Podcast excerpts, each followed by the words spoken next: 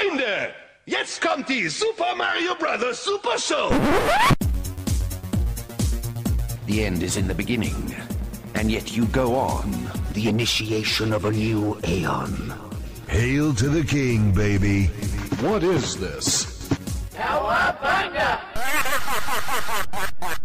Hallo und willkommen, liebe Hörerinnen und Hörer, zu eurem Videospiel-Podcast Nummer 1, der da heißt Cowabunga Play. Mein Name ist Captain M und bei mir, ganz in der Nähe, fast, fast neben mir, der 16-Bit-Malo. Fast richtig, nur durch diverse Landkreise getrennt und äh, Erdschichten, denn ich bewege mich unterirdisch wieder mal in meinem Videospielekeller.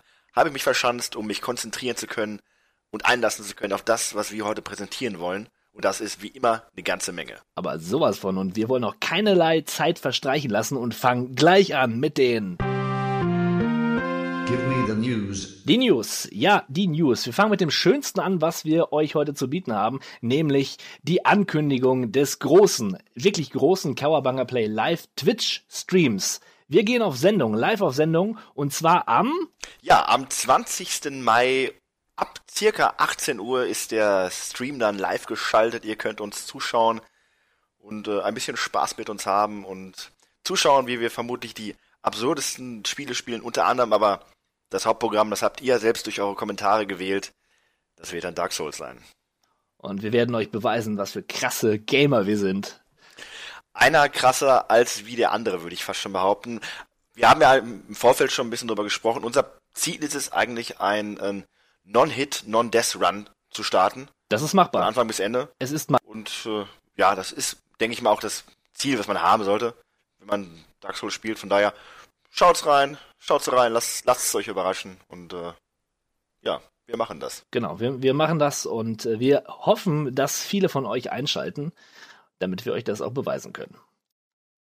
Gut, nun zu den großen Dreien. Den Anfang macht die PlayStation 4. Da gibt es Gerüchte, die am Brodeln sind. Die Gerüchteküche brodelt, so sagt man ja auch. Die PlayStation 4 bekommt ein Hardware-Update. PlayStation 4,5 beziehungsweise PlayStation K beziehungsweise PlayStation Neo. So heißt der aktuelle, so heißt der aktuelle Stand der Konsole, der Codename sozusagen. Ja, die, die Grafik-Power soll verdoppelt werden. Ähm, was das nun letztendlich wirklich bedeutet, das wird sich noch zeigen. Ich muss ja sagen, ich habe mir erst vor kurzem eine PlayStation 4 geholt. Genau an diesem Tag, als ich die PlayStation 4 bei mir stehen habe und aufgebaut hatte, schaute ich ins Netz und las diese Nachricht. Das erste Gerücht, äh, dass es da eine Veränderung geben sollte, das hat mich natürlich sofort geärgert, muss ich sagen. Das ist nicht, nicht schön, ne? Da gibt man Geld aus und nicht gerade wenig für so eine Konsole und äh, ja, hat mich ein bisschen umgehauen. Aber nun wissen wir zumindest, dass die Spiele keinerlei Kompati- Kompatibilitätsprobleme haben sollen. Also jedes Spiel soll auf der jeweiligen Konsole zu spielen sein. Trotzdem hat das einen bitteren Beigeschmack, finde ich. Ähm, Gerade was so Framerate angeht und so weiter. Ich weiß nicht, ich bin ja kein Entwickler, aber ich könnte mir vorstellen, dass es da doch ein Problem geben wird geben könnte. Ich meine, du musst zwei Plattformen parallel programmieren, ja. Und ähm, im Zweifelsfall willst du natürlich das Optimum rausholen. Und vielleicht, also ich habe die Sorge, dass sich das, dass die, dass sich dann die normale PlayStation 4 Version von einem Spiel vielleicht wie so ein Down, wirklich ein Downgrade auch anfühlt. Ne? Also äh, einfach langsamer, sieht nicht schön aus, funktioniert technisch nicht so einwandfrei. Das so die größte Sorge, die ich da habe. Wie stehst du zu der ganzen Geschichte? Ja, also zuerst einmal möchte ich sagen, lässt mich das relativ kalt. Denn als wirklich jemand, der dem, dem die Grafik relativ egal ist und die Framerate, äh, ich habe schon mit dem Schlimmsten äh, mich, mich arrangieren müssen, ist mir das relativ egal. Wo du gerade angesprochen hast, die Entwickler und dass das Schwierigkeiten geben könnte, ja, durchaus. Es soll ja auch schon Stimmen geben aus gewissen Kreisen, die das Ganze eher negativ betrachten. Auf der anderen Seite ist es beim PC ja auch vergleichbar. Ich meine, du kannst die Spiele ja auch in verschiedenen Grafikeinstellungen spielen, je nach deiner eigenen Hardware. Ich könnte mir vorstellen, dass es sowas in der Art dann vereinfacht auch für die PlayStation geben wird. Ja, aber wenn ich sehe, wie, wie manch, wie schle also wie, wie manche Ports so äh, verhunzt sind, siehe beispielsweise Batman, ähm, das hat ja überhaupt auf dem PC überhaupt nicht funktioniert, trotz potenterer Hardware. Okay, jetzt sind sie vielleicht nicht ganz so unterschiedlich wie jetzt im Vergleich zum PC, Da sind schon ähnliche äh, Hardware-Stücke verbaut. Ähm, ja, ich weiß nicht. Also letzten Endes können wir eh nur abwarten. Und Richtig, es wird sich. ist- in gewisser Weise ein mutiger Schritt von Sony, weil die Leute sich ja bewusst sind und das ist ja auch das Interessante jetzt. Es ist ja alles nach wie vor nur ein Gerücht. Es gibt keine offiziellen Bestätigungen, aber diese Gerüchte sind halt relativ konkret, so dass es dann auch wirklich davon ausgehen kann, dass es so kommt. Und mit diesen äh, Halbwahrheiten, die es aktuell gibt, diesen unbestätigten Gerüchten, gibt es ja auch schon wieder unbestätigte Dementi von Sony. Oder zumindest keine Dementi, aber doch so ein bisschen die Wogen glättend. Äh, Informationen darüber, dass halt darauf geachtet wird, dass keine Zweiklassengesellschaft entsteht, dass die Community nicht getrennt wird, dass die Multiplayer-Varianten aller Spiele auf der eher schwächeren Grafik-Engine dann der Ur-PlayStation 4 laufen werden. Sony ist da sicherlich schon, geht da ein Risiko ein und man wird sehen, wie es sich dann am Ende, was da am Ende rausbekommen wird. Nur ich sehe das eher so, dass, dass für viele Leute, und da zähle ich mich auch schon ein bisschen dazu inzwischen, so der Stein des Anstoßes sein könnte, irgendwann ein Gaming-PC sich anzuschaffen, weil wenn man schon mit solchen Upgrades auf der Hardware rechnen muss und sich nicht sicher sein kann, wie lange man was für seine, wie du schon sagtest, nicht geringe Investition in eine neue, frische Konsole hat, dann kann ich mir auch gleich einen gescheiten PC kaufen, der dann noch grafisch mehr bieten kann und den ich dann auch über die Jahre hinweg selber upgraden kann nach meinen eigenen Bedürfnissen. Mal abgesehen davon, dass auch die Softwarepreise wesentlich ansprechender sind. Das ist wahr und noch absurder sind die Gerüchte um die neue Xbox, die 1,5. Auch die wird geupdatet von der Hardware. Ähm, da sollte es dann die Möglichkeit geben, Hardware-Komponenten auszutauschen. Also da frage ich mich dann wirklich, ey, warum kein Gaming-PC? Warum, also was, was soll das? Also sehr seltsam, was da derzeitig passiert. Das wird eine spannende E3, das können wir jetzt schon sagen. Ähm, ich gehe da so wirklich mit so einem leichten Bauchschmerz dahin. Und ja, ich, ich weiß nicht, vielleicht bin ich auch zu pessimistisch. Äh, Vielleicht, vielleicht wird ja auch alles gut. Ja, wir sind doch so ein bisschen in der guten alten 90er Zeit, wo man sich das Nintendo hingestellt hat und dann ein Spiel geholt hat und dann, dann war alles gut. Keine Day One Patches, keine sonstigen Patches, keine wirklichen Bugs Ja, und die Konsolen haben dann fünf, sechs, sieben Jahre ihren Dienst verrichtet und alles war gut. genau. Da musste ich letztens auch noch dran denken. Hab Das mal so ein bisschen resümiert. Das ist vorbei. Eindeutig. Das ist vorbei. Hat natürlich auch alles seine guten Seiten, aber trotzdem gerade solche Sachen, die, naja, lassen einen zumindest nicht spontan in Jubel ausbrechen. Nee. Wo ich mich ein bisschen drüber freue, ist die neue Nintendo-Konsole. Immerhin macht Nintendo noch eine Konsole. Und äh, macht nicht irgendwelche, nu, nicht nur irgendwelche Handyspielchen. Ja, wobei man da auch sagen muss, die Wii U ist jetzt auch nicht die älteste aller Konsolen. Äh, da ist dann der quasi der Lebensabschnitt auch durchaus relativ stark verkürzt worden. Ein bahnbrechender Erfolg, wie es dann die Wii war, zumindest Verkaufszahlen technisch, war die Wii U dann nicht. Natürlich auch, da, warum das nicht geklappt hat, ist nochmal, wäre nochmal ein anderes Thema für eine andere Stunde und Runde. Aber eine Konsole dann einfach Wii U zu nennen, äh, ähnlich wie es bei dem DS und 3DS der Fall war, ähm, den New 3DS nicht äh, zu ver ver vergessen. Da übrigens das erste Mal, dass man eine aktuelle Hardware wirklich mit potenterer ähm, Hardware verbessert hat. Ich meine, so Veränderungen gab es ja immer, PlayStation Slim und wie sie, wie sie alle hießen. Aber der New 3DS hat ja tatsächlich ähm, mehr Power, ne? Boah, Power. Aber man muss dazu sagen, ich glaube, es gibt gefühlt nur ein Spiel und das ist Xenoblade, äh, ist auch nur ein V-Port, Xenoblade Chronicles. Chronicles, genau. Ja, richtig. Naja, warten wir es mal ab. Wir wollen jetzt auch nicht zu viel Gerüchten nachgehen, weil wir, ja, weil wir seriös sind. Wir ne? sind höchst seriös. Das ist mir sehr wichtig zu betonen. Genau. Richtig. Und darum machen wir auch schnell weiter mit den Spieleveröffentlichungen im Monat April 2016. Und da macht den Anfang ein kleines Indie-Spiel namens Stickblot, a Dutchball Adventure. Ja, Völkerball wird gespielt. Völkerball mit 70er Jahre Comic-Look-Charme.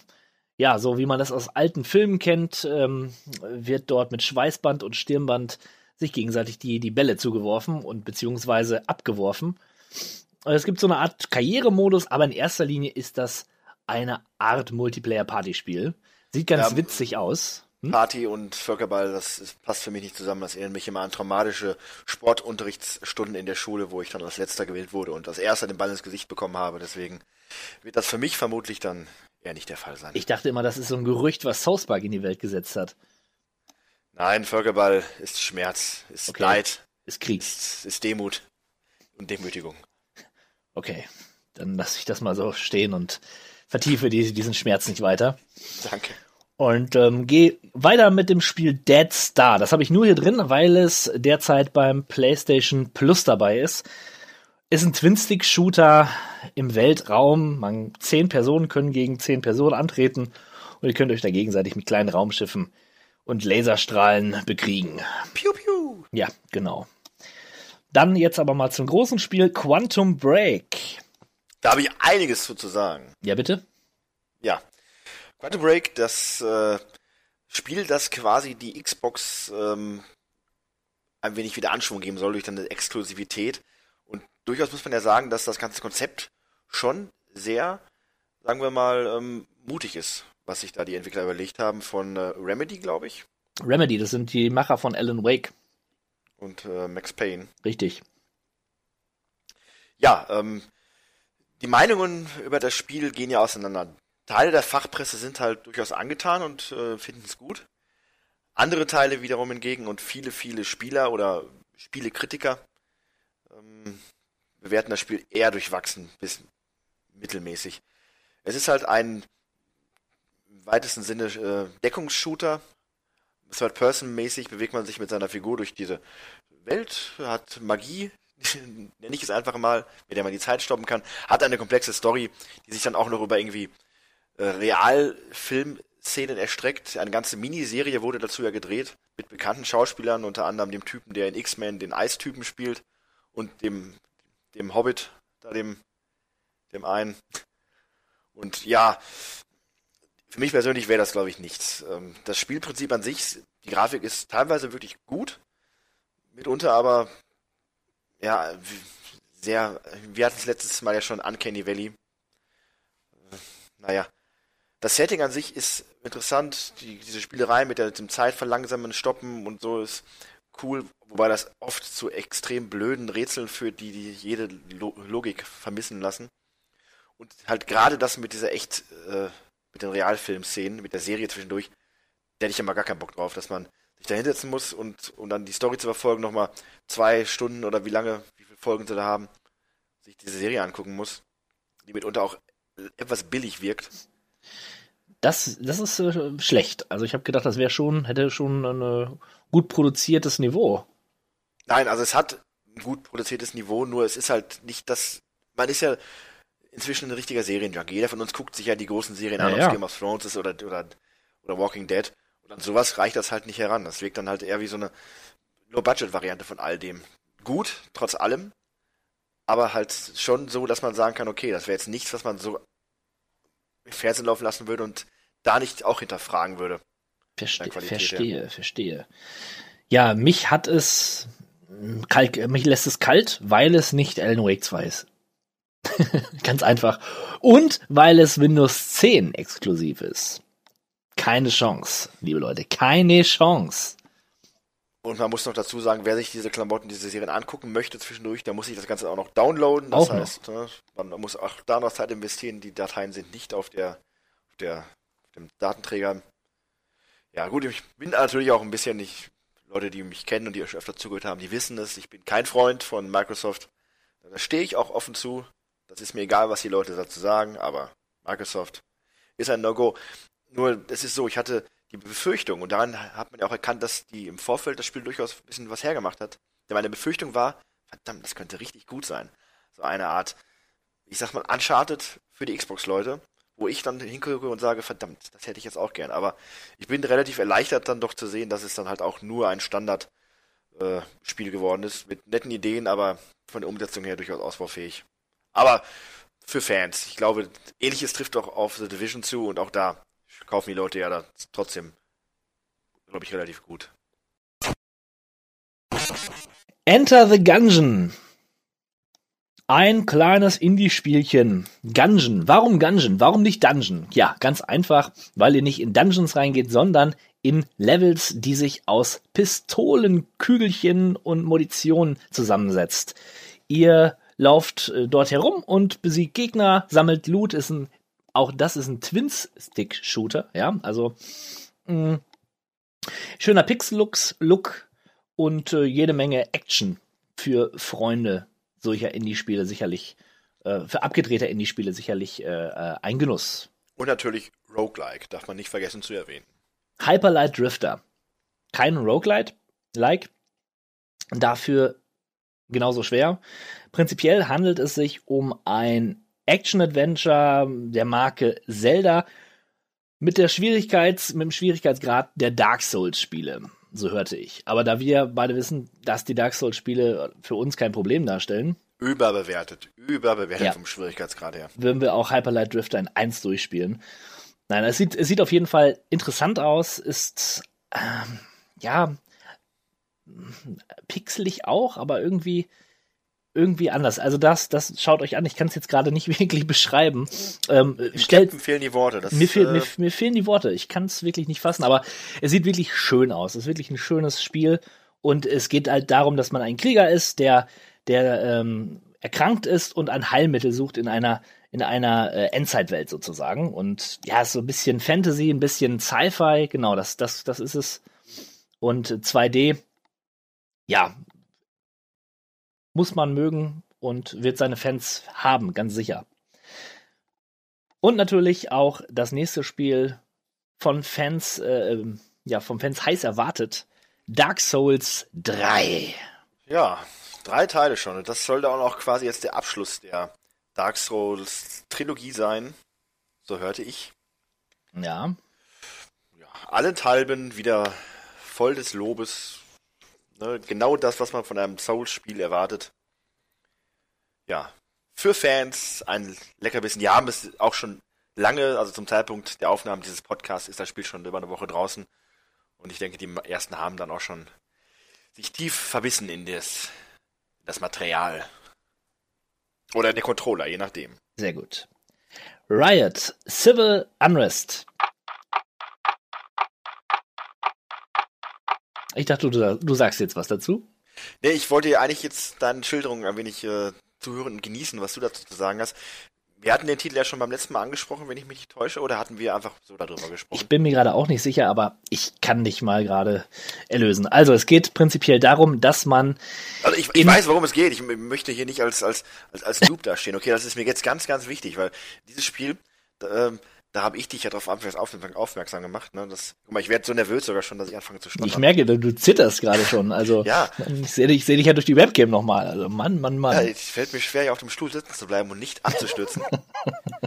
Heißes Eisen. Heißes Eisen. Ja, das ist ein Spiel, wo man dann auf Seiten der Regierung oder aber auf Seiten der Rebellen arbeitet.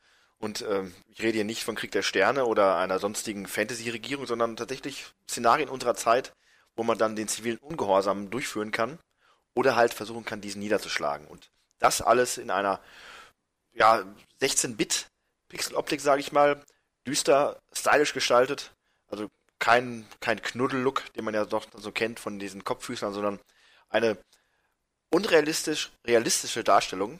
Und das Ganze vom Setting her und von den, von den, von den Set-Pieces her, die das Ganze bietet und auch den verschiedenen Herangehensweisen, könnte das sehr interessant sein. Ich bin gespannt, ja, wie das Spiel dann am Ende so sein wird. Hattest du erwähnt, dass das ähm, reale politische Szenarien sind? Nicht so direkt, aber gut, dass du das jetzt nochmal sagst. Ja, äh, auf jeden Fall eine, eine spannende Prämisse und ich freue mich drauf. Werde ich mir auf jeden Fall zu Gemüte führen.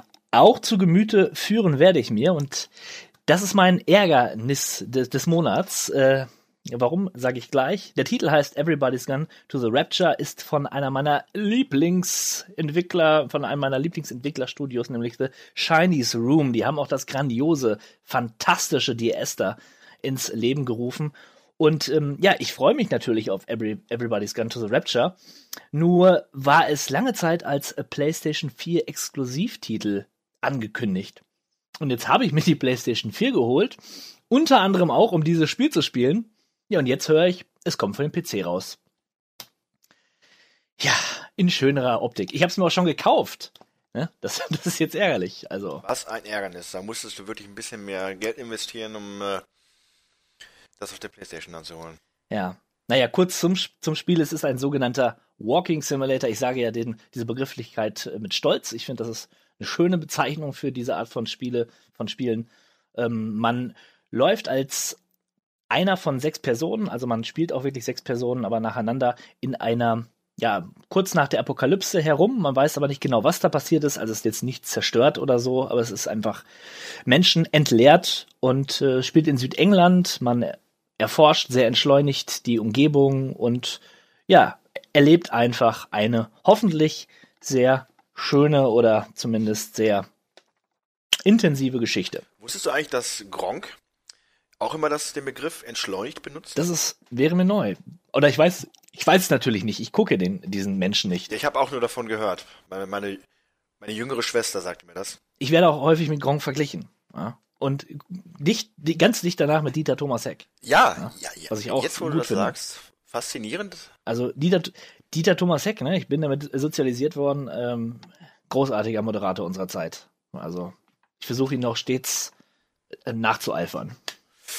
Viel zu früh von uns gegangen. Ja, so ist Überlebt es. er noch. Weiß ich nicht. Also mit, wenn ich sage unserer Zeit, dann meine ich meiner Kindheit und noch davor. Ja. Die, die Kamera hat gerade gestockt, deswegen habe ich. fehlen mir gerade die Worte, nicht weil ich nicht. Dieter, Thomas. der Dieter, der Thomas. Heck. Ja, das nächste Spiel heißt Banner Saga 2. Nachfolger von, Sonic Adventures. richtig, Sonic Adventures 1. Nein, Banner Saga 2 setzt natürlich Banner Saga 1 fort und äh, es ist dieses, dieses Taktik-Rollenspiel mit schöner, mit diesem, diesem, mit diesem schönen Comic-Look, das Ganze im nordischen Mythen- und Sagenreich ähm, be- be- behaftet, äh, angesiedelt und man spielt ja so eine Karawane äh, und läuft quasi linear von A nach B und Muss bestreitet überleben. dort Taktikkämpfe. Man muss überleben, genau. Und das Ganze hat viel Text, man muss viel lesen, man muss sich oft entscheiden und es hat auch alles Konsequenzen. Und genau diese Konsequenzen, die ihr im ersten Teil ja äh, vollzogen habt, die, bege die begegnen euch dann auch im zweiten und es wird einfach die Geschichte fortgesetzt. Ich denke, Leute, die sich das Spiel, den ersten Teil äh, schon gegeben haben und mochten, der, die, die kommen um diesen Teil nicht herum. Sieht wieder nett aus und irgendwie sympathisch, aber nix für mich. Aber für den der Hock vielleicht. Ja, für den Hawk, der ist ja äh, durchaus Freund der leichten, seichten äh, Kost. Ist möglich. Wobei, wenn ich sage leicht und seicht, meine ich eigentlich anspruchsvoll und ziemlich schwer, denn das trifft eher auf Savannah Saga zu. Aber auch halt sehr atmosphärisch und unterhaltsam. Ich hätte es gerne gespielt, aber ähnlich wie du, ich finde keinen Zugang und dann denke ich mir, ich lasse das dann doch lieber Leuten, die da mehr Spaß dran haben. Ja, vielleicht haben wir beide auch mehr Spaß mit Ratchet und Clank. Ja, Ratchet und Clank, ähm, ein Spiel, was ja quasi nur erscheint, wenn man so möchte, weil tatsächlich jetzt ein Kinofilm von Ratchet und Clank in die Kinos kommt. Das ist auch an mir vorbeigegangen. Ähm, ähnlich wie der Angry Birds Film, von dem ich jetzt vorgestern zum ersten Mal den Trailer gesehen Grotesk. habe.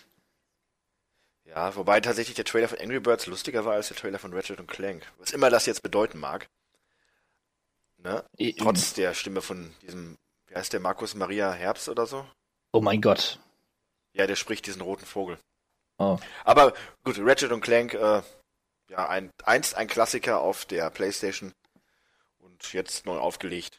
Ist ein Remake des ersten Teils? Ja, oder? mehr Reboot. Also es ist so, dass es schon Versatzstücke ähm, von den, äh, vom ersten Teil gibt, aber das Ganze ist ein bisschen flotter designt und es ist, ist schon ein anderes Spiel. Man muss der Fairness halber sagen, ähm, dass es nicht zum Vollpreis erhältlich ist, ist ein bisschen günstiger und hat durchaus gute Kritiken bekommen. Hab jetzt schon einige Podcasts auch zu diesem Thema gehört. Ja, ich höre auch Podcasts unabhängig von uns. Ähm, und die waren, die waren alle relativ begeistert. Irgendwie sind sie mir auch sympathisch, die beiden. Auch wenn ich nie einen Teil von, dem gespielt, von den beiden gespielt habe. Übrigens ist ähm, Ratchet ein Lombax. Ein Lombax, äh, der Pilz des Jahres 1987. So, genau. der, Lom der Lombax-Pilz und sein Roboter. ja, das wollte ich nur mal eingeworfen haben, aber ich glaube, wir haben genug über Ratchet und Clank Erstaunlich viel, Junge, Junge. Jetzt nicht, nicht gedacht. Ja, finde ich auch, finde ich auch gut. Ne? Sonst äh, tun wir es immer nur ab und reduzieren sie auf ihre Weißt du, sagen wir Äußerlichkeiten. dann für Fans und haken das Ganze dann einfach damit ab, aber es ist übrigens ein Jump'n'Run-Spiel, so ein 3D-Jump'n'Run-Spiel. ja, ne? stimmt, das wäre vielleicht auch nochmal eine Also- Erwähnung wert gewesen. Richtig. So, das ist, solche Spiele gibt's ja heute nur noch selten. Ne? Es gab damals die Jack and Dexter und so. Und Ja, ich ja möchte heute nicht nicht mehr zu so. viel vorwegnehmen, aber unsere Zeitreisemaschine wird uns auch wieder in eine Zeit führen, wo durchaus dann auch dieses Genre wesentlich populärer war. Oh ja, ich, schön. Aber machen wir weiter mit einem Fuchs. Ein, äh, ein Fuchs, ein, ein weiteres Tier auf unserer Liste, Star Fox Zero für die Ja, Wii U. mal wieder ein großer Titel für eine Nintendo-Konsole. Der nächste Teil der Star Fox Saga. Wir hatten ja damals schon im Zuge der E3 ausführlich davon berichtet, von den Veränderungen oder auch Nicht-Veränderungen, die das Spiel mit sich bringen wird. In erster Linie war es, ja, man kann sich halt mit Bodenfahrzeugen noch intensiver bewegen, als es vorher der Fall war. Und ansonsten die gute alte Star Fox Flieger und Dogfight Action. Genau. Für Fans, ne? Fans für, für der Hock, ne? Den einzigen Menschen, den ich kenne, der eine Wii U hat und damit auch spielt. Ja. Und du wirst es kaum glauben, das war's. Mehr gibt's nicht. Also, Ja, der April, April, der macht, was er will. Und in dem Fall hat er jetzt nicht unbedingt die größten äh, Verlockungen für mich hier rausgehauen, um meine Spielesammlung vielleicht doch nochmal ein wenig zu erweitern. Da gehört generell sowieso mehr zu, um das zu schaffen. gut. Vielleicht sprechen wir sogar noch mal über dieses Thema Spiele und Konsum. Aber ich glaube, wir brauchen erstmal eine kleine Pause, ne? Ich denke mal, das wäre angebracht. Also, bis gleich. Talk to me, oh talk to me, talk to me, oh talk. Ja, in unserer beliebten Rubrik Talk to Me sprechen wir über ein heikles Thema, zumindest für mich. Es heißt Too Many Games. Du hast den Stein des Anstoßes genommen, ja, und gesagt, da können wir noch mal darüber sprechen. Wie ist das überhaupt mit dem Kaufen? Man kauft hier und kauft da. Kauft man zu viel?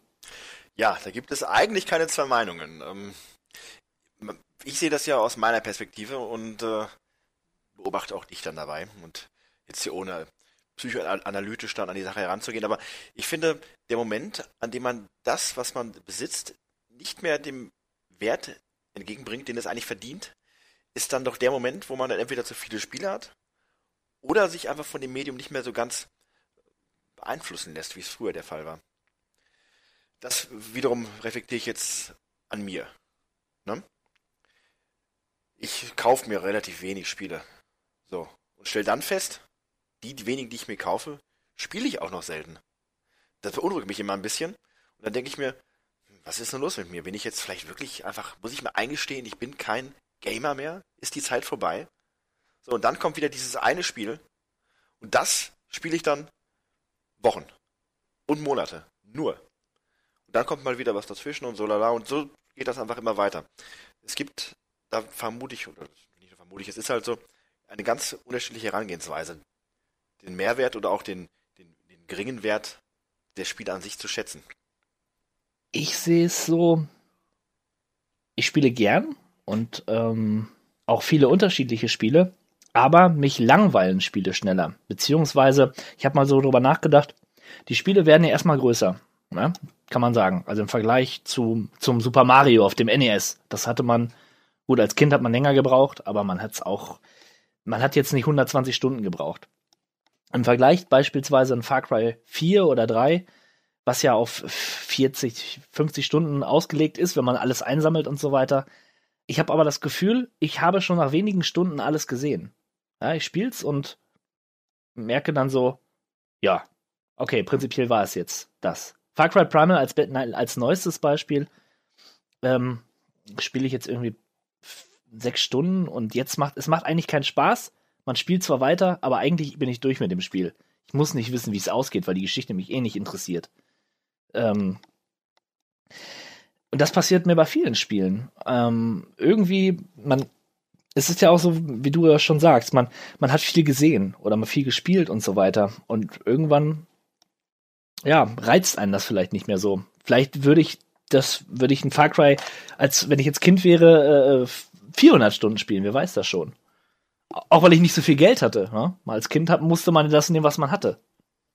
Das ist nämlich auch so ein Aspekt, weil du hast heute wesentlich mehr oder eher die Möglichkeit, dir vier, fünf, sechs, sieben Spiele im Monat zu kaufen. Nicht nur, weil man inzwischen ja kein Kind mehr ist und selbst verdient und dann auch die Möglichkeit hat, sein, seine Ausgaben auf das zu konzentrieren, was man haben möchte. Nein, es gibt die Möglichkeit, einfach durch das große Angebot, gerade auch wenn man vielleicht mehrere Konsolen hat, aber auch dadurch, dass wirklich viel mehr Software entwickelt wird. Ne, man hatte früher als auf Nintendo-Basis gab es halt nicht so viel. Du hattest dieses eine Spiel, du hast das zu Hause gehabt und so, du wusstest jetzt, das ist jetzt das Spiel, was ich die nächsten Wochen spielen muss, weil ich kann mir kein neues holen. Da hat man auch schlechte Spiele vielleicht ausführlicher gespielt. Und vielleicht sogar auch lieb gewonnen. Und das ist so ein bisschen die Gefahr, die damit schwingt, weil vielleicht macht mir ein Spiel irgendwann nochmal mehr Spaß, wenn ich ihm mehr die Chance geben würde. Ein gutes Beispiel bei mir war ja jetzt, ähm, ich sagen wir sogar mal wirklich XCOM. Ein Spiel, was ich hier hatte, mir auch geholt hatte, weil es günstig war. Auf den Aspekt kommen wir später auch nochmal. Ich hatte es mir geholt, ich hatte es mir angeguckt und ja, hm, naja, lässt mal jetzt so liegen. So, dann wieder reingeschmissen. Und dann ging's los. Und ich konnte nicht mehr aufhören. Ähnlich wie bei Dead Space, auch schon erwähnt. Ein Spiel, was hier lag, ich habe es angefangen zu spielen, fand es irgendwie doof, ich will damit nicht sagen, dass ich mich gegruselt habe, ich fand es doof.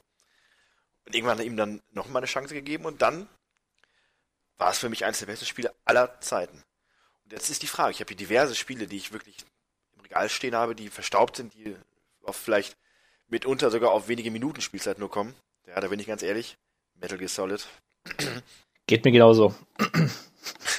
Und äh, wie viel Gutes oder Denkwürdiges verbirgt sich noch hinter dem, was ich noch nicht gesehen habe. Und das ist immer so eine Sache, die ich mir dann vornehme. Ich spiele das Spiel durch und dann sage ich mir, so jetzt setzt du dich aber hin, kaufst dir kein neues, sondern du nimmst dir was aus deinem Regal und du spielst das durch.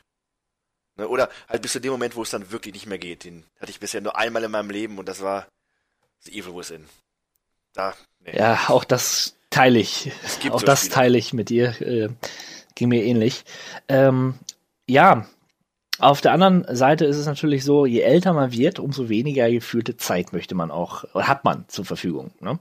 Könnte man annehmen. Ganz, ganz, Und ganz es ist auch bei Büchern so, ähm, wenn mich ein Buch nicht fesselt nach den ersten, lass mich nicht lügen, was lese ich immer 30, 40 Seiten, dann lege ich es beiseite.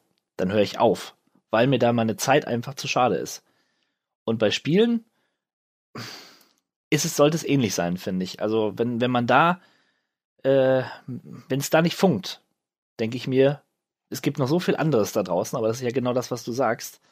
Diese, diese Erreichbarkeit oder es, diese Masse an Spielen ist einfach vorhanden. Dann lege ich es leg einfach beiseite. Aber auf der, anderen, auf der anderen Seite ist, warum soll ich, warum soll ich da meine Zeit für verschwenden? Also, wenn ich dann das Spiel 50 Stunden spiele und nach den 50 Stunden dann die Erkenntnis gewinne, eigentlich hat es mir gar keinen Spaß gemacht, ist das ja auch nichts. Ne? Das ist, jetzt quäle ich mich dadurch. Kommt einem auch bei Gibt es auch bei guten Spielen. Ne? Ich nenne mal als Beispiel jetzt Diablo. Ein super Spiel, macht echt Spaß. Aber so nach einer Zeit denkt man sich so, jetzt laufe ich hier schon wieder rum und hau schon wieder die gleichen Typen um, nur damit ich jetzt so eine geile Rüstung hier kriege. Das ist ein Aspekt an Spielen, der, der erschließt sich mir auch nicht mehr. Warum?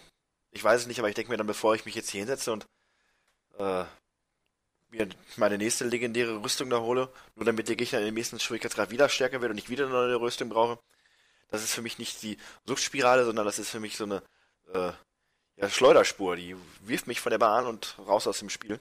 Ja, das ist, das ist gut gesagt. Ich, ich glaube, ich hatte in einem vergangenen Podcast auch schon mal gesagt, am schlimmsten ist das, wenn man die, dieses Loot-System, dieses Looten- und Level-System äh, äh, enttarnt und für sich ist das Spiel als, als ähm, sinnbefreit erlebt. Das ist das Schlimmste, was einem passieren kann. Wenn man sich wirklich fragt, ich, während des Spiels, was mache ich hier eigentlich? Welchen Sinn hat das? Nur es gibt halt heutzutage viele dieser Spiele und ähm, da kann ich es verstehen, so schön so eine Art Open-World-Spiel ja auch ist, so mit der Zeit, wenn dann sich die Story verliert und man eigentlich nur noch durch die Gegend läuft und irgendwelche Sammelaufträge macht, spätestens da muss man sich fragen, was bringt mir diese große Freiheit, die das Spiel mir anbietet, im Prinzip nichts eigentlich, außer dass es, ich langweile mich und das hilft mir beim Zeitvertreib. Da könnte ich auch solitär spielen. Quasi vom, vom, vom spielerischen Gegenwert. Richtig. Und da muss ich schon wieder auf Ubisoft im Allgemeinen nochmal zu sprechen kommen. Ähm, so langsam, am Anfang hat es ja noch Spaß gemacht, aber so langsam habe ich für mich diese sogenannte Ubisoft-Formel wirklich erkannt und sie macht mir nicht mehr so viel Spaß. Anfangs schon, jedes Mal, fixt es mich an für ein paar Stunden und das war's dann. Also, ähm, ja, weiß ich auch nicht, aber da, es gibt genug Gegenbeispiele. Stardew Valley beispielsweise, das ist kleine ähm, Bauernhofspiel hier, was jetzt wieder raus ist, äh, ist im Prinzip auch, hat ein Loot-System, hat ein Level-System, aber es hat so viel Wärme, so viel Charme und das spielt man auch gern. Es hat eine Geschichte, aber gut. Und ohne das gespielt zu haben, kann ich, glaube ich, bei Stardew Valley wie bei ähnlichen Spielen dieser Art auch sagen, es ist ja nicht so, dass du immer das Gleiche machst, sondern das, was du machst, verändert ja auch alles um dich herum. So ähnlich, warum ja auch Minecraft immer interessant sein wird. Das Spiel ist das prinzipiell, was du daraus machst. Deine Fantasie sind ja quasi der, ist ja die Grenze. Aber Stardew Valley ist halt ein anderes Prinzip, aber im Groben und Ganzen Nein, aber, vielleicht doch zu. Aber es ist schon, du, du, hast, du hast schon wirklich Einfluss und das, äh, also gefühlt veränderst du was, das stimmt schon. Das ist beim Far Cry nicht der Fall. Auch wenn ich mir meine Hütten da aufstelle, aber irgendwann hat jeder die gleichen Hütten, dieselben Hütten da stehen und äh, dieselben Missionen gemacht und dieselben Waffen und so weiter und so fort. Das ist bei dieser Art von Spielen, sprich Stardew Valley Minecraft, noch viel mehr ähm, ähnlich. Ja. Ein weiterer Aspekt übrigens für Too Many Games, wo du jetzt auch gerade sagtest, Far Cry. Far Cry. Ist, ist so ein wenig dieses, äh, wie nenne ich es mal, ja, sowas wie ein Gruppenzwang oder Markenzwang, einfach so, Far Cry. Far Cry 1, Far Cry 2, Far Cry 3. Ich habe die alle gespielt, fand die alle gut oder auch nicht. Aber ich kaufe mir dann trotzdem den fünften wieder. Und dann kaufe ich mir auch den sechsten. Und so geht es mir bei FIFA. Was habe ich mich aufgeregt über FIFA? Immer wieder und wieder. Und trotzdem kaufe ich mir jedes Jahr das neueste FIFA. Eigentlich hätte ich doch daraus lernen müssen. Eigentlich könnte ich es mir doch sparen. Eigentlich könnte ich mir vielleicht sogar noch jedes zweite Jahr ein FIFA kaufen, wie ich das eigentlich auch fast jedes Jahr sage. Ja, dieses Jahr lässt ich FIFA aus. Aber dann, dann sehe ich, okay, alle spielen online mit den neuen Kadern und äh, Multiplayer. Und dann ja, ist ja dann doch diese Veränderung dabei, die es das für mich dann interessanter macht. Und man fühlt sich dann, wenn man dann das vom letzten Jahr spielt, so ein bisschen, ja, zurückgeblieben. Und so ist ja dann auch die Preisentwicklung. FIFA 16 ist kaum draußen, da kriegt man FIFA 15 hinterhergeschmissen. Und das FIFA aus dem Jahr davor ist ja dann sogar noch günstiger. Das, du musst ja schon fast dafür bezahlen, um das loszuwerden. Ja, also der Preisverfall ist wirklich extrem, gerade bei PC-Spielen. Ähm, Wahnsinn. Also wenn man dann noch mit Bundles äh, ein bisschen was zu tun hat oder Game Keys, ist das schon echt erschreckend. Also wenn man dann entsteht so eine gewisse äh, Suchtspirale, wenn ich das mal ins Wort fallen möchte. Wenn man dann wirklich die, die Gelegenheit hat, man sieht das und denkt sich, boah, das ist jetzt so günstig, es wäre eigentlich blöd, sich das nicht zu kaufen. Und dann kauft man sich logischerweise, wenn man ja nicht blöd ist. Und äh, hat es dann zu Hause liegen. Und naja. Es ist ja auch, es ist ja auch was Befriedigendes. Es ist ja auch dieses, ähm, äh, ähm, virtuelle haben. Ne? Es ist ja ist Jagen, Sammeln. Na, aber das ist ja auch eine Umstellung. Ja gut, du hast noch, ja gut, ich habe auch ein paar, aber du hast noch diese haptische Datenträger noch zu Hause. Haptische äh, mittlerweile bin ich ja. Auch, das ist sehr unromantisch, ja, wie du das sagst. So, so CDs. ja. Und ähm, ja, mittlerweile Steam äh, Bibliothek ist ganz nett aufgemacht. Könnte noch schöner sein. Good Old Games macht das richtig schön, aber da hast du halt eine tolle Auflistung der Spiele und es wird immer größer und mehr. Und äh, es ist genau das, ne? dieses Jagen, Sammeln. Ähm, wie günstig ist das? Klar, da kauft man sich das, kann man, darf man sich nicht entgehen lassen. Das, das kenne ich alles. Und ähm, ich denke, es ist eine ganz perfide Mischung aus, aus ja, Zeitgeist und Marketing, ähm, die diese, diese Spiele so voran, oder diese Spieleindustrie so vorantreiben. Ähm, und da, wenn ich unter Marketing, wenn ich Marketing meine, meine ich auch die Presse äh, wie die manche Spiele hypen und Hype aufbauen. Lügenpresse. Da, äh, möchte ich nicht, äh, ja, weiß ich auch nicht. Da möchte ich mich nicht zu weit aus dem Fenster lehnen, aber es ist schon, ist schon so, ähm, dass die da einen ganzen großen Teil dazu beitragen. Und wenn der ich Hype. sehe, wie der Hype und wenn ich wirklich sehe, wie gewisse äh, Videospiel, PC-Spielmagazine da online äh, die Werbetrommel rühren für ein Division 1000 Updates am Tag oder den Fallout Freitag, ähm, ich weiß nicht, wovon du sprichst. Was könntest du wohl meinen? Beispiel, oder den, ne? Und das andere Magazin hat jetzt auch irgendwie einen, Mo ach ja, den Doom Montag, ja. ich finde das absurd. Also das, das, aber das verleidet mir eigentlich noch das Spiel, würde ich schon fast Richtig, sagen. das ist der Grund, warum ich diese Division zum Beispiel für mich nicht in Frage kommt, weil ich einfach diesen Overkill auch dann irgendwo leid bin. Ich finde es so interessant, dass man eigentlich nie wieder Langeweile haben dürfte und man sich trotzdem teilweise langweilt und woran das dann wiederum liegt. Dass man dann wirklich Sachen spielt, die man dann eigentlich, wo man sich denkt, boah, ich könnte doch eigentlich jetzt was anderes stocken und trotzdem tut man das nicht. Diese kleinen Perlen, die sich dann in diesem großen digitalen Schatztruhen verbergen, die man dann noch zu Hause hat, die dann an einem vorbeigehen. Und da drehen wir uns wieder ein wenig im Kreis. Dieses so viel haben und dann doch so wenig Zeit. Und dann den interessanten Dingen, die vielleicht ein bisschen Mut erfordern oder auch mal anzuspielen, nicht die äh, gebührende Bühne zu geben. Kann ich nur bestätigen. Kenne ich, habe ich viele Beispiele in meiner, in meiner Bibliothek noch liegen. Ähm, die bleiben einfach auf der Strecke. Und darüber hinaus habe ich mich schon oft dabei ertappt, dass ich ein Spiel spiele und denke, ja, hoffentlich ist das bald zu Ende, dann kann ich das spielen. Ne, man ist immer einen Schritt voraus. Ja, den, den Gedanken habe ich allerdings auch schon, dass man auf das Ende hinaus fiebert, nicht weil man gespannt ist, wie es was passiert, sondern dass man sich einfach nur dieses, das, man möchte den Haken dahinter setzen. Ja. Erledigt, auf zum nächsten. Ah, das ist so alles so anstrengend. Ja. Spielen ist so anstrengend. Ja, das, äh, so geht's mir aktuell auch. Und der Hock, äh, unser Gastpodcaster, hat ja auch mal so eine interessante Auflistung für sich selber gemacht. Mhm. So, dass er nie mehr als, er kann mich korrigieren, wenn er das hier hört, ähm, aber ich glaube nie mehr als drei Spiele dann zu Hause hat. Eins, das er spielt, ja. eins, was er dann als Ersatz quasi hat und eins, das er dann schon in der Pipeline hat für die, für die, für die, für die Zukunft. Ne? Das ist dass man sich eine gute, eine gute Ratschlag. Das eine wirklich dann erst dann antut, wenn das erste durch ist. Ja, ich weiß nicht, ob er diesen, äh, diesem Zyklus treu geblieben ist oder ob es auch nur Wunschdenken war, weil es ist wirklich nicht einfach. Weil wenn man, wie schon erwähnt, wenig Zeit hat und man setzt sich dann solche Dinger wie Pillars of Eternity auf diese Liste, dann ist man natürlich schon mal schwer schnell dran zu sagen, boah, ich habe keinen Bock mehr auf Zocken. Weil wenn man Spiele dieser Art spielt und ähm, vielleicht nicht ganz so Feuer und Flamme dafür ist, dann erstmal sich, glaube ich, auch ein Eigentor geschossen, weil das Spiel wie Pillars of Eternity mit viel Text, mit viel, natürlich einem großen Umfang, kann einem aber auch so mal ein bisschen die arkadige Freizeit äh, Das ist wahr, aber ich glaube, unterm Strich zu meinen, je nachdem, wie, was man für eine Bedürfnislage als, als äh, Zocker hat, ähm, ist das aber das befriedigendere Erlebnis.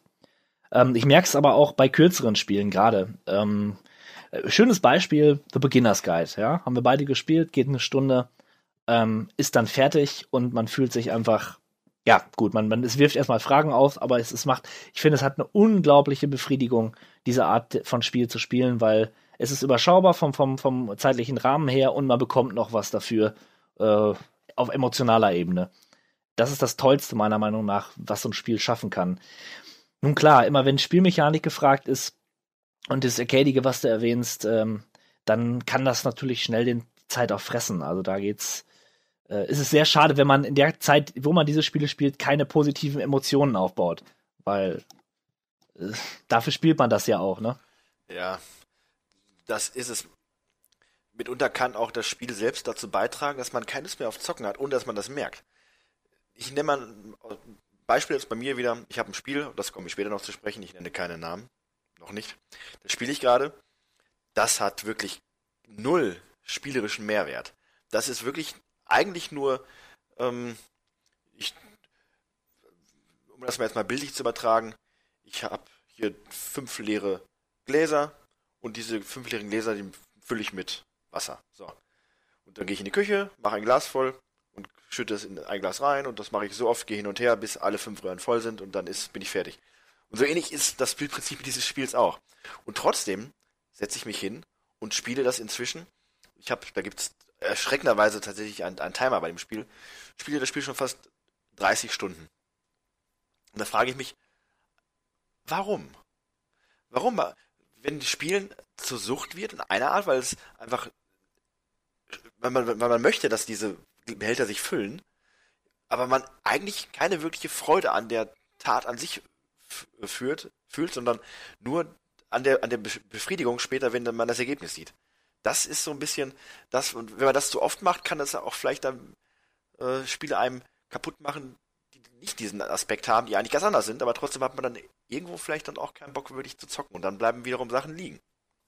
Das ist ja so ein bisschen dieses Casual Handy Game Phänomen, wenn Leute ihre Zeit und Geld da investieren und andere Spiele bleiben dafür auf der Strecke, wirkliche Spiele. Ähm, vielleicht kann man das da so ein bisschen mit, mit gleichsetzen. Ähm. Ein bisschen schon. Ich habe eine Zeit lang sehr, sehr intensiv Browserspiele gespielt, wo man dann auch mit Echtgeld sich entsprechend boosten musste, um dann zur Spitze mitgehören zu können. Außer Sachen, wo man sich dann eigentlich fragt, das, was bringt mir das? Ich gebe hier Monat für Monat hunderte von Euros aus und im Endeffekt ist das ein Spiel, das ist ein besserer Bildschirmschoner. also, das sind dann, ist immer die Frage. Natürlich ist immer dann die Sache, wo steht man gerade, worauf hat man Lust, wie viel Zeit hat man. Browser-Spiele spielen sich halt meistens auch von alleine. Aber das ist nochmal ein ganz anderes Thema.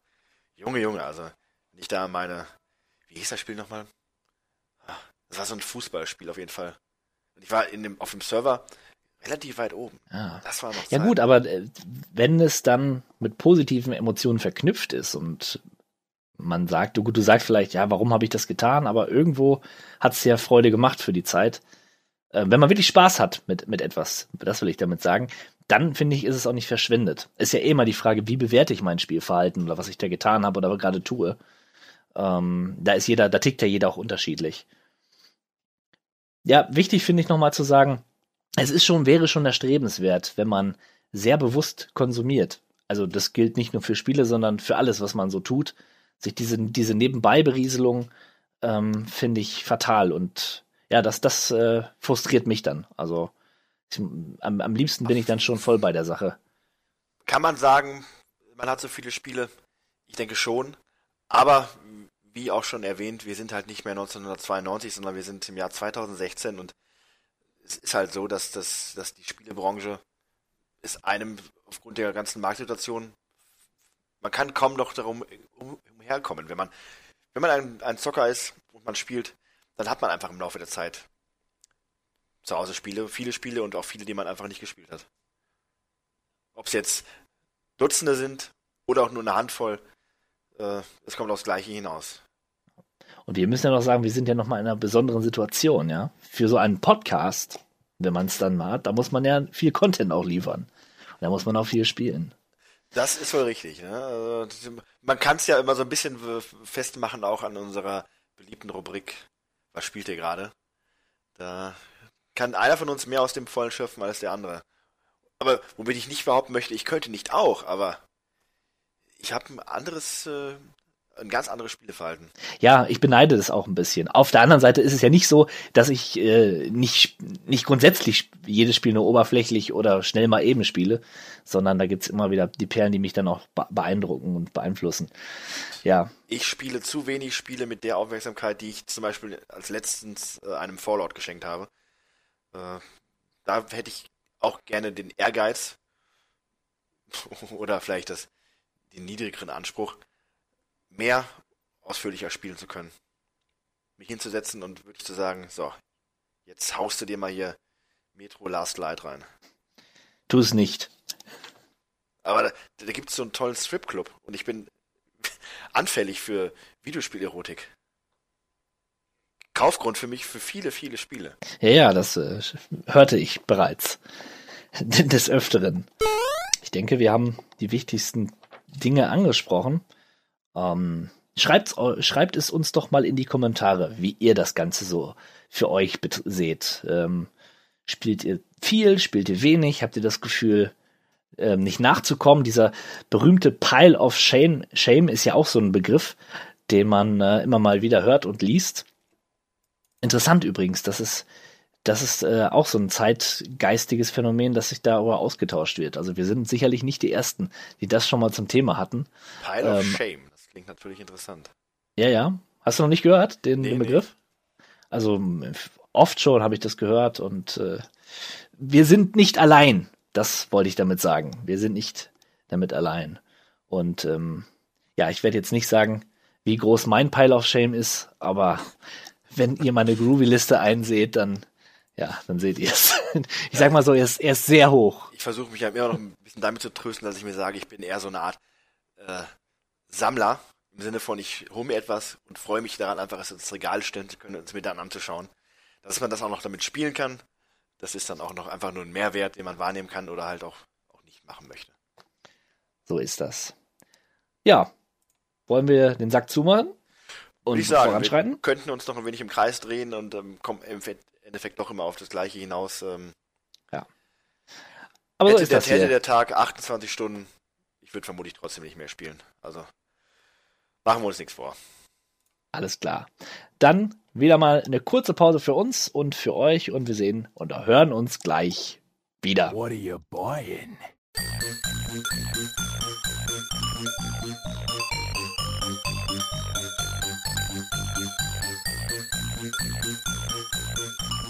Ja, und nun Butter bei die Fische. Wie viele Spiele spielen wir oder haben wir in letzter Zeit gespielt? Und da mache ich einfach mal den Anfang, weil ich doch vermute, äh, dass ich das eine oder andere Spiel mehr habe. Und äh, ein Spiel, was du auch gespielt hast, habe ich nun nachgeholt. Until Dawn für die PlayStation 4.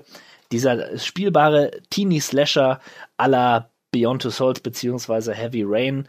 Ähm, ja, ich muss sagen, es hat mir doch gefallen. Es war schöner, trashiger Grusel und hat mich auch das ein oder andere Mal sogar erschrocken. Die Char Charaktere waren wie erwartet unsympathisch und äh, stereotyp, aber trotzdem muss man dazu ja sagen, man muss ja dazu sagen, man kann rein theoretisch äh, sehr viele der Personen verlieren oder sie sterben und am Ende wollte ich es dann doch nicht. Da wollte ich dann doch, dass jeder überlebt. Es ist mir nicht gelungen. Aber ich hatte eine gute Quote. Mehr verrate ich jetzt aber dazu nicht. Ich will ja hier nicht äh, rumspoilern. Und ähm, ja, also ich habe es zusammen mit der Kathi gespielt. Es ist ein perfektes Spiel, was man zu zweit spielen kann. Ich glaube sogar, dass das äh, mit Partner oder Partnerin oder Kumpel oder Kumpeline wesentlich mehr Spaß macht als allein, weil man sich ja doppelt fürchtet und, und sich austauscht und Entscheidungen fällt und trifft.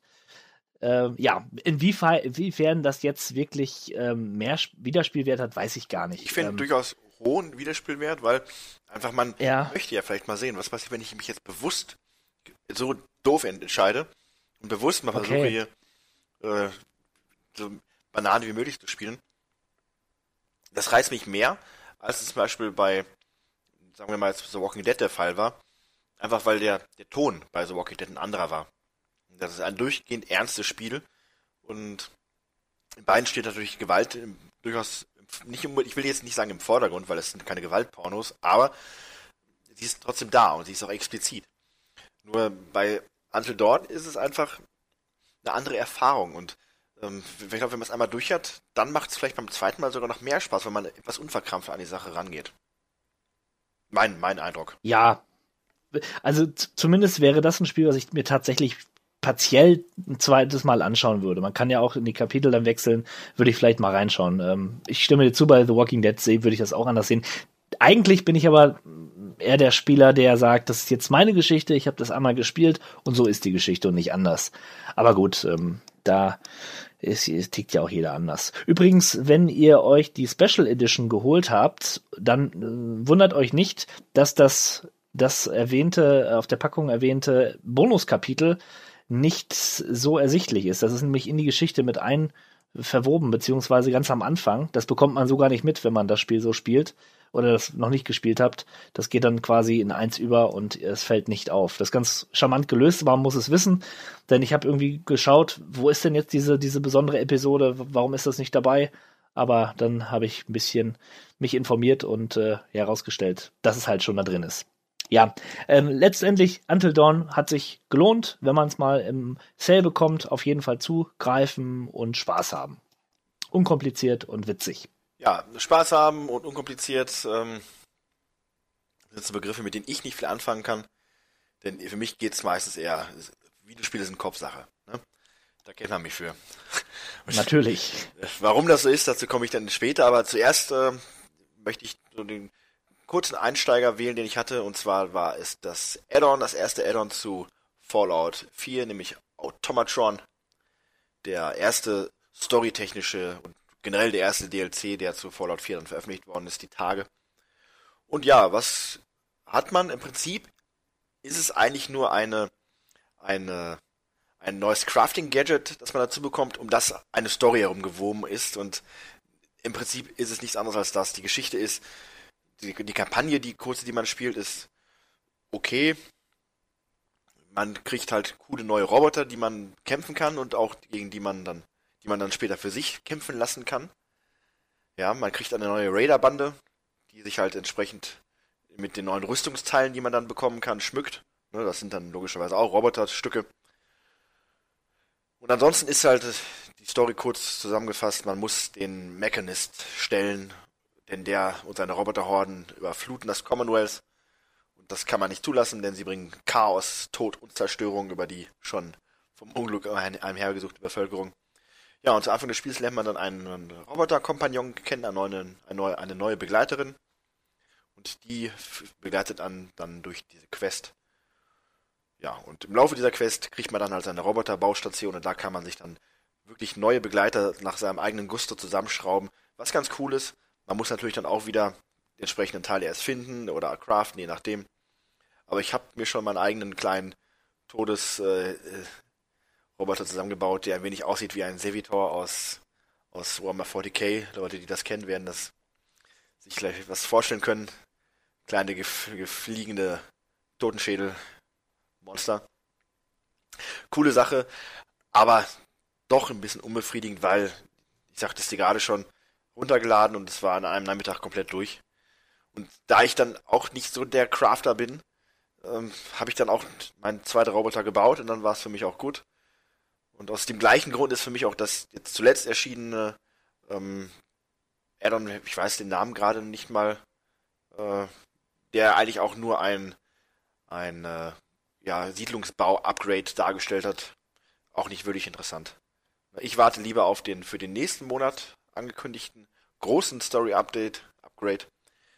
Äh, ich weiß auch gerade da den Namen nicht, aber ja, ist mir egal, wenn es rauskommt, dann kaufe ich mir das.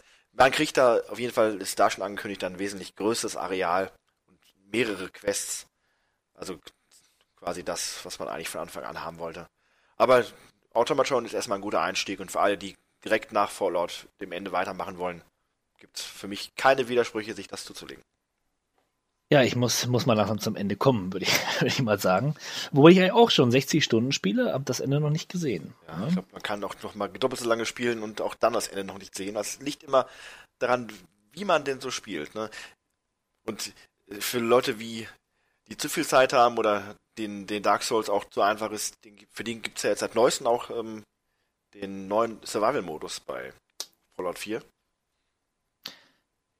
Genau. Wo man auch solche, solchen Schabernack und solche, solche äh, Poser-Sachen wie Schnellreisen äh, mal einfach verzichtet. Und man auch krank werden kann und man entsprechend viel trinken und essen muss.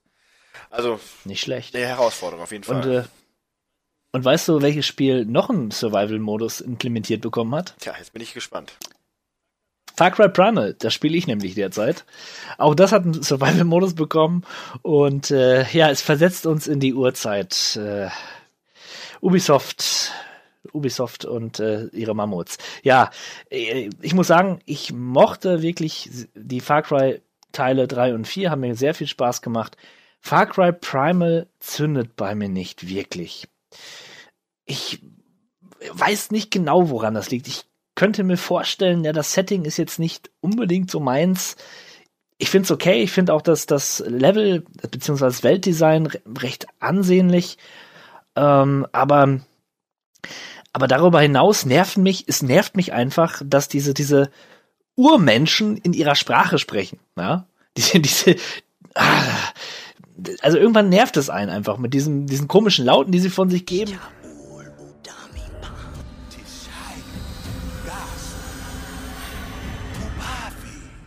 ich fand es ja schon im, im Trailer doof.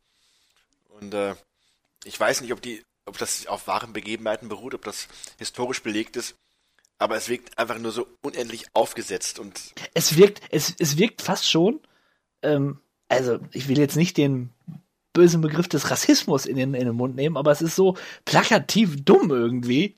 Keine Ahnung. Da sind diese Wilden, die da sich gegenseitig fressen. Okay, äh, mag es ja alles gegeben haben oder auch nicht. Ähm, es nervt irgendwann.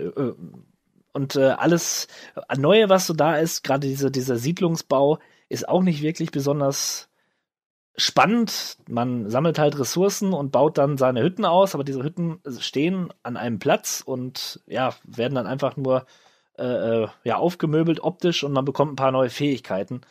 Aber letzten Endes ist es einfach nur ein weiterer Far Cry-Teil. Nicht mehr und nicht weniger. Außer, dass ich jetzt mittlerweile, aber das habe ich ja schon im Talk to Me gesagt, äh, ein bisschen müde bin der Formel wegen und ich hoffe, dass ich das Spiel irgendwie zu Ende bringe. Aber ähm, ja, was ich noch sagen muss, mir gefällt es, die, die Tiere äh, bei mir zu haben. Ja, ein Tier zu streicheln und Fleisch zu geben, wenn es verletzt wird. Ja, denn wie wir alle wissen, werden äh, Fleischwunden am besten durch Fleischverzehr geheilt. Ich fülle genau. das, füll das wieder auf. Vor allem mit, mitten im Kampf so. Einmal ein Stück im Mund und das, das war's. Ja, Realismus. Ja. Ja. Ach, ich weiß auch nicht. Irgendwie. Ja, nee, mach, dann mache ich mal weiter. weiter. Und äh, ich hatte ja schon im Vorfeld mal angemerkt, dass ich so ein bisschen äh, so die Thematik Japan und die, der Umgang mit äh, gewissen zwischenmenschlichen Aspekten beleuchten wollte. Und das habe ich dann mir doch verkniffen, weil ich glaube, ähnlich wie viele Westeuropäer stehe ich da so ein bisschen vor ja, böhmischen Dörfern. Äh, es gibt aber auch Beispiele, wo das jetzt nicht unbedingt, man kann es sich auch schwerer machen, als es eigentlich ist. Und eins davon ist Catherine, ein etwas älteres Spiel für die PlayStation 3, das auch lange, ich wusste, dass es das gab und ich fand das halt, das macht auf mich so einen etwas schlüpfrigen Eindruck. Ne, das suggeriert ja auch schon, dass die ganze ganze Optik des Spiels, das Cover, ne, dieses im Mieder bekleidete blonde Manga-Mädchen, was da einem da entgegenblickt. Ja, und hinter diesem ganzen, äh, hinter dieser ganzen Fassade verbirgt sich aber trotzdem ein sehr packender und äh, fesselnder Puzzler. Es ist ein Puzzlespiel, was mir wirklich echt Spaß macht und das Ganze verknüpft mit einer interessanten Story, wo sich die Entscheidungen, die man trifft während des Spiels, auf die Story auf auswirken. Das Spiel hat, glaube ich, sieben, acht verschiedene Enden. Eine interessante Story, die teilweise echt verrückt ist und abdriftet in, sagen wir es mal, Bereiche, die man nicht unbedingt erwartet, wenn man das Spiel startet. Also Hauptprämisse ist, man ist ein junger Mann, lebt in einer Beziehung und hat einen stabilen sozialen äh, Freundeskreis und irgendwann steht man halt an dem Punkt und äh, die Freundin möchte etwas von einem, was man selber vielleicht noch nicht bringen kann. Und das ist die äh, eindeutige, ja, jetzt bin ich hier wieder der Schlaumeier und möchte sagen Commitment, aber mir fällt das deutsche Wort nicht ein, weil ich inzwischen so, ne? Also sie möchte heiraten und äh, er möchte das halt nicht so unbedingt und ist dann abends in der Kneipe und lässt sich mit seinen Kumpels volllaufen und wacht dann morgens auf und an seiner Seite liegt dann nicht seine Freundin, sondern eine blonde Bekanntschaft aus besagter Kneipe, die witzigerweise auch noch genauso heißt wie seine eigentliche Freundin, nämlich Catherine, nur mit einem C und nicht mit einem K. Ja, und an, aus dieser Begegnung ergibt sich dann äh, storytechnisch ein einziges riesiges Chaos und wir erfahren dann im Laufe der Zeit, was wirklich passiert ist an diesem Abend und ja, beeinflussen, was uns noch passieren wird im Laufe der Abende. Und der ganze der Protagonist verarbeitet dieses, diese ganzen, diese ganze, diese ganzen Tohu, Wabohu in seinen Träumen. Und in seinen Träumen beginnt dann das eigentliche Gameplay, nämlich das Puzzeln. Und es klingt simpel, aber es ist doch sehr herausfordernd. Man muss eine Pyramide emporsteigen und dazu muss man würfelartige Objekte nach vorne ziehen in den Vordergrund, um sie dann als Treppe quasi äh, benutzen zu können. Und so muss man sich halt von ganz unten nach ganz oben bauen, um eine Glocke zu läuten, die dann wieder wach macht. Und das fängt recht harmlos an, wird dann aber im Laufe des Spiels immer schwieriger, dadurch, dass dann auch die Blöcke unter einem zusammenbrechen oder manche Blöcke äh, aus Eis sind und man wegrutscht und halt ein durchgehend interessantes, spannendes Spiel und ich habe es tatsächlich dann, wie ich gerade auch schon angemerkt habe, wie sagt man so schön, gesuchtet.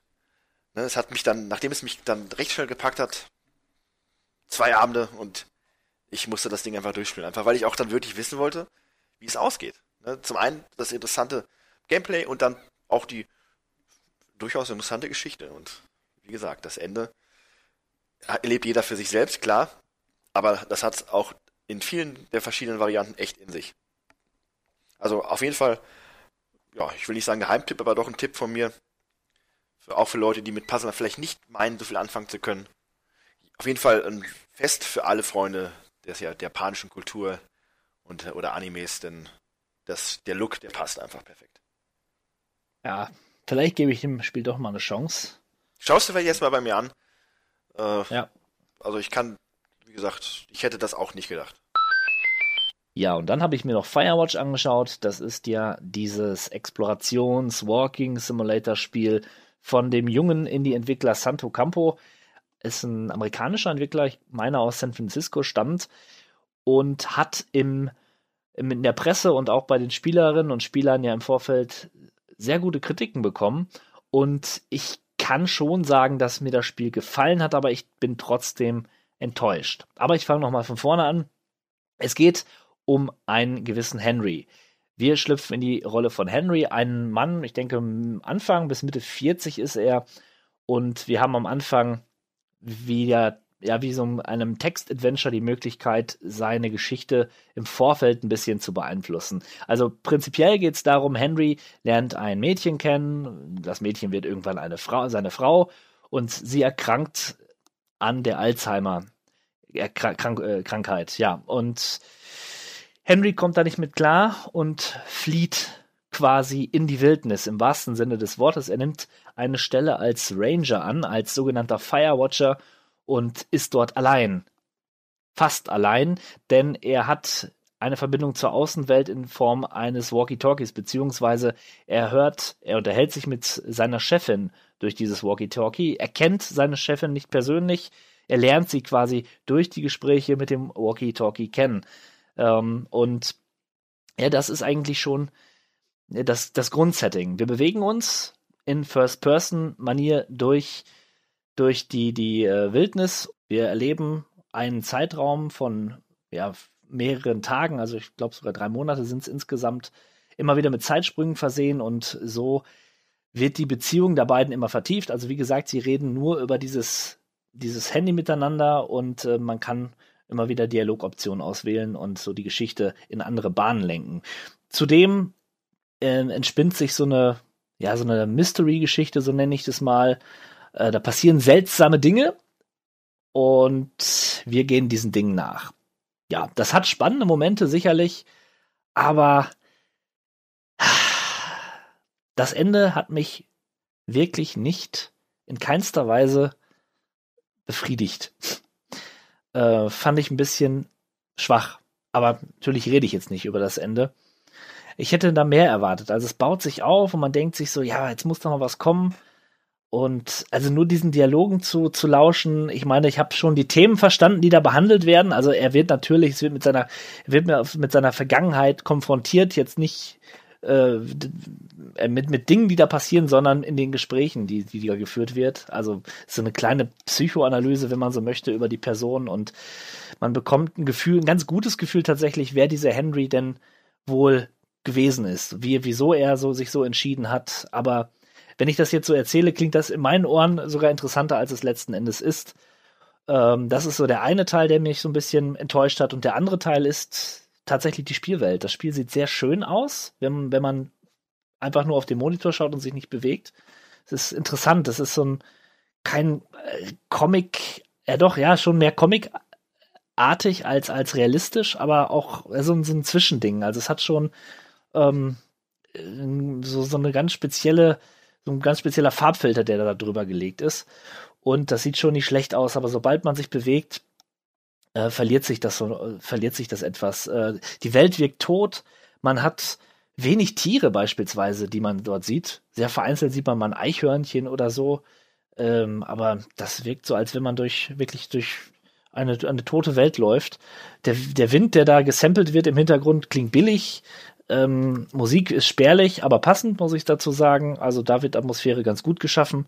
Aber das, was es letztendlich auch sein möchte, nämlich ein Walking Simulator, harter ist es wieder das Wort, äh, das fand ich, also dafür hat's nicht gereicht. Ich, außerdem ist es sehr nervig, ich habe mich ständig verlaufen. Man hat dann einen Kompass und eine Karte, okay, äh, aber viel Backtracking ist dabei, das nervt. Also wirklich, dass ich mal teilweise dachte, jetzt läuft man von A nach B, dann sagt dir die Dame, mein Gott, wieso komme ich nicht auf den Namen? Ist auch wurscht, sagt dir, ja, äh, du kommst jetzt nicht durch dieses Tor. Ach, da musst du das und das holen. Dann lauf doch mal nach dahin. Dann kannst du den halben Weg wieder zurücklaufen und so weiter. Also das hat mich echt gestört. Ähm, ich war im, unterm Schnitt, war, unterm Strich war ich enttäuscht. Also keine Katastrophe, aber ich habe wirklich mehr erwartet. Schade, kann ich nur sagen. Ja, schade im doppelten Sinne, weil ich bin ja nicht unbedingt Freund des sogenannten Walking Simulators. Aber Firewatch war ein Spiel, was auf meiner Liste dann doch etwas weiter oben stand, weil ich mir dachte, so die Prämisse und auch die Optik, die man in den Trailern gesehen hat, war ansprechend. Aber gut, wenn das nicht über eine die Distanz des Spiels hinweg gestrickt werden kann, macht das natürlich dann auch nicht den besten Eindruck. Naja, schade. Ähm, ein Spiel, von dem ich mir auch vielleicht etwas mehr erwartet hatte zu Anfang, ist dann das, was ich in diesem Monat dann doch am häufigsten gespielt habe. Und äh, die Rede ist, und ich wette, viele warten darauf von meinen Beschreibungen über dieses Spiel, Dead or Alive Extreme 3. Ja, der, ja, schon öfter angemerkt, der Beach-Volleyball-Simulator. Die Geschichte hinter dieser Anschaffung für mich ist ja folgende. Generell so Frauen in Videospielen hübsch und schwerlich bekleidet, das ist eine Sache, da sage ich nicht nein. Ja, auch ein Ärgernis beim Model Combat 10, wo die Kämpferinnen ja wieder etwas realistischer auch in ihrer Kleidung dargestellt worden sind. Aber das hatte ich ja schon einmal kritisch erwähnt. Hintergrund war, dass der gute der Hock meinte, Dead or Alive 3 könnte ein lustiges Spiel für zwischendurch sein, wenn man was anderes spielt. Ne? Einfach um Wartezeiten zu überbrücken oder mal um zwischendurch mal ein bisschen auf andere Gedanken zu kommen. ja.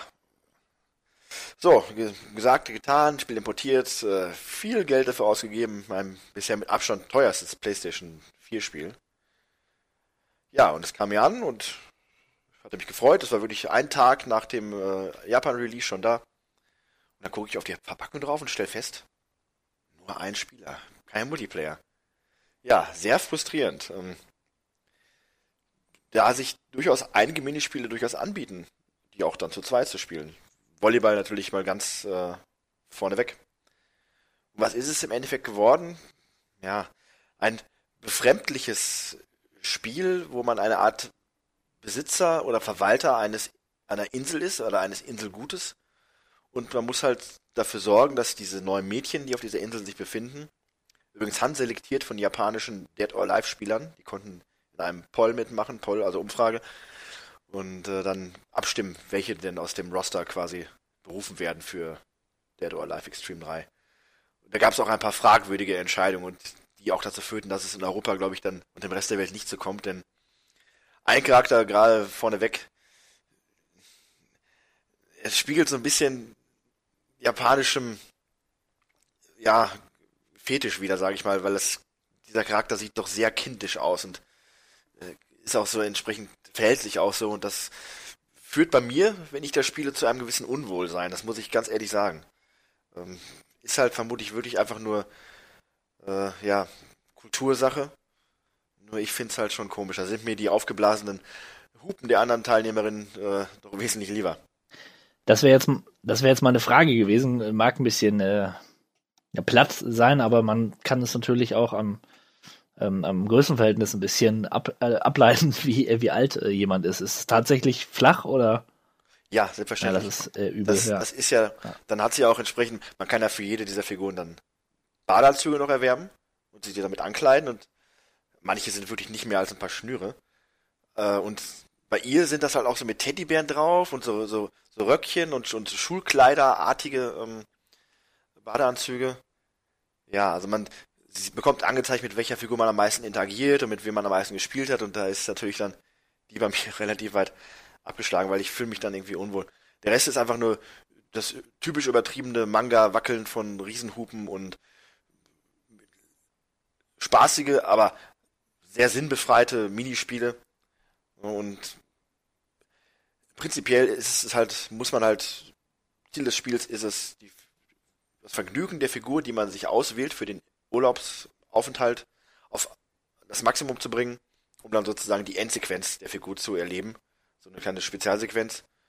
Und für jede Tätigkeit, die man dann vollführt und jede, jede Quest, die man da abarbeitet, zum Beispiel sowas wie spiele einmal Volleyball oder spiele einmal Butt Battle, Butt Battle auch so eine ganz tolle Sache. Da stehen die beiden Mädels sich auf so einer schwimmenden Insel gegenüber im Pool und müssen sich durch das Gegeneinanderstoßen ihrer Hintern von dieser Insel runterwerfen. Na, und wer dann oben stehen bleibt, hat dann logischerweise gewonnen. Naja, und wenn man solche Quests dann besteht, bekommt man Erfahrungspunkte und dadurch steigt dann der, der Owner-Level. Man ist der Owner der Insel. Man kann es aber auch anders deuten. Und dann schaltet man immer weitere Sachen frei. So ein, äh, es gibt im Menü einmal das, den Spielstart quasi und den Bonusbereich. Und da gibt es einmal einen äh, Bereich, der heißt Event Zone und einmal Pictorial Zone oder sowas in der Art. Ich dachte mir, oh, Event Zone, vielleicht kann ich mir da die Minispiele freispielen und dann die Multiplayer spielen. Ja, und dann hatte ich das freigespielt und was war das? Man kann da die Zwischensequenzen sich alle nochmal anschauen, die man bekommen hat. Und kann da dann die Badeanzüge der Figuren ändern, den Bräunungsgrad, die Feuchtigkeit und ob die Badeanzüge ein bisschen kaputt sind. Äh, und sich das dann angucken. Ja, und das kann man dann beliebig hintereinander setzen von verschiedenen Figuren und da denke ich mir auch, warum? Und dann als Westeuropäer oder westlicher Mensch denke ich mir, das Spiel ist inkonsequent, weil man sieht tatsächlich keine wirkliche Nacktheit, sondern alles wird nur angedeutet, aber so offensichtlich, äh, dass es teilweise schon absurd ist, gerade wie die Figuren sich verhalten beim Volleyballspielen. Sehr unnatürliche Körperhaltungen, äh, möchte ich mal dazu sagen. Ist es halt doch sehr inkonsequent, weil ne, es, es äh, kokettiert nicht mit einer Erotik, sondern es ballert die Erotik einem den, den, den Sexappeal mit beiden Hupen quer durchs Gesicht. Pam, pam, pam, pam, pam. So geht das die ganze Zeit und trotzdem ist es prinzipiell einfach nur ein äh, ja, Andeuten und nichts, nichts Konsequentes. Ist das ein Vorwurf an das Spiel? Nein. Nur ich frage mich halt immer wieder, wenn ich das Spiel dann spiele in letzter Zeit, wer ist die Zielgruppe? Tja, und warum kein Multiplayer? Ja, das sind meine Erfahrungen. Dazu kommt noch ein Soundtrack von vier Songs, den man nach einer Zeit echt nicht mehr hören kann und eine teilweise sprechen die Figuren amerikanisch, was sehr komisch klingt. Ansonsten der Untertitel ist okay auf Englisch. Man, dann scheint auch vernünftiges Englisch zu sein, also da muss ich, muss man, musste ich mir nicht die, kam, kam ich mir nicht bei komisch vor. Es ist ein netter Zeitvertreib und wenn man sowas mag und so ein bisschen auch diesen Stil mag, okay, aber ich, 80 Euro habe ich dafür ausgegeben und das, das hätte ich auf keinen Fall machen sollen. Also das war, Eindeutig. Das war eindeutig. Da hätte ich mir auch, äh, da hättest du dir vermutlich 80 Spiele verholen können. Ich wollte gerade sagen, ja. Ich hätte, wollte gerade schon ausrechnen, wie viele Spiele ich mir ja, dafür hätte äh, kaufen können. Ich möchte trotzdem nicht sagen, es ist ein Fehlkauf, weil es ist exotisch und es ist was, was Nettes, was man mal auch seinen Kollegen zeigen kann. Nach dem Motto, hier, guck dir mal, was ich für ein schräges Spiel habe. Das war's wert. Ja, vielleicht nicht so wirklich, aber okay, ich mache das Beste draus und ja. Ja. Was soll's? Weg ist weg. Jetzt hast es. Jetzt hab ja? ich's. Jetzt hast es. Ja, ich habe ähm, ich habe nicht bereut, mir das PlayStation 2 Spiel Dark Cloud zu holen. Das ist prinzipiell die Fortsetzung, nicht nur prinzipiell, das ist die Fortsetzung von Dark Chronicles. Äh, bei uns heißt es Dark Cloud, ähm, in Japan Dark Chronicles 2. Das Level 5 Rollenspiel damals für die PlayStation 2 erschienen. Ich habe mir das Ganze auf der PlayStation 4 geholt. Ähm, läuft gut, allerdings hat man so einen hässlichen Rand, den man auch nicht wegbekommt. Da müsst ihr damit leben. Man gewöhnt sich aber dran. Ähm, kurz zum Spiel. Es ist ein, ich würde sagen, ein, eine Mischung aus Zelda, Action-Kampfsystem, gepaart mit SimCity-Elementen und der, dem Feature oder dem Gimmick, äh, alles fotografieren zu können und daraus sich Dinge craften zu können. Ähm, man spielt prinzipiell einen Jungen in, in vorderster Front, nachher bekommt man noch Unterstützung durch einige andere Personen und auch Maschinen. Ähm, die, dieser Junge heißt Maximilian und lebt in einer Stadt, welche vermeintlich die einzige Stadt auf der Welt ist, die noch nicht von der Apokalypse zerstört ist. Natürlich findet man noch heraus, dass da noch mehr ist, beziehungsweise reist zu Orten, die ähm, brach liegen und man kann sie durch den, durch Zauber wieder äh, zum Leben erwecken. Aber dazu muss man durch Dungeons sich manövrieren und diese Dungeons sind äh, kachelförmig angeordnet, quasi ist recht linear von diesen Dungeons her. Ähm, man muss, kann sie eins wegspielen. Allerdings ist die Welt drumherum schon sehr offen. Also man kann überall hingehen, äh, in, in äh, Gebäude rein und äh, auch mit dem Zug hin und her reisen. Und ähm, ja, das sieht Ganze ist ein bisschen frankophil gehalten. Also wer, wer die Level 5 Spiele und die Layton Spiele kennt, äh, die, die Ästhetik ist so ein bisschen in die, geht so ein bisschen in die Richtung, alles so ein bisschen französisch, äh, bunt, comicmäßig ähm, versehen und ist echt ein sehr, sehr schönes Spiel auch heute noch. Klar, es ähm, hat unsichtbare Wände teilweise, das, das stört ein bisschen die, die bricht so ein bisschen die Immersion. Aber gut, da kann man drüber hinwegsehen. Wirklich toll ist das Fotografieren. Man kann wirklich jedes Objekt fotografieren. Alles, was da so rumliegt, zack, Foto gemacht. Das motiviert ungemein, sich die, die Welt auch genauer anzuschauen. Das Kampfsystem ist, wie gesagt, ein Action-Kampfsystem und macht Spaß. Also man hat prinzipiell immer zwei Waffen. Eine entweder eine Pistole, also eine Fernkampfwaffe und eine Nahkampfwaffe und man levelt nicht seinen Charakter auf, sondern eben diese Waffen. Dazu bekommt man irgendwelche äh, ja, Gegenstände oder Ressourcen, die kann man dann zerlegen und bekommt dann die Möglichkeit, seine Waffe zu verbessern. Die Erfahrungspunkte, die man sam sammelt, ähm, erweitern quasi de, den, ähm, ja, die, die, die Ressource der ein einzelnen Waffe und man kann dort äh, diese dann auf, auf verbessern. Und das ist auch wichtig und sonst kommt man nicht weiter. Cool ist auch, man bekommt so einen Roboter und diesen Roboter kann man dann auch aufleveln im, im Zuge des Spiels. Man kann ihn komplett zusammenbauen, neu bauen, genau. Und ähm, ja, es ist ein sehr, sehr wilder Mix aus vielen Dingen. Diese SimCity-Komponente, die habe ich leider noch nicht äh, spielen können, soweit war, bin ich noch nicht.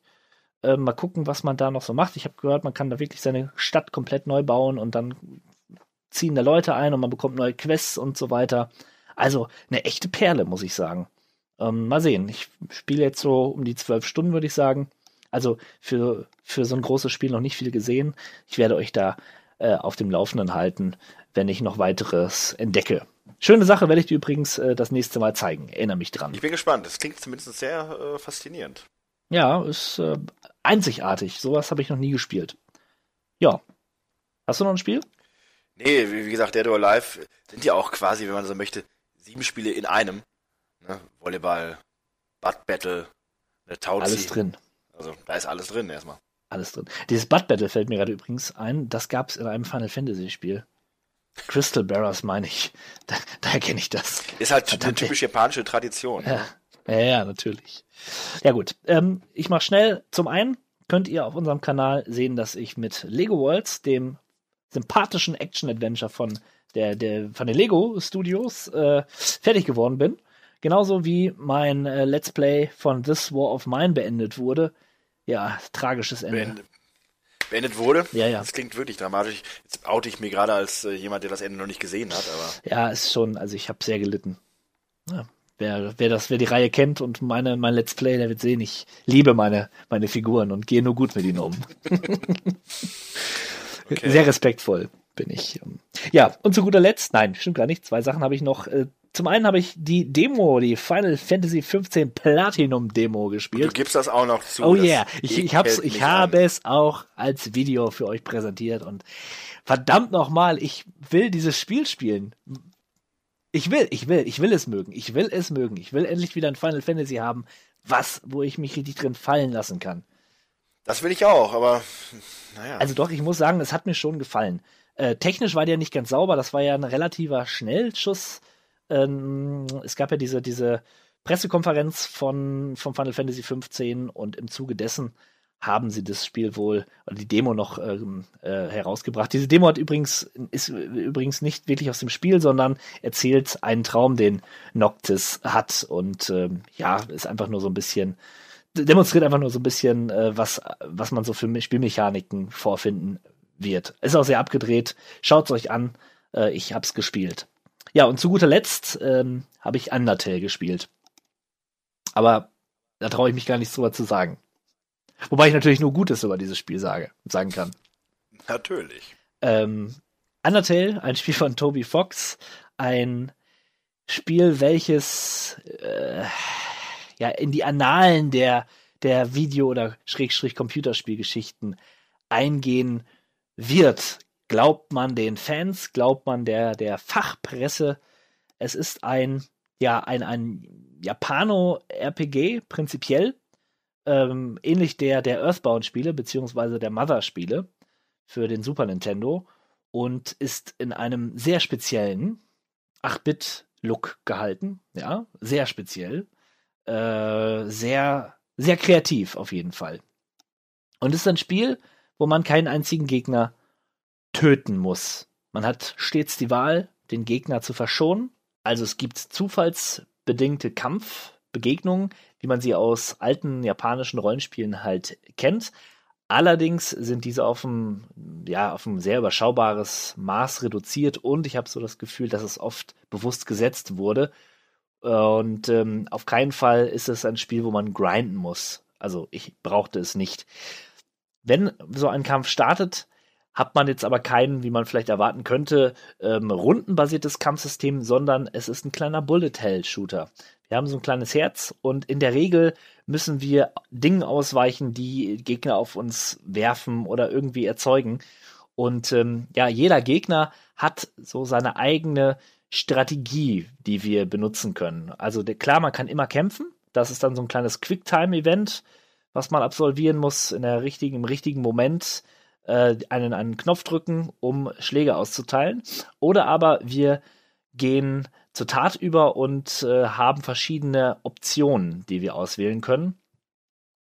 Beispielsweise gibt es Gegner, die man ähm, streicheln kann, weil sie Hunde sind, oder Gegner, die man umarmen kann. Man kann Gegner schmeicheln und so weiter. Und man muss immer gucken, welche Strategie da am besten ist.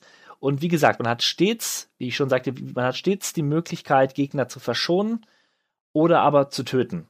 Und letzten Endes geht es auch darum. Ne? Das ist so die, die, das, das, was das Spiel so besonders macht. Ja. Auf jeden Fall völlig abgedreht, Charaktere sehr ähm, skurriler Humor. Äh, ja, am Ende war ich, war ich, war ich irritiert. Ähm, und ich muss sagen, ich verstehe Undertale als interessantes Spiel und ich verstehe auch, dass es, dass es unglaublich viele Ideen vereint, aber. Möchtest du wirklich weiterreden? Aber. Und damit endet diese Rubrik. ja, ich habe alles gesagt zu Undertale. Gut. Ja, Kenner des Spiels werden wissen, warum ich mich jetzt äh, verweigere, hier an dieser Stelle weiter zu reden. okay, sind wir durch, ne? Jo. Das reicht Mit auch. dieser Rubrik, genau, und machen weiter.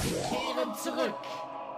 Zurück in die Oh, die Zeitmaschine hält an. Im wunderschönen Jahr 2001. Der 16-Bit-Malo ist gut informiert über dieses Jahr und wird uns sicherlich die eine oder andere Geschichte historischer Natur mitteilen. Ja, Historie äh, wird bei mir wie immer groß geschrieben, aber wir müssen natürlich auch mit ne, dem Elefant im Porzellanladen beginnen quasi äh, das Jahr 2001 bis heute berühmt berüchtigt durch die Anschläge am 11. September. Äh, World Trade Center äh, hat auch Einfluss auf das ein oder andere Spiel und generell auf die Unterhaltungsindustrie gehabt. Ähm, dazu kommen wir später nochmal. Entsprechend dann auch äh, Anekdoten wie oder das Wort des Jahres ist zum Beispiel gewesen in Deutschland der 11. September. Ja, und äh, das Unwort des Jahres ist Gotteskrieger. Ne, also da ist man, da ist man natürlich schon sehr ähm, nah am Puls der Zeit gewesen. Und der Satz des Jahres hingegen wiederum ist dann etwas optimistischer, denn äh, der lautet, und das ist gut so. Oder und das ist auch gut so. Ne, in Anerkennung der Rede des äh, homosexuellen Bürgermeisters, ehemaligen Bürgermeisters von Berlin. Ja, aber das Jahr hatte natürlich auch noch wieder die eine oder andere Widmung. Und die äh, wollen wir euch auch nicht vorenthalten, denn zum einen wurde die Blume des Jahres der blutrote Storchschnabel, sehr schön. Die Vereinten Nationen nannten das Jahr oder widmeten das Jahr den Freiwilligen. Die Flusslandschaft des Landes äh, des Jahres ist die Gottläuber. Ja, für Leute, die das wissen möchten, das ist ein Nebenfluss der Elbe zwischen Tschechien und Deutschland. Wunderschöne Gegend. Ja. Der Pilz des Jahres ist der Meander-Trüffel, das Tier des Jahres, ein Klassiker schlechthin, der Feldhase. Ja. Trotzdem hat es der Feldhase nicht zum Haustier des Jahres geschafft, denn das ist der bergische Schlotterkamm, der Krüper, der bergische Kräher und die bayerische Landgans. Wer hat sie nicht zu Hause, diese Tiere, oder schon mal gehabt? Oder wollte sie schon mal haben? Vor allen Dingen die Landgans, die ist klasse. Richtig, wie der Name schon sagt, perfekt für das kleine Wohnzimmer. Ansonsten, konsolentechnisch hat sich nicht viel geändert. Äh, PlayStation 2, Xbox haben die äh, Herrschaft übernommen. Sega hat die Dreamcast endgültig gekillt und hat den Videospiel-Hardware-Markt verlassen. Darüber hinaus die äh, Handhelds. Nintendo ist auf, aufgewachsen auf den Game Boy Advance. Ja, und hast du noch eine Anmerkung dazu? Ja, ich habe eine kleine Anekdote. 2001 war das Jahr, als ich mir die Dreamcast gekauft habe. ja, ein, ein trauriges Jahr. Ich, ich habe Übrigens, einfach kein übrigens- gutes Händchen für, für Konsolenkäufe. Das ist furchtbar. Wollte es gerade sagen, also äh, lass demnächst bitte wieder mal die Finger davon und kümmere dich mehr um Computers. Ich weiß noch, ich kaufe mir diese Konsole und ähnlich wie letztens bei der PlayStation 4, ja, ich, äh, nee, ich, ich schlag eines meiner Lieblings-Videospielmagazine auf und las, Sega stellt die Dreamcast ein. Katastrophe. Es war eine echte Katastrophe. Zum Glück gab es ja einige Spiele, die ich noch nachholen konnte. Ja, und zu dem wir auch vermutlich gleich noch kommen werden, denn ein paar Titel und prägende Titel gab es ja dann auch wieder für Segas letzte Konsole. Allerdings, und wir fangen einfach mal an mit der Kategorie der Jump and Run Spiele. Heute sagt man ja Plattformer dazu und da macht den Anfang Conker's Bad Fur Day.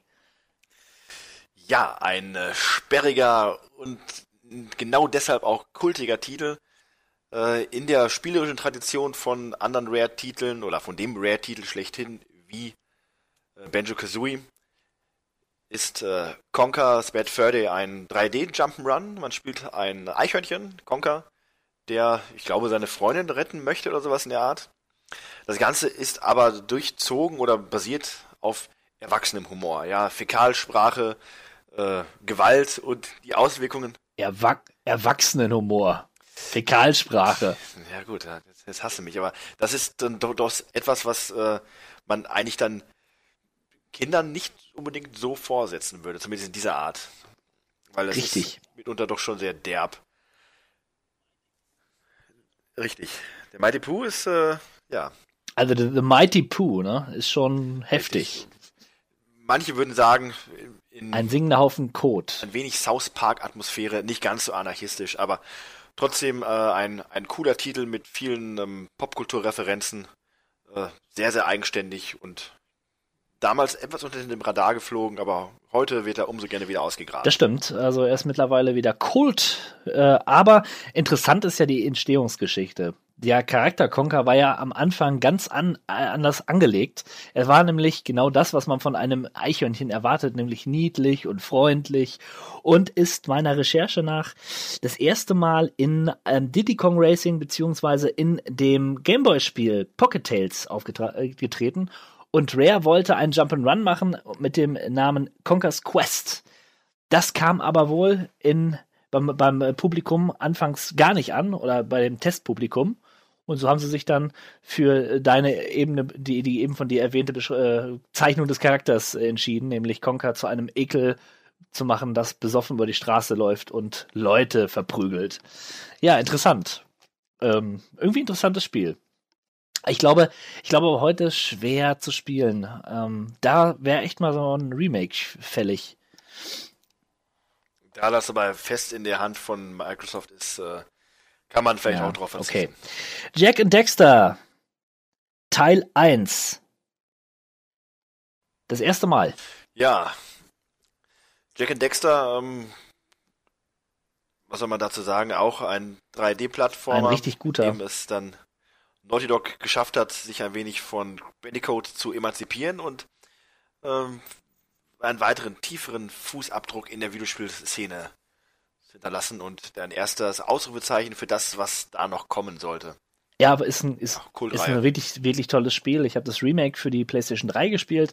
Ähm, erstaunlich, wie groß die Spielwelt ist. Und man hat äh, ich glaube, gab überhaupt keine oder sehr wenig oder sehr kurze Ladezeiten. Da ist so eine neue Technik eingeführt worden, die ähm, das Ganze verkürzt. Also man hat das Gefühl, man bewegt sich in einer Welt, in einem Guss. Natürlich gibt es Grenzen, die man überwinden muss, erstmal Gegner besiegen und so weiter, aber man hat echt viel Raum und äh, ja, das, das mochte ich an, an, ja, das mochte ich, mag ich überhaupt an solchen Jump'n'Run spielen, wenn man da so ein bisschen 3D Jump'n'Run spielen, wenn man sich da so ein bisschen die Gegend anschauen kann. Äh, toll, tolles Spiel, wirklich, ganz cool. Tolle Charaktere auch. Dexter, witz- witziges Tier. Was ist Dexter? Jetzt haben wir es wieder, ne? Die Frage hat man bestimmt schon mal Ja, gestellt und nicht beantwortet. Ja, wurscht. Ein kleines, witziges, drolliges Wesen. Ja gut, jetzt aber Crash Bandicoot, The Wrath of Cortex. Der vierte und letzte Teil, richtige Teil von Crash Bandicoot. Ja, und auch der erste Teil, der nicht mehr von Naughty Dog gemacht worden ist, sondern von unseren Freunden von Traveler's Tale, du sagst es, die Masterminds hinter den aktuell sehr populären Lego-Spielen. Ja, äh, was soll man dazu sagen? Der erste Teil, der dann auch später nicht mehr nur exklusiv für PlayStation verfügbar war, sondern auch auf der Xbox rauskam. Es ging bergab. Ja, es war auch ad antiquiert. Das Leveldesign entgegen von Jack and Dexter linear. Ne? Wer will das schon? Wer wollte das damals schon? Ne? Heute wollen es die Leute vielleicht wieder. Ja, Sonic Advance habe ich noch. Und da, ja, das ist traurig in Anbetracht der Tatsache, dass die, das Sega ja äh, sich vom Konsolenmarkt verabschiedet hat. Da war mir schon klar, ja, jetzt, jetzt sind sie übergelaufen. Sonic auf dem Nintendo. Das Spiel mag ja vielleicht so ganz in Ordnung gewesen sein, aber das, das geht. Ich kann es heute noch Ja, nicht eine gut komische. Sache, ne? Also das kam mir auch komisch Ja. vor. Ja, ich, ich bin da hängen geblieben. Es ist ja, war ein klass, klassisches 2D äh. Ja. Oddworld, Match oder Munchs Odyssey. Ja, ein weiterer Eintrag in Hm. der Oddworld Spielewelt-Reihe. Äh, Man spielt den namensgebenden Munch. Und ja, diesmal in 3D, möchte man sagen. Ne, Der eigenwillige Look der Serie ist Ja. zum Glück beibehalten worden. Für mich war das schon immer zu eigenwillig. Ich bin dann auch nach Oddworld ausgestiegen. Also Oddworld Apes Odyssey. Äh, Aber ich kann mir schon vorstellen, dass das durchaus seine Leute gefunden hat. Ja, der war ja sehr beliebt, der, der Ape. Was ich damals halt nur interessant fand, war, dass sie wirklich von Anfang an sagten, Oddworld, das soll ein Spielezyklus werden mit mehreren Teilen. Das gab es damals ja noch nicht so oft, dass man schon wusste, die Programmierer entwickeln jetzt quasi ihre eigene Welt. Und das fand ich schon eine ambitionierte, aber auch coole Nummer, die sie dann leider nur, glaube ich, für drei oder vier Spiele durchgezogen haben. Aber nichtsdestotrotz haben sie dadurch ihren eigenen Kosmos geschaffen. Und das ist vielleicht sogar die größere Leistung als die Spiele als Einzelstücke an sich. Das kann gut sein. Das kann gut sein. Pac-Man World 2. Hm. Ja, der, der Nachfolger von Pac-Man World 1, den wir ja schon als beim letzten oder vorletzten Mal als durchaus äh, ja, kurzweiligen und spaßigen 3D Jump'n'Runner in Erinnerung hatten. Ja, also vorbei die Zeiten des, äh, des Davonfliehens vor Geistern und Fressens von Kügelchen, sondern jetzt hat Pac-Man Fähigkeiten. Er kann gehen und hüpfen und weiterhin fressen, aber er hat abgegradet. Vor allen Dingen fressen. Mario Land 4. Ja, war ein Game Boy Advance Spiel. Ähm, kann man, braucht man nicht viel zu sagen. Hey, hey, hey, eine tolle, tolle kleine Konsole. Nein, nein. Handheld. Das sollte gar nicht. Das, das klang jetzt äh, negativer, als ich es meinte. Ich meine es wirklich so. Ähm, ja, damit verlassen wir aber auch schon die Jump'n'Runs. So langsam wird's weniger, leider. Aber waren ja echt ein paar wegweisende Titel dabei. Einer. und machen weiter mit den Action Adventures. Jetzt aber wegweisend und ach ja, was soll man sagen? GTA 3, Grand Theft Auto 3. Das erste Mal in 3D. Ja, und bahnbrechend, wie du schon sagtest. Äh, man wusste ja gar nicht, wie einem geschah, als dieses Spiel erschien. Man hatte ja immer noch dieses coole und eigenwillige GTA 1 und 2 vor Augen, Draufsicht, hässliche Grafik, aber cooles Spielprinzip, ein bisschen tabubrechend. Äh, aber als dann das Spiel rauskam, man war schon wirklich geflasht. Ja, das, das konnte man sich gar nicht vorstellen. Ähm, alles in 3D, eine komplette Stadt modelliert, man konnte frei äh, fahren und gehen, wohin man wollte. Also, ich konnte es nicht glauben. Und ich, äh, ich habe es damals aber auch nicht gespielt, weil ich da nicht die potente Hardware dazu gehabt habe. Ähm, Den Kopf meinst du, du hast es nicht verstanden. Ich war einfach Ich- nicht, noch nicht weit genug, um das zu ich, verstehen, nein, diese, diese Grafik. Tatsächlich konnte ich mir das schlecht vorstellen, dass das funktioniert. Äh, In der Größe. Ich meine, aus heutiger Sicht ist es gar nicht so groß, aber äh, ja. Ja, Wahnsinn. Ich finde es toll und es ist wirklich, es ist wirklich ein wegweisendes Spiel. das hat auch entsprechend die äh, internationale Presse so gesehen und der berühmt-berüchtigte Metascore liegt bei Grand Theft Auto bei wahnsinnigen 97. Ja, nur ein weiteres Spiel hat es geschafft, in dieser Konsolengeneration auf so einen hohen Wert zu kommen. Und äh, ja, zu dem kommen wir später noch. Aber damit ist es das bestbewertete Spiel Ja. der Generation. Zu Recht, in jedem Fall. Also, zumal es auch eine ganz interessante Geschichte erzählt hat. Also war Richtig, völlig, und- völlig okay. Und die Geschichte, die Rockstar im Allgemeinen selbst dadurch geschrieben hat, weil darauf basiert die erfolgreichste Videospielreihe aller Zeiten. Und Ja. da fing es erst so richtig an. Ja. Nächster Titel: Max Payne. Remedy. Entertainment gibt sich die Ehre, gibt Max Payne äh, ja, die Bühne, die, eine Bühne, diesen abgehalfterten, ähm, was ist er, Detektiv oder Ex-Cop. Ja, ist er noch ein Cop oder schon Ex-Cop in dem Teil? Ich weiß es gar nicht. Vermutlich ein Ex-Cop. Also das ist, ja, das ist ja der, der Fall, wo der, der, der, der Teil, wo seine Frau halt ermordet wird, ne? Oh mein Gott, Spoiler. ja, und er will sich, er will sich rächen. Und ähm, es war das Spiel mit Bullet, Bullet Time. Also diese Zeitlupe. Richtig, das war eine Sache, die kannte man früher noch nicht und das war so dermaßen cool. Zu cool für die Bundesprüfstelle für jugendgefährdende Medien, denn äh, die haben das relativ fix dann auch äh, für den geneigten Käufer unzugänglich gemacht. Aber ja, zu, zu Recht, äh, Gott sei Dank, wer weiß, was da für Leute rausgekommen wären aus dieser, dieser Generation. Äh, inzwischen nicht mehr auf dem Index, aber äh, das Spielprinzip als solches hat dann auch den, den Index überlebt und hat dann auch viele weitere Titel geprägt. Nicht nur Max Payne-Titel, sondern generell die Videospielart. Ich meine mich auch zu erinnern, dass das dann wirklich ähm, Mode und Vogue war, ne? Dass viele, viele Shooter und Third-Person-Shooter das eingeführt haben. Mir fällt jetzt auf Anhieb keiner ein, aber das ist bestimmt so. Es ist ja heute noch so in Fallout 4. Ne? Wenn du da ein gewisses Medikament eingibst, hast du den schönen Zeitlupenmodus und kannst viel besser ballern. Halo, Kampf um die Zukunft. Ja, Halo halt, ne? Äh, ähnlich bahnbrechend scheinbar und Multiplayer-mäßig äh, eine wirkliche Offenbarung. Ja, schön. Schön für alle die Leute, die das damals Ja. so äh, empfunden haben und vielleicht auch heute noch so Ja. sehen. Richtig. Metal Gear, Metal Gear Solid 2, Sons of Liberty. Kannst du was dazu sagen? Ich kann es nämlich nicht. Ja, ich kann ein bisschen dazu sagen, äh, nämlich eins dieses, äh, dieses sogenannten Pile of Shame Spiele, die bei mir, so wie eigentlich alle Metal Gear Solid Spiele, die ich habe, außer Teil 1, im Schrank stehen und ich noch nicht gespielt habe, außer den Anfang. Und damit habe ich, glaube ich, noch das noch nicht erlebt, was einigen Leuten bei dem Spiel am übelsten aufstößt, wenn man das wirklich so nennen möchte. Es ist ein tolles Spiel. Aber äh, es reiben sich einige Leute daran, dass man relativ wenig mit Snake spielt, sondern viel mit Raiden. Und äh, das hat einige Leute nicht ganz so gepasst. Aber nichtsdestotrotz ist es halt auch wieder klassisches Metal Gear. Jo. Silent Hill 2. Ein fantastisches, fantastisches Survival-Horror-Spiel. Ähm, Teil 1 war schon großartig. Teil 2 hatte noch mal hat noch mal einen draufgelegt. Also es ist ja wirklich der reinste Psycho-Horror-Trip.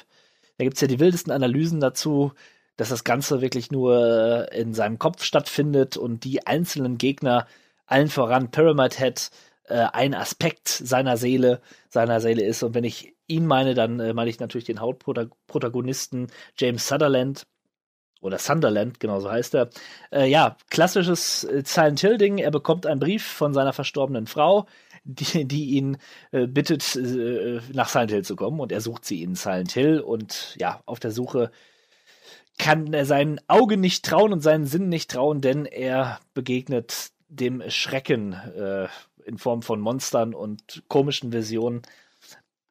Silent Hill halt, großartige Atmosphäre und auch heute noch ein wirklich guter und beängstigender Titel. Hast du ihn mal gespielt? Ja, ja, da wollte ich gerade zu kommen. Das ist nämlich bei mir anders gewesen. Ich fand Silent Hill 1 nicht so cool und äh, das sah so hässlich aus und das hat mich auch so von, vom Gameplay her gar nicht überzeugt. Und dann gab es halt Silent Hill 2 und ich hatte das beim Kollegen dann mal, der hat das rumliegen und hat mir das gegeben. Und dann habe ich es gespielt und ich fand das so unendlich großartig, dass ich selber kaum glauben konnte, wie toll dieses Spiel ist.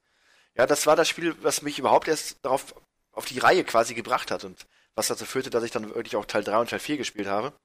Denn Silent Hill 2 war von der Atmosphäre her und von dem vom ganzen Setting her so dicht und so fesselnd, damit hätte ich gar nicht gerechnet. Und dazu dieser großartige Soundtrack, äh, dieses Gitarren-Ambient, total cool. Und äh, das Interessante war, die Version, die ich habe, ist so eine Special Edition mit einer Bonus-DVD mit dem Making-of, wo man dann auch halt noch so ein paar Motive des Spiels dann anders beleuchtet bekommt und mal ein bisschen mit, den, mit dem äh, Entwicklerteam spricht. Team Silent heißen die, glaube ich. Das ist ja so eine äh, richtig so eine ja, abgestellte Truppe von denen, genau. Äh, Konami. Und ja, und äh, deshalb, also das ist ein wirklicher Meilenstein. Teil 3 konnte meiner Ansicht nach nicht so wirklich mithalten. Teil 4 muss man auch unter anderen Maßstäben bewerten, aber Teil 2 ist für mich in meiner eigenen äh, Hall of Fame, das ist das Erstaunliche für mich selbst, hat das einen ganz hohen Platz, wobei ich der Silent Hill-Reihe ja eigentlich nicht ganz so gut reingestartet bin. Ja, aber da gehe ich d'accord. Also Teil 2. Bester Teil der Serie. Ja, weil du, weil du, weil du sagtest, dass Teil 1 schon super war und ich, ich fand so, halt Teil ja, 1 okay. ätzend und das äh, ist das interessant, dass man da verschieden Ja, dran geht und trotzdem ja, aufs gleiche. Ergebnis kommt. Harry Potter und der Stein der Weisen. Ja, ich hab's auch auf meiner Liste, aber so richtig, warum Ja, kann ich dir nicht sagen. Ich war damals Harry Potter Fan, wie vermutlich die meisten. Und, Es wurde, äh, es wurde irgendwie jeder Film auch äh, verspielt sozusagen. ja, in verschiedenen Versionen. Ja, Ich wollte eigentlich nur Quidditch spielen. Und ich weiß nicht mal mehr, ob man das da konnte. weiß es auch nicht.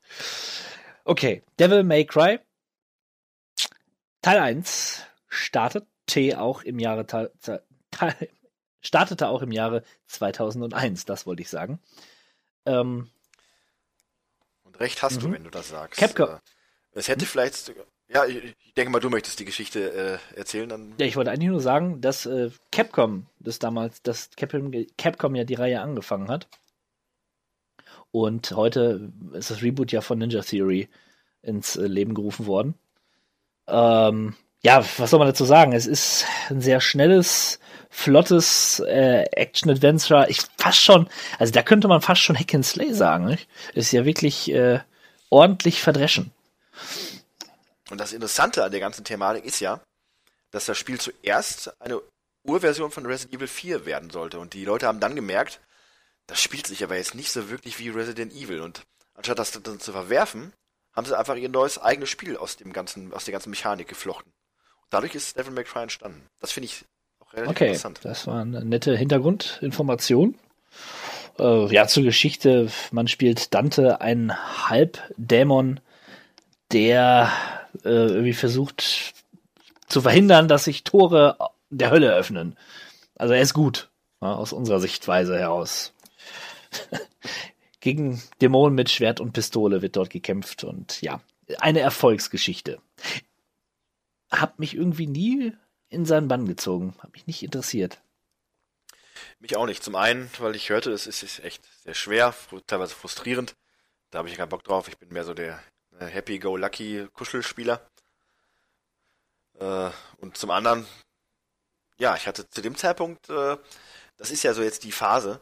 PlayStation 2 war meine, meine dunkle Zeit, äh, in der ich echt keinen Bock hatte auf Videospiele. Geht mir genauso, übrigens. Da habe ich relativ, relativ wenig gespielt und dann ist halt sowas wie Devil, Devil May Cry schon, schon an mir vorbeigezogen. Komisch nicht. Ich, ja, wie gesagt, komisch. Äh, viele, man kann über viele Titel was sagen, aber tatsächlich die meisten davon habe ich auch erst Jahre später gespielt. Ja, er ist interessant. Das ging mir genauso. Das ist echt so ein schwarzes Loch. Ähm, aber gut, mal gucken, ob wir das doch ein bisschen gefüllt bekommen mit äh, dem nächsten Titel Batman Vengeance. Ja, von wegen hier neue Batman-Teile, äh, 3D und so, was Neues. Nee, nee, das gab's früher schon. Und das war gar nicht mal so schlecht. Äh, basiert übrigens auf der, auf ich glaube, auf der gleichnamigen TV-Serie, also eine Zeichentrickserie. Und äh, ja, Joker kommt drin vor, Mr. Freeze kommt drin vor. Und es ist wirklich ein 3D Batman-Spiel. Ähnlich der heutigen Spiele, natürlich nicht ganz so ähm, agil ging man davor, aber man konnte schön prügeln. Aber man konnte, man konnte nicht töten, ne? Also gut, man kann ja auch nicht in den, ich glaube, man kann in den Arkham-Teilen auch nicht wirklich töten, aber man kann sie wirklich übelst verletzen. Batman tötet ja, ja auch nicht, außer im neuen Batman gegen Superman. Ja, ja, ja oh das, okay, aber ähm, da verhaftet er sie ganz ordentlich mit Handschellen. Das macht er im neuen Teil nicht, da schlägt er sie einfach nur bewusstlos und aber er tötet Bricht in die Beine. Die Beine. er tötet nicht, nein. Ja, gut. Okay. Nächster Teil, nochmal Superheld, Spider-Man 2. Enter Electro. Ja. Hat sich auch irgendwie nicht verändert, die Reihe. Man schwingt sich mit Spider-Man durch Manhattan, New York, ja. Und äh, prügelt sich mit Gegnern. Ja, tatsächlich soll der zweite Teil aber ähm, besser sein, weil einfach das, das Feeling, das, das Schwing-Feeling besser rüberkommt. Ne? Hat ja auch so einen Open-World-Charakter. Und äh, das soll da wohl passen. Ich bin selber kein Freund der freundlichen Spinne von nebenan. Aber sowas weiß ich dann doch durchaus zu schätzen. Joa. Das nächste Spiel habe ich auch nie gespielt, möchte ich aber gerne. Luigi's Mansion. Das habe ich sogar tatsächlich gespielt. Es, in erster Linie freute es mich damals, ähm, dass, dass der gute Luigi mal wieder ein eigenes Spiel bekommt. Äh, ein dedicated Game sozusagen. Und äh, ja, man ist quasi auf der Suche nach Mario, was auch sonst. Die haben ja sonst nichts anderes zu tun, als immer irgendjemanden von dieser Truppe da zu suchen. Und man ist in einem Geisterhaus quasi unterwegs mit einem Staubsauger und muss dann die Geister wegsaugen, bevor sie einen erschrecken und man dann typisch Luigi in eine Ohnmacht fällt. Es ist doch sympathisch. Es ist einfach ein sympathisches, Sympathisches Spiel und äh, hat eine coole Atmosphäre. Tatsächlich ein bisschen spooky, also so wie man sich das so à la Scooby-Doo vorstellt. Ähm, Spiel. Ja, ich bin großer Scooby-Doo. ja, guck mal, also das ist ein, wirklich Ja. ein ganz gutes Spiel. Ja, schön, schön, schön. Ein guter Titel. Soul Reaver 2. Ich als alter Legacy of Kain Fan habe das natürlich nie gespielt. Ja, komisch. Also das zeigt mir wirklich, dass ich da echt eine Lücke hatte. Soul Reaver 1 habe ich mit Leidenschaft gespielt. Ist ja quasi ein 3D-Zelda, also Zelda ist ja heute auch in 3D, aber ein Zelda-Spiel quasi düster und im Legacy of Kain Universum. Das heißt, äh, viele Dämonen und Vampire äh, dazu gepaart mit, mit Kämpfen und äh, Rätseleinlagen. Ja, der zweite Teil, da spielt man auch den gefallenen Engel Raziel, der, ähm, ja, der, der sich ähnlich wie im ersten Teil durch Nosgod bewegt. Diesmal gibt es, glaube ich, zwei, zwei Zeitebenen, die man bereisen konnte. Und äh, es war ein bisschen Action-fokussierter. Wie gesagt, leider nie gespielt. Ich besitze es. Ja? Good Old Games lässt grüßen. Mal gucken, vielleicht hole ich das irgendwann mal nach. Ich sag nur Kane Forever und fuck äh, Raziel. Ja, Kane ist natürlich cooler, das gebe ich zu, aber trotzdem. Gut, nächster Titel, Aiko. Aiko, mittlerweile ein Klassiker in gewissen Kreisen. Aiko, ein Spiel von Team Aiko, die das fantastische Shadow of the Colossus gemacht haben. Das war das Erstlingswerk. Und ähm, ich glaube, dass es im selben Kosmos spielt wie Shadow of the Colossus, Colossus beziehungsweise Shadow of the Colossus spielt im selben Universum wie Aiko. Man spielt dort das der namensgebende Kind Aiko, ein Junge mit Hörnern, der als Opfergabe quasi von seinem seinem Stamm in ein großes Schloss gegeben wurde. Das ist wohl Ritus bei denen, dass sie, äh, dass alle zwölf oder fünf oder 13 Jahre irgendwie ein Kind geboren wird mit Hörnern und das muss man dann dort opfern. Klassisch, ja. Und äh, kaum ist man in diesem Schloss angekommen, wird man von Dämonen bedroht, beziehungsweise sieht ein Mädchen, was von diesem bedroht wird und man rettet dieses Mädchen und ja, man muss versuchen, mit diesem Mädchen das Schloss zu verlassen. verlassen. Und ähm, das Spiel hat eine ganz eigenartige Atmosphäre. Sehr melancholisch, sehr ruhig, ist so, so verfallen, sieht es aus, wie fast schon ruinartig und man muss dieses Mädchen beschützen, indem man es bei der Hand nimmt man kann es auch tatsächlich per Tastendruck an, der, an die Hand nehmen und mit sich ziehen und muss aufpassen, dass ihm nichts, ihr nichts passiert. Und über das Spielen hinaus entwickelt man tatsächlich eine Beziehung zu diesem Mädchen.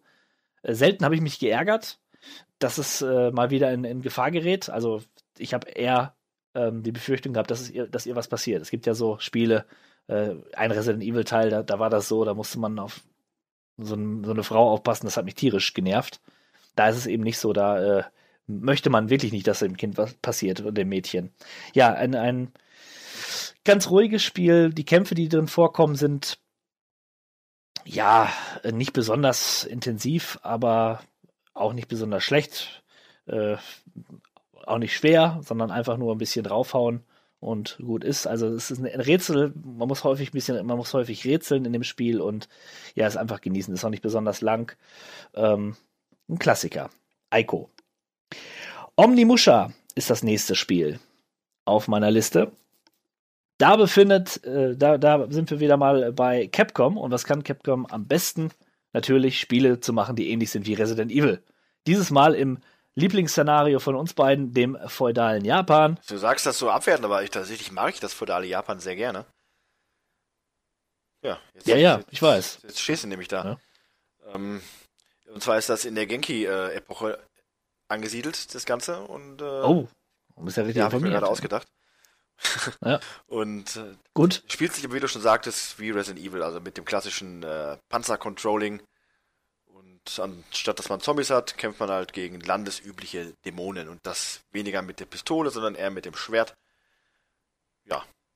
Tatsächlich ist das Spiel an mir vorbeigegangen und ich habe es erst kürzlich mal so richtig wahrgenommen und ich finde das, muss sagen, das, ich finde es relativ interessant. Also vielleicht eine Sache, die ich mir jetzt auch mal nachträglich dann hm. zulegen werde. Vielleicht würdest du dir auch den folgenden Titel zulegen wollen: Project Zero. In Japan unter dem Titel Fatal Frame bekannt. Finde ich übrigens viel cooler. Fatal Frame. Ja, äh, da muss man als äh, junges Mädchen äh, Geister fotografieren. Mit der sogenannten Ka Kamera Obscura. Ja, die Kamera Obscura, die vernichtet die Geister hat seine Fans und wurde ja auch, glaube ich, vor kurzem erst fortgesetzt.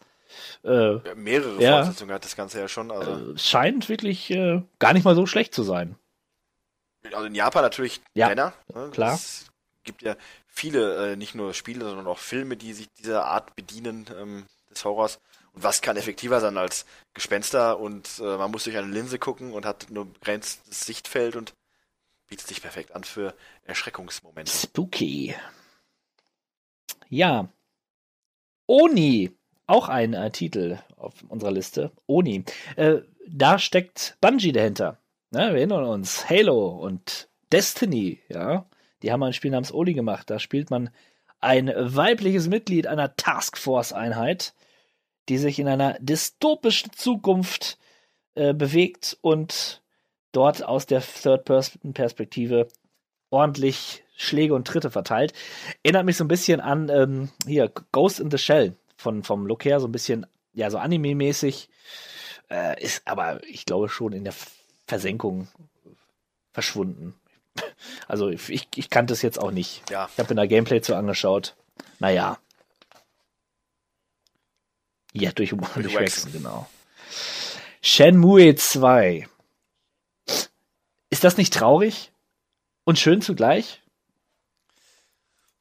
Tja, einen besseren Schwanengesang gibt es nicht und vielleicht auch einer der Gründe, warum Shenmue 2 nicht die Bekanntheit genießt und auch nicht die, den, den, den Respekt genießt, wie es Teil 1 ist, weil das ging dann halt ein bisschen unter. Wurde dann auch später wieder veröffentlicht für andere Konsolen, aber nichtsdestotrotz ist das schon so ein bisschen untergegangen, meiner Meinung nach. Ja, und es ist so ein fantastisches Spiel. Ich habe keinen Shenmue gespielt, das möchte ich nur nochmal sagen. Äh, aber das, was ich gesehen habe, fand ich immer hoch faszinierend. Und wie ich, glaube ich, auch schon mal bei Shenmue 1 sagte, sicherlich seiner Zeit auch ein bisschen voraus. Ja. Ja, und äh, ja, Shenmue 2 war dann nochmal größer als Teil 1. Man hat eine noch größere Stadt gehabt, man konnte mal wieder arbeiten und mit vielen Leuten sprechen. Und Rio ist einfach ein sympathischer Charakter. Und er soll doch endlich seine Rache bekommen. Er soll doch endlich den Mörder seines Vaters besiegen. Aber dazu müssen wir erstmal den dritten Teil bekommen, bevor es das soweit ist. Ja, kommt vermutlich voraussichtlich nicht vor Ende 2017. Also haben wir noch ein wenig, müssen wir uns noch ein wenig in Geduld üben. Ja. Ja, vielleicht gibt es ja mal irgendwie alle drei Teile zusammen veröffentlicht für irgendein System. Das wäre schön. Ich glaube aber nicht. Ja, äh, letztes Jahr, also im Jahr 2000, hatten wir das Spiel äh, Fear Effect. Nun haben wir den zweiten Teil. Was du mir so bildlich ans Herz gelegt hast. Äh, Retro, Retro Helix, Helix, meine ich natürlich. Und äh, ja, ist ein Sequel zum ersten Teil. Ist so ein bisschen Resident Evil-artig. Ihr erinnert euch, wenn ihr den letzten Podcast gehört habt. Äh, allerdings äh, gepaart mit, mit Triaden-Thematiken und Monstermutanten, obwohl die gibt es ja bei Resident Evil auch. Ja, äh, aber noch viel wichtiger, die Protagonistin, ja, diesmal zwei in der Zahl, die man auch spielen kann, äh, sind äh, heiß, ja, heiß und knapp bekleidet. Also genau das Eieiei, Richtige okay. für unseren 16-Bit-Malo hier. Ja, der, der schmeißt wieder die Google-Maschine an und äh, guckt, was hier für Fanart bei rauskommt. Also da gibt's schon einiges. Ähm, Aber das war's dann auch. Also da wurde die Kuh gemolken, ja. Aber das Spiel soll tatsächlich gar nicht so schlecht sein. Aber auch das, der zweite Teil ist auch völlig an mir vorbeigegangen. Genauso wie Seifenfilter 3. Ja, Haben wir Teil 1 und 2 mit Leidenschaft gespielt, mit ne? höchster Leidenschaft und umso erstaunter war ich dann quasi, dass dann auch Teil 3 direkt im Anschluss quasi erschienen ist. Ähm, hat aber, und da spannen wir jetzt den Bogen zurück zu unserer Einleitung, ein wenig gelitten äh, unter den Anschlägen vom 11. September. Das Spiel wurde dann auch verzögert herausgebracht. Das Covermotiv musste verändert werden, da auf dem Cover, wenn ich mich nicht täusche, ein, ein Giftgasanschlag auch mit abgebildet worden wäre. Ja, alles andere als angebracht zu der damaligen Zeit, zumindest nicht unbedingt verkaufsfördernd. Und so erschien der Titel dann halt einige Zeit später. War dann auch der erste, der nicht mehr äh, PlayStation exklusiv war.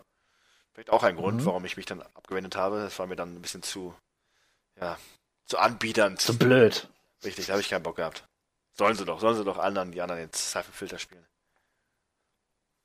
Ja, von daher kann ich nicht Ja, viel mehr okay. dazu sagen. Ähm, Alone in the Dark, The New Nightmare. Hm. Ja, Survival-Horror aller Resident Evil könnte man sagen. Ähm, ich bin nie an diese Reihe rangekommen. Ich weiß nicht. Ich habe auch immer das Gefühl, dass die Spiele nie gut waren. Ich kann mich aber auch täuschen.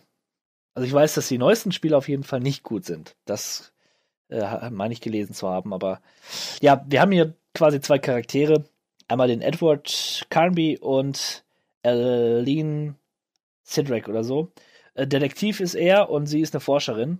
Und das Interessante ist, es ist ähnlich wie bei Resident Evil auch, man, mit diesen zwei Charakteren kann man auch zwei unterschiedliche Spiele erleben, mehr oder weniger. Also der Edward hat mehr Action und sie hat mehr Rätselanteil und ja, man startet auch an unterschiedlichen Punkten. Es gibt einen, einen Gruselwald und ein Herrenhaus, aha. Äh, ja, und vielleicht ganz nett gegruselt zu der damaligen Zeit.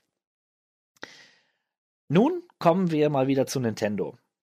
Da sind zwei Spiele mehr oder weniger parallel veröffentlicht worden, nämlich zum einen The Legend of Zelda Oracle of Ages und The Legend of Zelda Oracle of Seasons.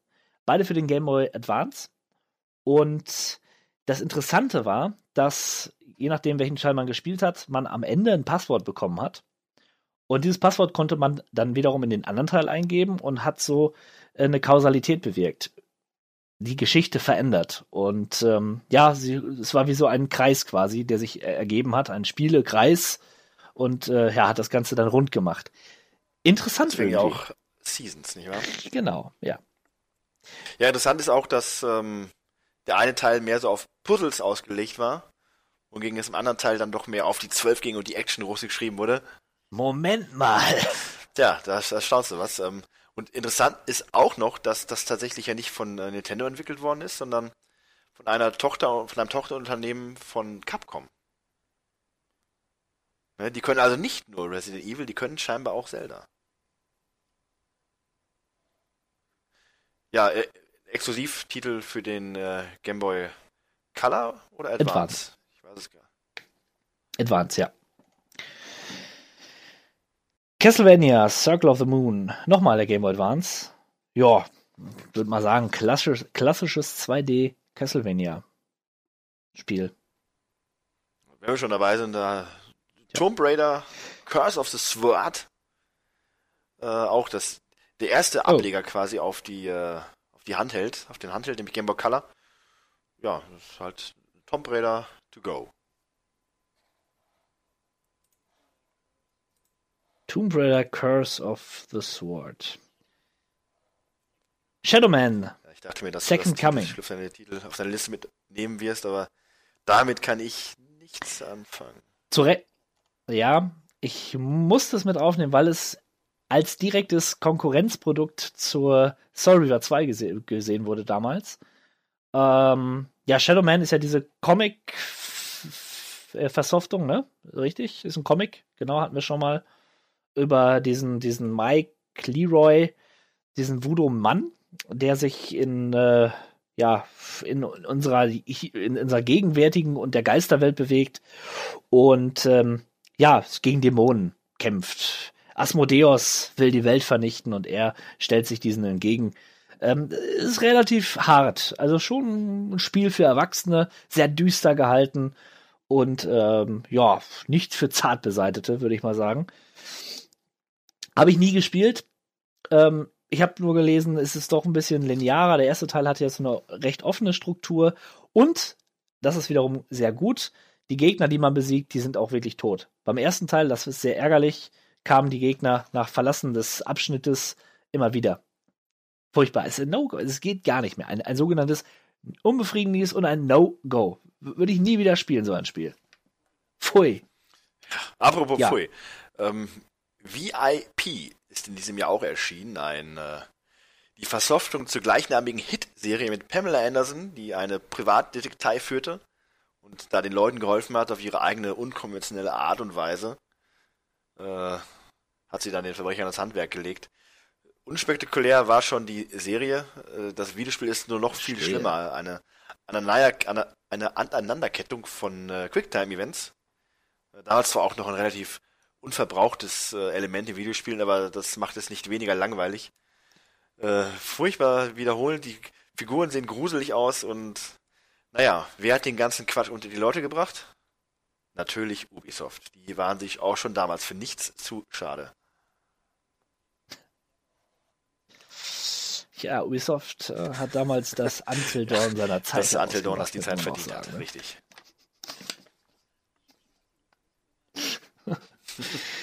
Sch- Schöner Titel. Müssen wir mal nachholen, würde ich mal sagen.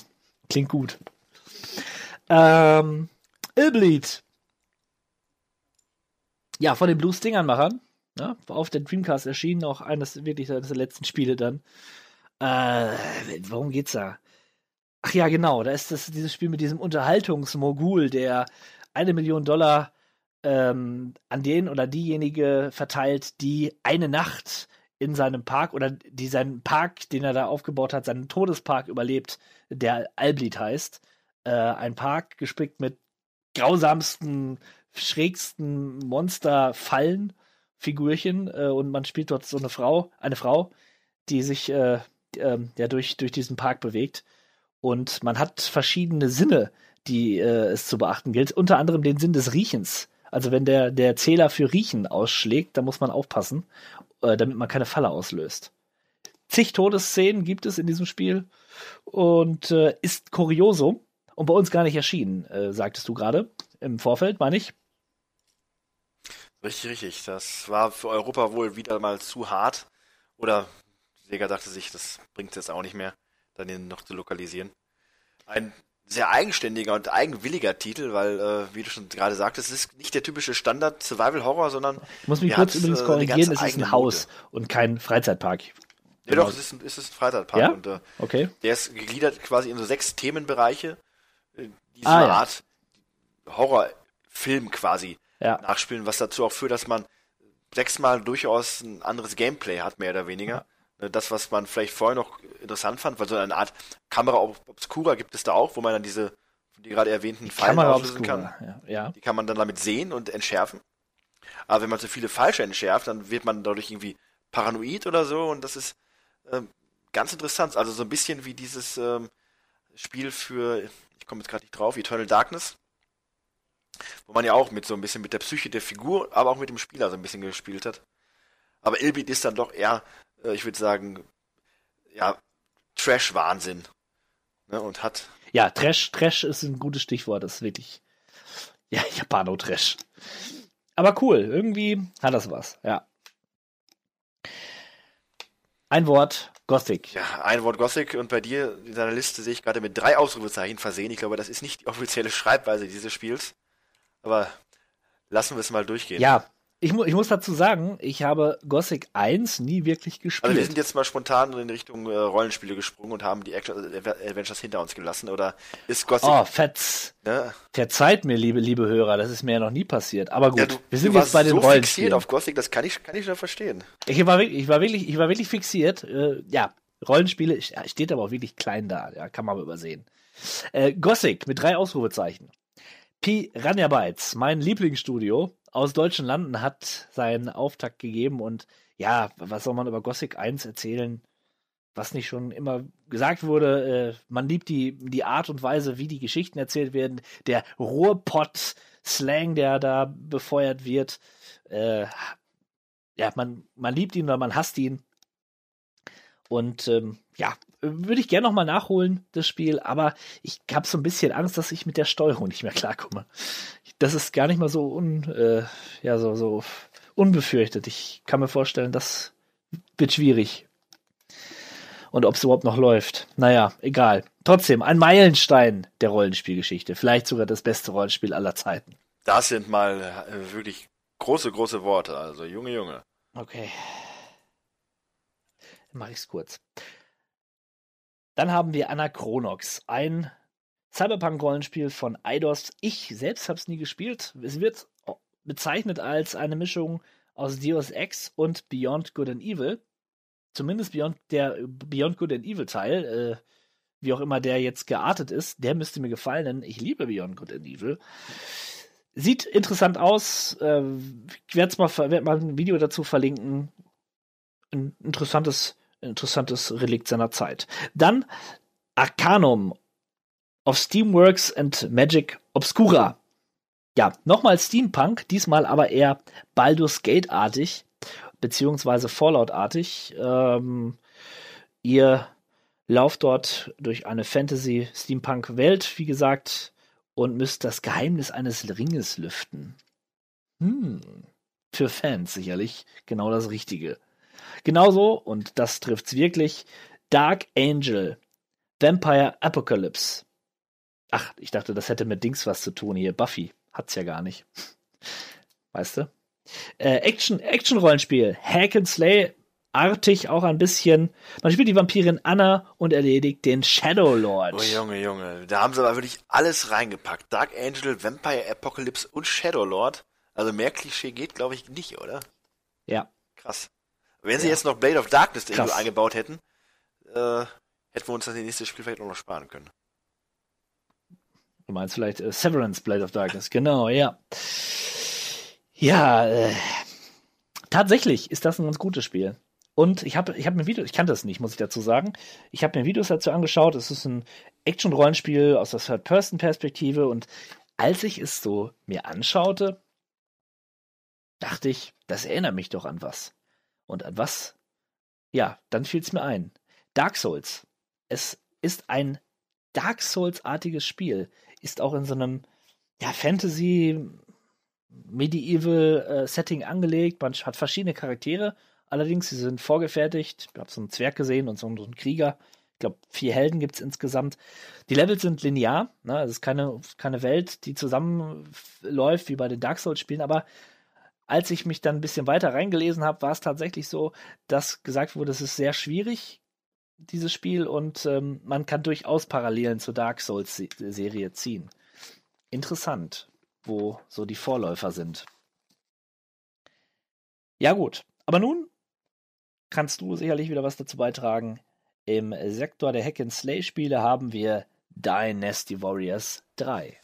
Ja, Dynasty Warriors 3 ähm, zeichnet sich vor allem dadurch aus, dass es der erste Teil ist mit Multiplayer-Modus. Ein, äh, ein Trademark, das ja heute nicht mehr wegzudenken ist aus der ganzen Reihe und damit fing das Ganze dann an. Ne, ansonsten am Gameplay hat sich nicht arg viel geändert. Es geht immer noch gegen eine Übermacht an Gegnern, die man mit seinem Helden und einem Kumpelhelden wahlweise dann aus dem Weg räumt, bis dann die Karte frei ist und man zum nächsten Szenario schreiten kann. Das Ganze wie immer in unserer Lieblingsepoche, dem feudalen Japan angesiedelt, in irgendeiner. Nee, nee, um Gottes Willen. Und äh, naja, in irgendeiner ziemlich wichtigen Kaiserepoche, ganz, ganz, ganz sicher. Äh, ja, ansonsten, es ist halt Dynasty Warriors und es ist damals cool gewesen, es ist heute noch cool, sonst wird es ja nicht schon irgendwie Teil 8 oder Teil 9 geben. Absurd in gewisser Art und Weise, weil das eigentlich für mich fast schon das Paradebeispiel einer Zeit- und Platz stehlenden äh, Videospielreihe ist. Trotzdem läuft es weiter gut und ich finde das schön. Ich gönne denen das. Forgotten Realms, Baldur's Gate, Dark Alliance. Ja, was für ein Titel und äh, durchaus auch was für ein Spiel, denn ähm, man könnte vielleicht erst annehmen, es handelt sich um ein weiteres Add-on zu den Baldur's Gate-Titeln, aber weit gefehlt, es spielt in der Welt äh, von Baldur's Gate natürlich, eine Schwertküste. Und äh, stattdessen ist es aber ein an Diablo angelehntes äh, Hack and Slay. Alleine zu zweit wahlweise kann man sich dann durch die untoten Monster, was auch immer, Horden schnetzeln, äh, Ausrüstung finden und dann entsprechend die Welt retten. Oder auch nicht. Ich habe das damals an einem äh, Silvesterabend mit dem guten Hock sehr ausführlich gespielt. Es hat sehr viel Spaß gemacht und wir haben es nicht durchgespielt. Das hat, kann tausend Gründe haben. Keiner davon war unsere Spielfähigkeit, denn wir waren damals schon der Hammer. Nur das ist durchaus eine gute, spaßige Alternative zu Diablo. Kurzweiliger in jedem Fall und ja, ein, einer der besseren Vertreter dieser Reihe. will die, and your death will be a slow one. So sei es.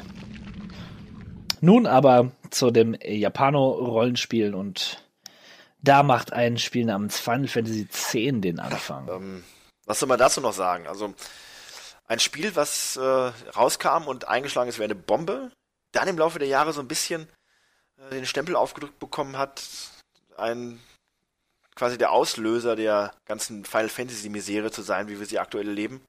Aber jetzt so inzwischen doch wieder den Stellenwert hat, den es eigentlich auch verdient, denn es ist ein wirklich großartiges, mal durchaus auch klassisches Final Fantasy.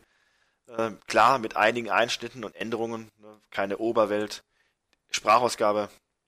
Ja, das ist natürlich schon ärgerlich, aber trotzdem bleibt alles irgendwo in sich schlüssig und man kann damit eher sich arrangieren als mit allem, was danach gekommen ist. Die Welt ist einfach schön, die Figuren sind zum großen Teil zumindest nicht so nervig. Äh, das klingt jetzt schlimmer als es ist, aber gerade Titus, der Held, ähm, ist manchmal etwas anstrengend und auch Juna, die Motivationen sind für mich nicht immer wirklich klar nachvollziehbar. Nichtsdestotrotz habe ich da viele, viele Stunden mit verbracht, denn das Gameplay und das Kampfsystem als solches macht einfach total viel Spaß. Und äh, man kann da wirklich viele Stunden reinpacken. Auch, äh, ja, sagen wir mal so, das, das sind ja keine wirklichen Nebenquests. Die gibt's ja eigentlich bei so Japaner-Rollenspielen nicht wirklich, aber das Ganze drumherum hat einfach mehr Substanz. Darum ist es gut. Und hat ja neulich auch dann wiederum seine HD-Remake erfahren, zusammen mit dem unsäglichen X2, dem, der Fortsetzung quasi. Darüber sprechen wir dann vermutlich ein andermal. Aber das war einer der Titel, warum ich die PlayStation 2 überhaupt erst haben wollte und auch dann einer der wenigen Titel, die ich mir direkt holte und dann auch in angemessener Ausführlichkeit gespielt habe. Ja, steht auch noch ganz hoch. Ganz hoch bei mir im Kurs. Äh, Ich muss es, muss es einfach mal nachholen. Shadow Hearts. Vielleicht müsste ich diesen Titel auch mal nachholen. Das ist nämlich ein Horror-Japano-Rollenspiel. Da spielt man nämlich den jungen Yuri, der sich als Dämon quasi verwandeln kann. Und ähm, ja, aber trotzdem ein guter ist und gegen Menschenfresser und Nazi-Kolonnen ähnliche Gegner kämpft.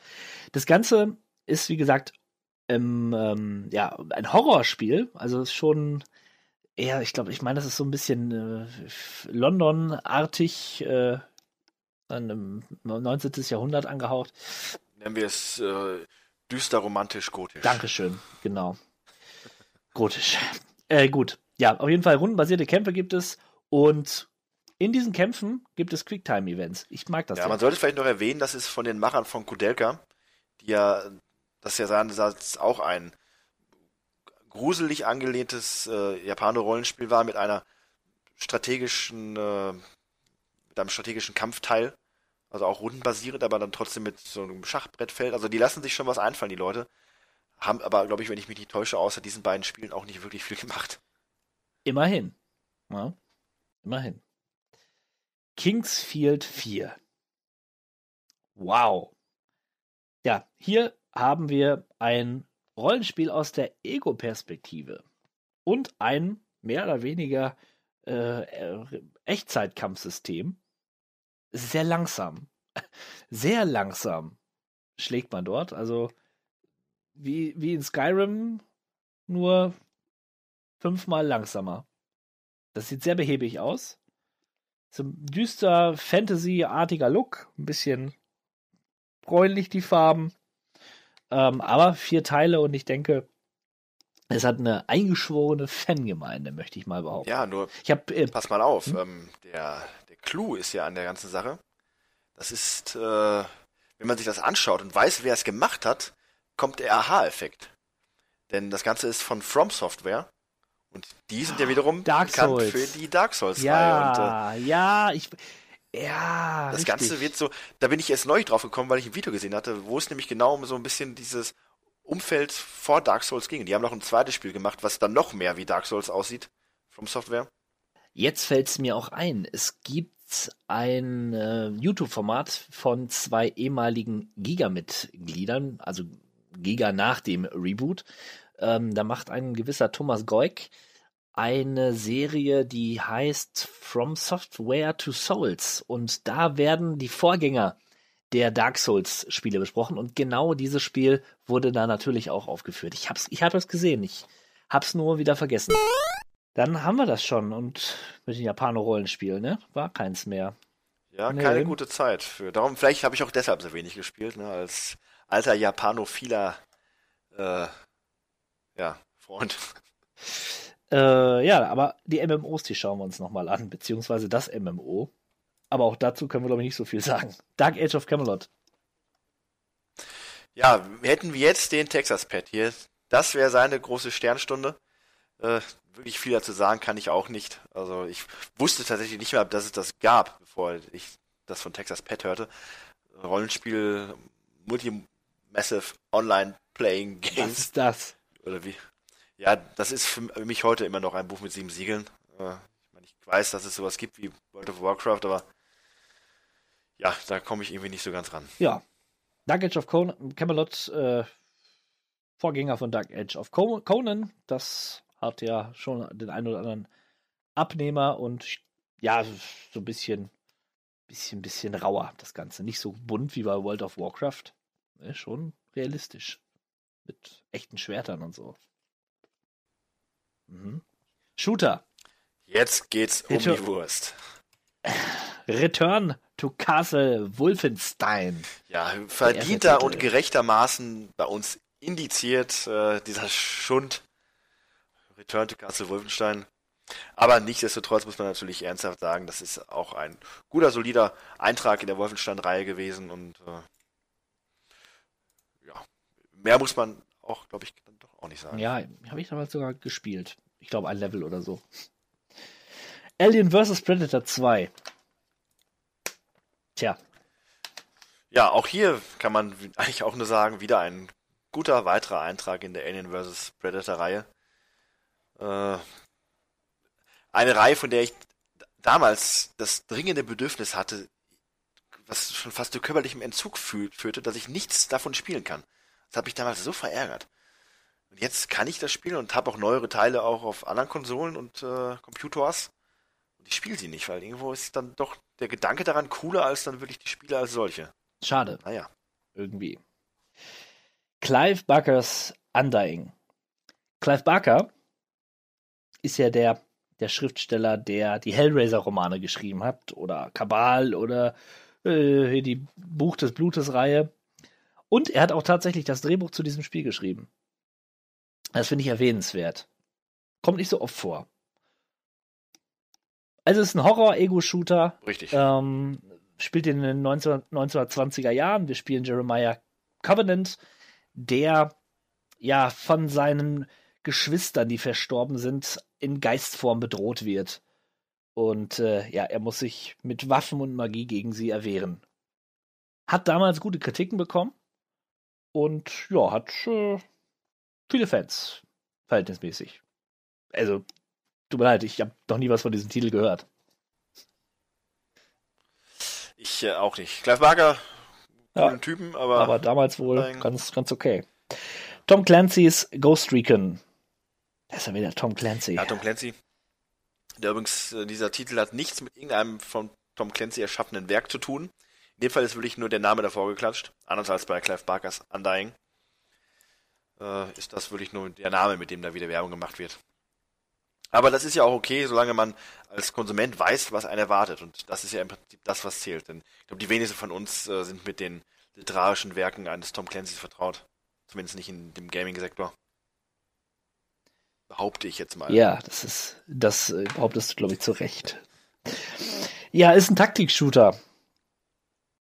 Hat, ähm, ja, einige, einige Fortsetzungen erfahren und wird jetzt auch, glaube ich, ich glaube sogar noch dieses Jahr, 2016, ja, ich nehme euch mal kurz die Illusion, dass wir uns in der Vergangenheit. Letztes Mal wurde ich dafür noch lang Äh, gemacht, dass ich die Illusion raube und ja, jetzt einfach ja, nonchalant ich, ich bin halt das hier wank, raus. ich bin halt wankelmütig, mal so, mal so. Ne? Ja. Naja, jedenfalls Wildlands wird äh, wohl erscheinen, aber ich will gar nicht über Wildlands sprechen, sondern über Ghost Recon. Da kann ich dazu sagen, dass ich das nie gespielt habe. Hört, hört. Ja. ja. Red Faction habe ich auch nie gespielt. Es, Ich habe nämlich nur Teil 2 gespielt. es hat ja ein- eine interessante Prämisse, dieses Spiel. Nicht wahr? Nordkorea ähm, marschiert ein in Amerika. Und ja, dann gilt es, die Schlitzaugen aus unserem geheiligten Land äh, zu vertreiben. Ja, da, da staunst du was. Und wenn ich das sage, ist es natürlich vollkommen falsch, weil Red Faction spielt nämlich auf dem Mars. What the fuck? Ich habe von, von äh, Homefront gesprochen.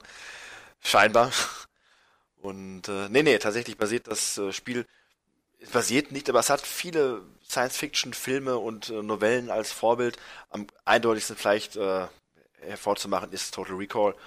Ansonsten ist es aber ein Shooter und ist das nicht auch der Shooter, wo man irgendwo alles kaputt machen kann? Genau, das ist diese Geomod-Technologie, wo man ordentlich äh, Schutt, Schutt kreieren konnte mit Waffengewalt. Äh, ja. Ist aber noch ein Ego-Shooter. Die, die, die folgenden Teile, die, das sind dann Third-Person-Shooter. Und der, gerade der zweite, zu dem werden wir irgendwann ja nochmal kommen im Laufe der Jahre, der ist wirklich richtig klasse. Also, der hat mir sehr viel Spaß gemacht. Den ersten, wie gesagt, leider nie gespielt. Aber eine coole Sache. Das war übrigens das erste Spiel tatsächlich, wo man ähm, diesen Grad an Zerstörung in einem, äh, ja, in einem Ego-Shooter erreichen konnte. Interessant, nicht wahr? Damals Ja. war das, äh, man wollte es haben und das war revolutionär und heute nimmt man es nur noch wahr, wenn es nicht so ist. Ja. Ja, stimmt. Was in 14 Jahren nicht alles passieren kann. Wobei das ja auch schon vor einigen Jahren schon störend aufgefallen wäre. Naja, der nächste Teil, der ist ein bisschen klassischer. Also da wird auch zerstört, aber jetzt nicht unbedingt die Umgebung, sondern eher Monster. Serious Sam, The First Encounter. Encounter ist Teil 1 der Serious Sam-Reihe. Ja, so ernst ist dieser Sam gar nicht, weil es ist ein durchaus äh, ja, Spiel mit einem Augen, Augenzwinkern. Allerdings, ja. Ist kunterbunt. Sehr bunt. Ja, so die, äh, das Waffenarsenal ist auch eher äh, kreativ, sagen wir es mal so. ja. Also neben dem äh, bekannten äh, Tötungswerkzeug gibt es dann auch solche Sachen wie, ich glaube, äh, so eine Nudelmaschine oder so, so, so, so, ein, Äh, so ein. äh, Ja, auf jeden Fall gibt's witzige Waffen. Gibt's nicht auch sogar Nudelholz? ach, lass uns, Ich weiß lass es uns, nicht. lass uns einfach weitermachen. Wir sind halt auch zu alt für den Scheiß. Ja. Operation Flashpoint. Da habe ich damals die Demo von gehabt. Aber ich kann mich gar nicht mehr dran erinnern. Weil das einfach zu, taktisch war. Man wollte ballern und man konnte da nicht ballern, weil man musste taktisch sein und. Ich weiß noch, dass ich ein Sniper-Gewehr hatte. Und ich habe die Demo oft gespielt. Naja, ist ein Taktik-Shooter übrigens, äh, Freunde da draußen, wenn, falls ihr euch fragt, was ist das? Aquanox. Aquanox. Äh, die U-Boot-Simulation-Shooter-Spiel. Das spielt im Weltmeer 2066, also in der Zukunft, ja. Und ähm, ja, die Menschheit ist aufgrund der radioaktiven St- Verstrahlung, die da draußen herrscht, herrschen wird, in die Meere gezogen und dort bekriegt man sich. Da ist äh, der tobt der Bär, der Unterwasserbär, Der Und Seebär. See Seebär. Ja, sehr gut. Ja, auf jeden Fall lineare Aufträge. Ich glaube, es hat eher was von so einem Weltraumshooter, wenn man es dann spielt. Äh, So Wing Commander und wie sie alle heißen. Wir haben ja in den letzten Jahren gelernt, was für prägende Titel da erschienen sind. Ja. Habt ihr euch alle gemerkt? ja. Aber gut, das war Aquanox. Und ähm, wir machen weiter mit Gun Survivor, Biohazard, Code Veronica. Genau, ein, ein Spiel, äh, 1000 Titel, ich glaube, das Spiel heißt fast in jedem Land anders. Äh, man kann ein paar Wörter dazu nehmen oder ein paar Wörter wegnehmen. Prinzipiell ist es aber dann das erste Mal einigermaßen eine gelungene Lightgun-Shooter-Variante. Äh, der ganze Survivor 1 war noch etwas hakelig mit einer fürchterlichen Grafik. So wird jetzt in dem zweiten Teil quasi die Code Veronica-Geschichte dann nacherzählt. Und das Ganze hat dann diesmal wirklich eine bessere Technik und eine, einfach ein besseres Gameplay und ja, das führte dazu, dass dann die ganze Survivor-Reihe nicht ganz eingestellt worden ist, sondern wirklich noch eine Chance bekommen hat. Tatsächlich muss ich sagen, ich finde eine, würde heutzutage eine ganze Survivor Resident Evil Teil einen aktuellen, modernen Resident Evil Teil durchaus vorziehen. Aber das ist nur meine persönliche Meinung am Rand. Fur Fighters, Vigos Revenge. Vielleicht von Conker inspiriert, ja.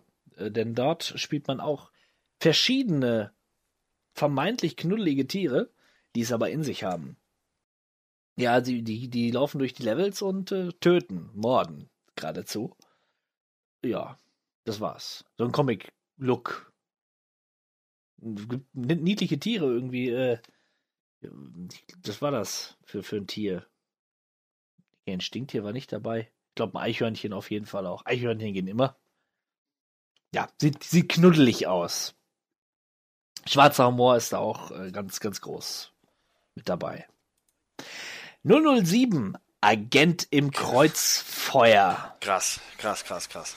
Im Geiste eines gewissen äh, Sp- Nintendo 64-Spiels namens GoldenEye. Ich weiß gar nicht, ob ich das hier sagen darf. Das ist ja so, also so äh, ein brisanter Titel. Brutal indiziert. Ne? Besitz strafbar. Auf jeden Fall ist es prinzipiell so ein Spiel, so ein Shooter, der aber nicht gut sein soll. Punkt. Und Ende. Mit den Shooter. Oder hast du noch ergänzende Worte? Nee, mir, also ich, es ist, wird mir auch langsam zu hart. Ich brauche mal wieder ein bisschen was Netteres, Freundlicheres, Angenehmeres, um mal wieder so ein bisschen die Leichtigkeit der Videospiele erleben zu dürfen. Gut. Dann machen wir doch mit den Adventuren weiter. Myst 3. Exile. Oh. Ja, wenn ich Myst 3 hier hätte, würde ich auch lieber ins Exil gehen. Das ist schon richtig. Das ist eine Reihe. Ich, Ich kann nur auch wieder sagen, ich freue mich für Leute, die das mögen, die damit was anfangen können, aber für mich ist das wirklich nur, das ist wirklich gespielte Langeweile. Dann lieber ich wäre mal ja schon nach Myst 2, Rhythm, äh, gerne ins Exil gegangen. Mann, da habe ich mir doch als Kind dieses Spiel geholt, den zweiten Teil, und war sehr enttäuscht. ja, Exil sieht allerdings gar nicht schlecht aus, wie eigentlich jeder Myst-Teil seiner, für seine Zeit gut aussah. Man hatte hier sogar so 360-Grad-Bilder, in denen man sich bewegen konnte. Und so eingespielte äh, Videoszenen mit echten Schauspielern. Ja, das gab's auch schon bei Myst 1. Das war ja meine persönliche äh, CD-ROM-Erfahrung damals. Das sah toll aus und war ganz cool, im Gegensatz zu anderen Spielen, die man so hatte, aber ich kam halt auch nicht so weit, weil ich bin nicht so clever für so Spiele wie Myst. Machen wir weiter. Phoenix Wright, Ace Attorney. Allerdings erstmal nur in Japan und erstmal auch nur für den Game Boy Advance, bevor es dann nach uns kam für den Nintendo DS. Ähm, der Anwalt, Ace Attorney, beziehungsweise Quatsch, Phoenix Wright, Wright heißt er ja.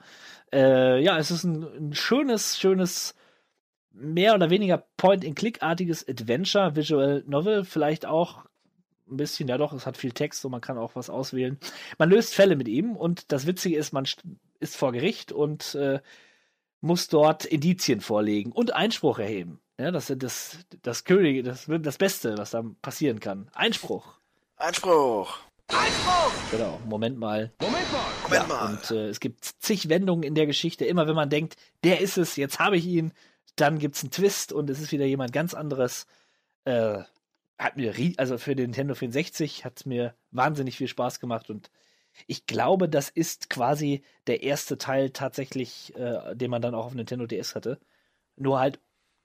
Ich glaube, du meintest auch DS, nicht N64, gesagt, Ich meinte natürlich Nintendo DS. Ja. ja. Nur, dass man halt die Touch-Steuerung nicht hatte. Also super, super Reihe. Stupid Advan äh, Invaders. Stupid Invaders habe ich auch gespielt, tatsächlich, aber nur in der Demo äh, für den Dreamcast. Ich hatte ja alle Dreamcast damals. Und war ein bisschen oh. irritiert. Also es ist auch basierend auf einer TV-Serie Ein Heim für Aliens, heißt die. So ein französisches Produkt. Und noch, noch Fragen, warum Dreamcast. Ja, ne? und man spielt so ja. fünf Aliens, die so sehr kauzig sind und auch nicht, ich glaube auch nicht sprechen können. Ich weiß es auch nicht. Ja, es war so so witzig war das. Eher witzig. Und das man hatte echte Video-Zeichentricksequenzen im Spiel. Ja. Machen wir weiter. Bitte. Shadow of Memories ist tatsächlich ein sehr interessanter Titel von Konami.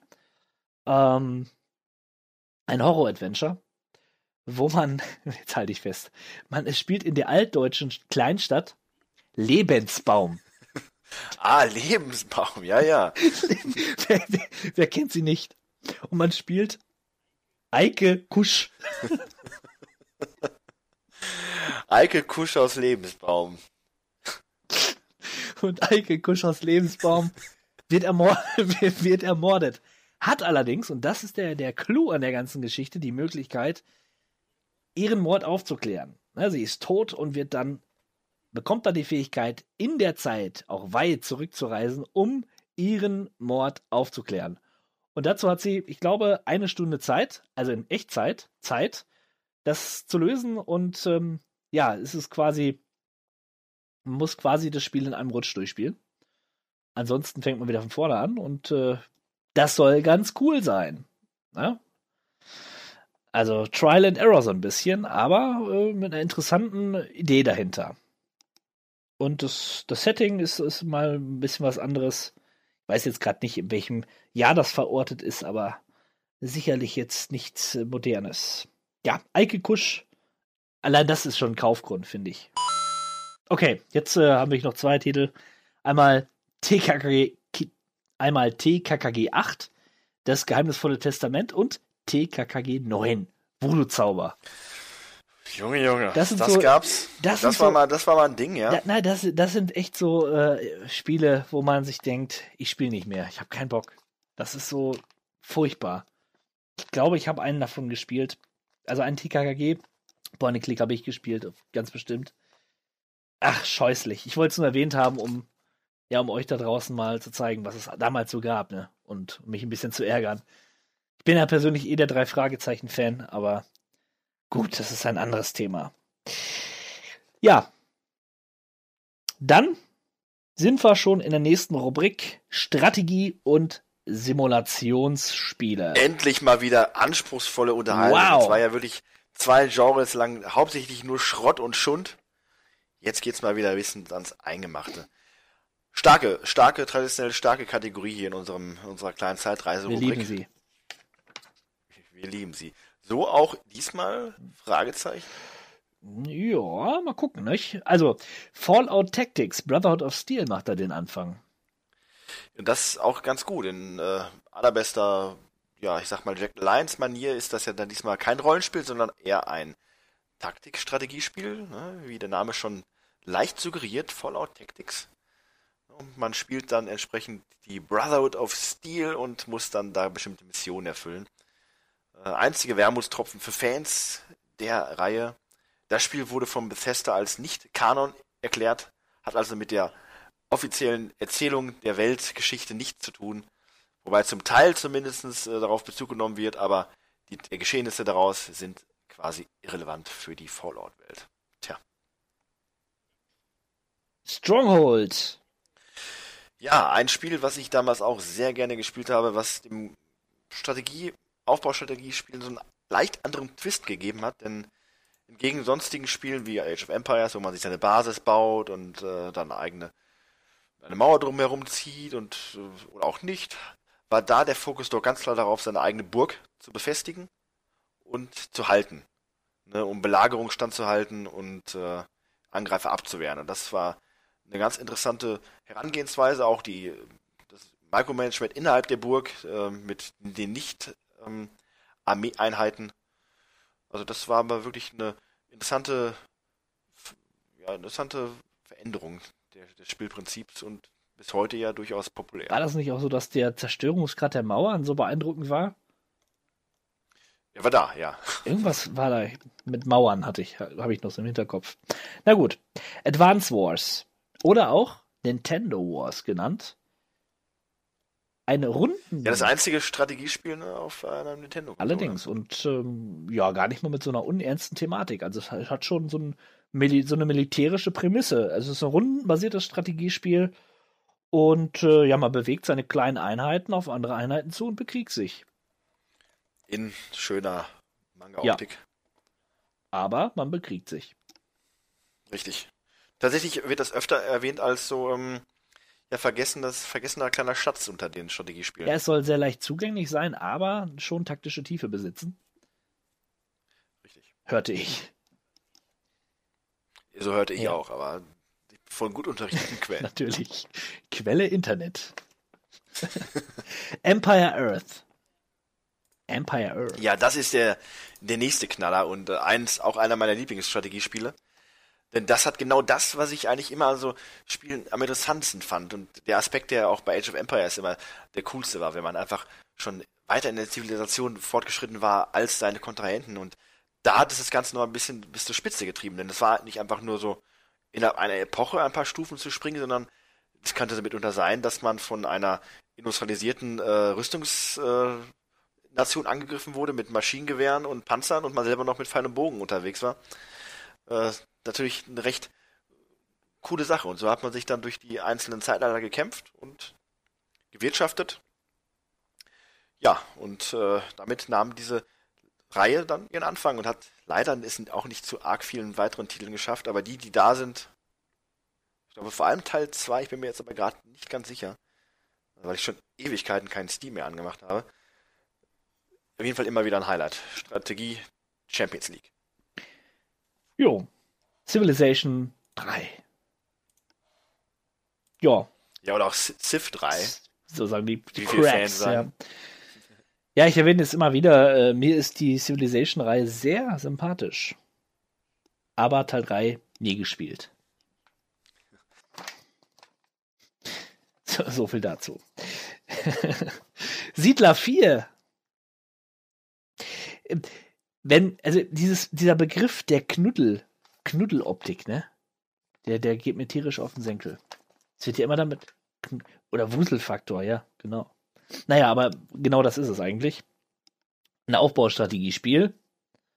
Äh, genau, man hat sonst immer die Römer gespielt, jetzt waren Wikinger und Maya-Völker noch dabei. Ich habe mit den Siedlern nie was zu tun gehabt, sage ich ganz ehrlich.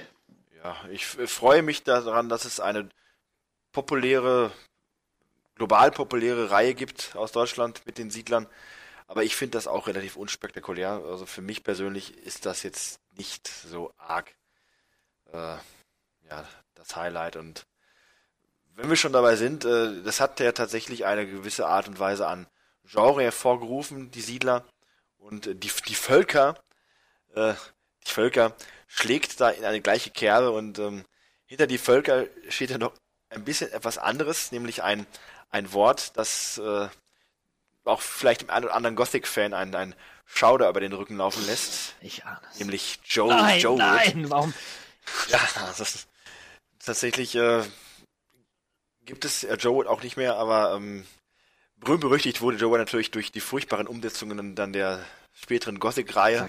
Sag's, sag's, bitte nicht. Doch, ich, ich, ich muss es leider sagen. Und äh, die, die Völker 2 war dann halt Joe Woods äh, Antwort auf die Siedler.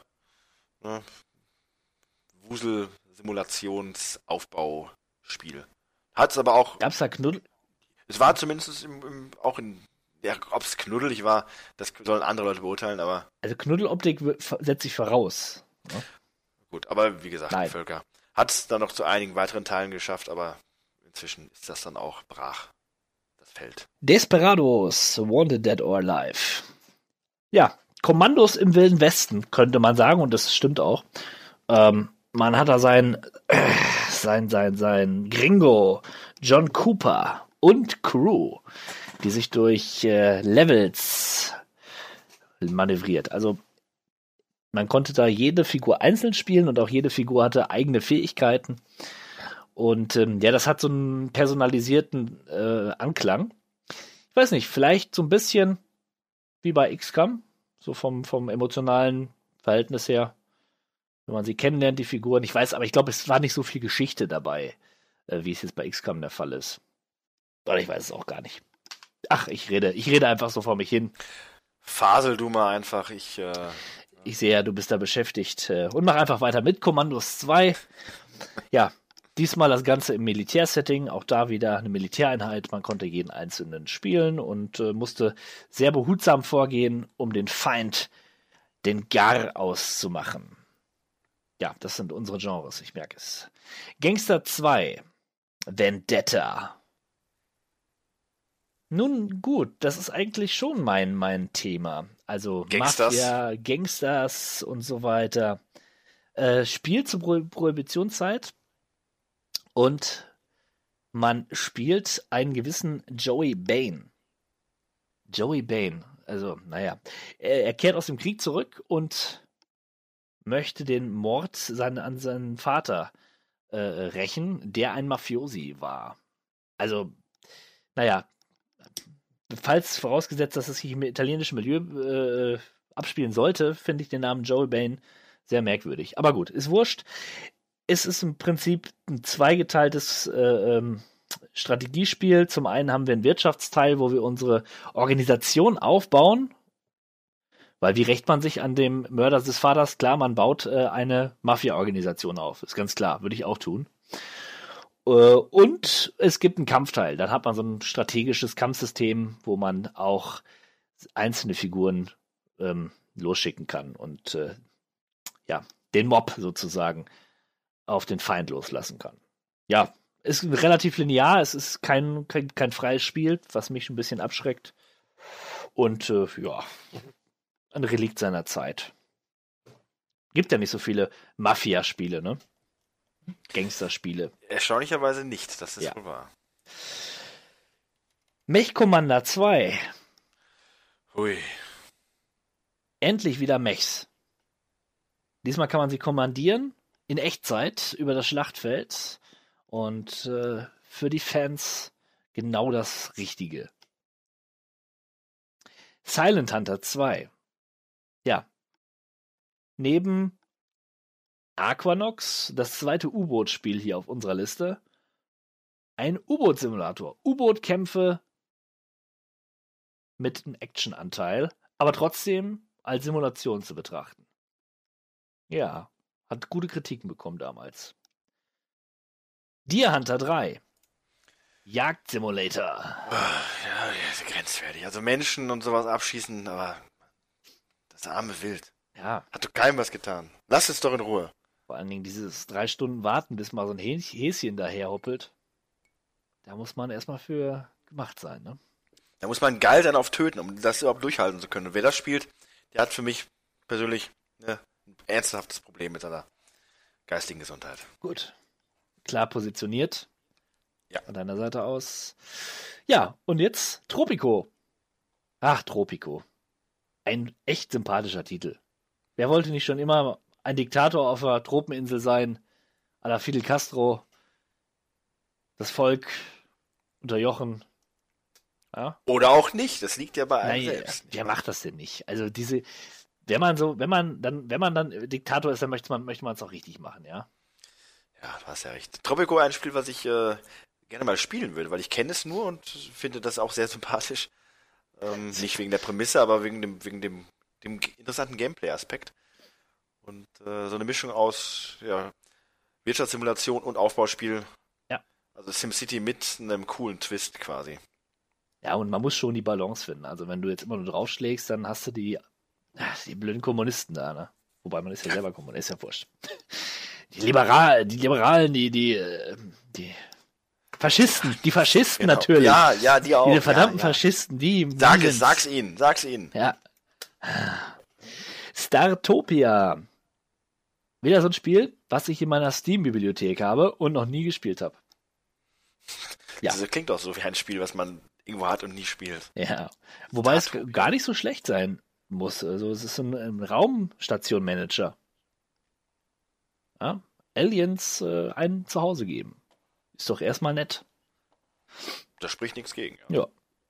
Das nächste Spiel habe ich aber tatsächlich auch gespielt, Zoo Tycoon. Und das habe ich richtig lang gespielt. Zoo Tycoon, der Name impliziert es, bau deinen eigenen Zoo und bau ihn gut. Habe ich nie gemacht. Ich habe meist Löwen mit Antilopen in ein Gehege gesetzt, um zu sehen, was passiert. sehen. Was passiert dann wohl? Oder wenn die Affen mal wieder abgehauen sind und die Menschen da terrorisiert haben. Ja, war schön. Skurril, es gab ein Add-on, ich weiß gar nicht, doch, ich glaube sogar zum ersten Teil mit Dinosauriern. Naja. Richtig, richtig. Und das Spiel hatte natürlich auch einen erzieherischen Auftrag. Man hatte zu jedem der Tiere immer eine schöne Oh ja. Informationstafel und ähnliches. Und man hat auch dann wirklich gelernt, dass man einen Löwen und eine Antilope nicht in ein Gehege packen sollte, klar. Aber äh, es gab ja auch noch andere Dinge, die man vielleicht nicht tun sollte, die nicht ganz so offensichtlich sind. Also Ja, man musste auch viel berücksichtigen, ne? Also welcher, welcher Boden kommt ins Gehege, äh, wie viele Tiere überhaupt kommen ins Gehege, welche Pflanzen kommen ins Gehege, all diese ganzen Sachen. So Klimazonen und so weiter. Ich War bin ja cool. ein großer Zoo-Freund. Ich gehe heute auch noch gerne in Zoos. Ähm, deswegen ist das auch immer noch ein Titel, der mich immer Also anspricht. ich finde ja, äh, Menschen, die in Zoos gehen, die erschießen auch gerne mal kleine Hasen im Wald. Das ist für mich ein und dieselbe Sorte Mensch. Unglaublich. Du, drehst mir hier, du willst mir die Worte im Mund umdrehen, oder? Kann das sein? In das dem lasse Fall, ich nicht zu. in dem Da Fall ich muss ich es tun. Ja, ich, So, ich muss es tun. Provokation. Tiere im Zoo sind glückliche Tiere, ja? Ja, natürlich. Gut, danke. Weiter. Glückliche Tiere sind Pikmin. Wenn vorausgesetzt Was sind. Pikmin? Pik- Das ist so, so niedlich. Erstmal, äh, Shigeru Miyamoto hat es ja, sie erfunden, kann man sagen. Ähm, als Beispiel hat er sich äh, die Ameise genommen. Ein Ameisenstaat sozusagen. Und ach man, ich müsste mal die Wikipedia-Seite öffnen. Er hat die so zauberhaft beschrieben. Apropos, was ich vorhin noch vergessen habe zu erwähnen, im Jahr 2001 wurde die deutschsprachige Wikipedia-Seite überhaupt erst eingeführt. Also das sollte man nicht vernachlässigen, denn wir wissen zwar viel, aber einiges müssen wir dann doch gerade bei obskuren Sachen ja bei Wikipedia nachschauen. Deswegen äh, nochmals Danke an Wikipedia und ich kann euch nur ermutigen und ich selber tue es ja auch immer wieder, wenn diese Spendenaktion einmal auftaucht bei Wikipedia, so ein, zwei Euro, die tun keinem weh und äh, auch wenn diese blöde gelbe Nachrichtenwand nervt und sehr penetrant ist, es ist ja wohl eigentlich mit eins der coolsten und wichtigsten Seiten, die wir so haben. Also gerade was so Videospiele angeht. Wobei, wenn man dann ernst ist, tatsächlich äh, die deutschsprachige Wikipedia lässt oft doch zu wünschen übrig. Äh, viele Infos hole ich mir dann auch eher von der amerikanischen. Aber es ist ja alles eins. Ja. Gut, ich habe die Zeit genutzt, während du wieder diesen, diesen Fakt eingestreut hast, die Pikmin ein bisschen, äh, den Pikmin ein bisschen auf den Zahn zu fühlen. Die Pikmin sind ungefähr drei Zentimeter kleine Wesen, die wie Karotten aus der Erde wachsen. Ist das nicht, ist das nicht knuffig? Ja, sobald Olimar, so heißt der, dieser Astronaut, der da äh, die Pigments befehligt, ein Pigment aus der Erde zieht, folgen sie ihm auf Schritt und Tritt und befolgen seine Anweisung. So können Pigmen Hindernisse aus dem Weg räumen, Brücken ausbauen, Gegner bekämpfen und gefundene Objekte zum Landeplatz tragen. Nützlich. Nützlich. Ja, alles, was sie dafür wollen, ist aus der ja. Erde gezogen. Allein, dass man sie aus der Erde ziehen kann. Sie wachsen in der Erde. Ja, ungewöhnlich, ähm, dass es so ein Spiel von Nintendo gibt, so eine Art Nintendo Take aufs Echtzeitstrategie-Genre. Ja. Hat mich damals abgeschreckt. Ich habe es nicht verstanden. Ich habe es Ja, nicht verstanden. schwierig. Ich wollte es nicht verstehen. Ich auch nicht. Das ist äh, Ja. schon wahr. Gespielt haben wir aber, also ich habe es zumindest gespielt, ich gehe mal davon aus, du auch, ein Spiel namens Black and White. Natürlich, äh, natürlich. Das war ja sehr ambitioniert, mal wieder Ich- ein Projekt ja. von äh, Ich wollte, im, ich wollte eigentlich ein Zitat von Peter Molyneux hier einstreuen, habe es dann aber gelassen, weil ich dachte, man kann doch den armen Peter nicht so vorführen. Er hat viel, Seine Ambitionen waren bestimmt. Äh, nein, die, die waren, die waren, kamen von Herzen, ja. Er hat das, äh, er, woll, er hat das geglaubt. Und es war ja auch kein schlechtes Spiel, weiß Gott nicht.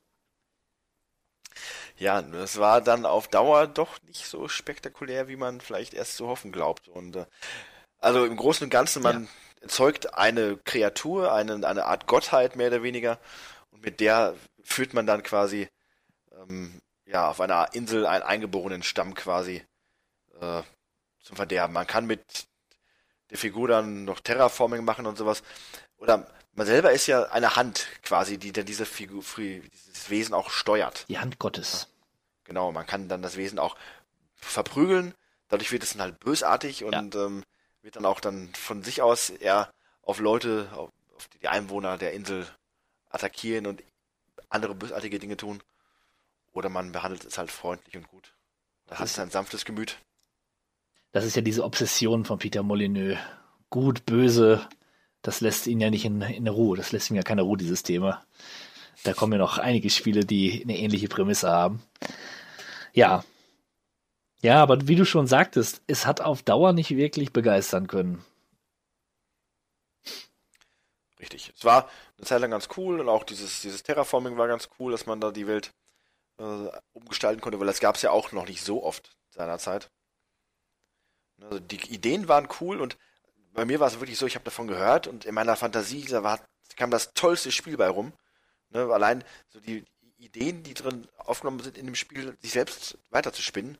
Und wenn man es dann spielt und feststellt, okay, das ist cool, aber so richtig, auch irgendwie auch nicht. Ja, schade. Ja, schade. Animal Crossing. Animal Crossing, wunderbar. Hm, Ja, das müsste für den GameCube damals erschienen sein. Ähm, ja, auch da habe ich dann den Nintendo DS-Ableger gespielt. Aber Animal Crossing ist ein fantastisches Spiel. Fantastisch, weil es so anders ist äh, als andere Spiele. Es geht ja darum, man kommt als Junge oder Mädchen, je nachdem, welches Geschlecht man da auswählt, äh, in ein neues Dorf und bezieht dort ein Heim, was direkt mit Schulden verbunden ist. Ein gewisser Tom Nook, ja, ein geldgeiler Waschbär, setzt uns diese Bruchbude vor und sagt, ja, du kannst ja hier leben, ist ja schön, aber jetzt gib erstmal äh, 50.000 Sternries, heißen sie, glaube ich, äh, aus, um das Haus äh, abzubezahlen. Beziehungsweise, du hast Zeit, aber ich möchte das Geld schon wieder haben. Und das muss man auch tun, weil wenn man das Geld nicht, wenn man ihm kein Geld gibt, kann man das Haus nicht ausbauen. Aber man kann noch viel mehr machen. Man kann dort äh, allerlei Getier äh, suchen und fangen, äh, ins Museum damit gehen, sie dort äh, ausstellen, man kann äh, Steine sammeln, man kann Essen sammeln, man kann Kleidung, äh, ähm, Kleidung finden und kaufen. Ähm, man kann mit anderen, und das ist äh, einer der witzigsten Dinge, die ich je in einem Spiel gemacht habe, mit anderen NPCs interagieren und diese NPCs sind strunzdoof und völlig äh, auf eine Eigenschaft reduziert. Es gibt, glaube ich, in, in, ähm, ein, ein gewisses Kontingent an, an verschiedenen Tiermenschen. die werden immer zufällig in dieses Dorf reingepflanzt, ja, also die leben dann in eurer Nachbarschaft. Ich muss dazu sagen, das Ganze ist auch alles zufallsgeneriert. Und ähm, ja, und mit denen zu reden ist einfach die, die wahre Freude, weil die so oberflächlich sind und so, äh, ja, einfach, die Grammatik ist einfach schräg und so weiter, aber es, es macht einfach Laune, sich jeden Tag mit denen zu unterhalten. Und da kommen wir zum größten Feature, was das Spiel bietet, nämlich die Echtzeit. Das Spiel läuft tatsächlich äh, in Echtzeit. Wenn ihr jetzt das, wenn ihr jetzt das Gerät, wenn ihr jetzt das Spiel anschaltet, dann ist es auch tatsächlich ja so spät, wie ihr es in der realen Welt habt. Also und die, das hat auch einen ähm, Tag- und Nachtwechsel im Sinne von beziehungsweise ein ähm, ein, ein, ein, ähm, wie sagt man, ein Tagesablauf. Geschäfte haben beispielsweise nur von 8 bis äh, 16 Uhr auf, also müsst ihr euch bemühen, die Konsole auch in der Zeit anzuschalten. Wenn ihr nach 16 Uhr einschaltet, beispielsweise hat das Geschäft zu. So ist Ärgerlich, gerade für das arbeitende, arbeitende Volk. Ja, darum war die DS-Variante einfach die bessere Version, ähm, weil praktischer. Und ja, aber das, das hat auch ähm, neue, neue Möglichkeiten eröffnet. Beispielsweise gab es abends andere Tiere als morgens. Oder wenn die Jahreszeiten gewechselt sind, äh, hat sich alles verändert. Ihr konntet dort auch fischen und dann äh, waren dort andere Fische, je nach Jahreszeit. Und überhaupt haben die NPCs dann auch auf die jeweiligen Tage reagiert und immer was anderes gesagt. Also ja, du hast nie das Gefühl, ähm, gleiche Gespräche zu führen. Wenn auch bescheuerte Gespräche, wie gesagt, äh, aber trotzdem unterhaltsam. Man will immer wissen, was ist jetzt, und irgendwann baust du eine Beziehung auf zu deiner Nachbarschaft. Äh, und äh, du kannst auch so Freundschaften triggern, indem du den Geschenke machst und äh, die richtigen Antworten wählst. Oder du kannst auch Freunde verlieren. Die ziehen dann manchmal weg. Manchmal haben Leute keinen Bock. Dann kriegst du, ähm, gehst du morgens aus dem Haus und hast einen Brief mit, ähm, einer Verabschiedung. Irgendwie, ich halte es dir nicht mehr aus, keine Lust mehr, tschüss, auf Wiedersehen und dann zieht ein neuer Nachbar ein. Also du hast ständig Bewegung in diesem Dorf. Und ja, das muss man mögen. Oder eben nicht, aber ich finde, Animal Crossing ist schon einzigartig. Ein fantastisches Spiel. Dich reizt es, glaube ich, nicht, oder? Ja, nicht so wirklich. Ich finde das Minispiel bei Nintendo Land auf dem Wii U ganz lustig, wo man die Bälle einsammeln muss. Aber äh, ja, ich, ich hatte das bei dir gespielt und ich kann zumindest eins sagen, der Charme, den hat auch mich äh, gepackt. Das ist echt ein Spiel, was wirklich sehr sympathisch rüberkommt. Aber ja, so, ich glaube, auf Dauer wäre das auch nichts für mich. Das, das könnte so recht Also man muss schon dranbleiben. Nur so äh, kann man wirklich äh, seinen Spaß mit dem Spiel haben. Na gut, vielleicht hast du ja mit dem nächsten Titel ähm, wirklich Spaß gehabt, äh, und zwar Anstoß Action.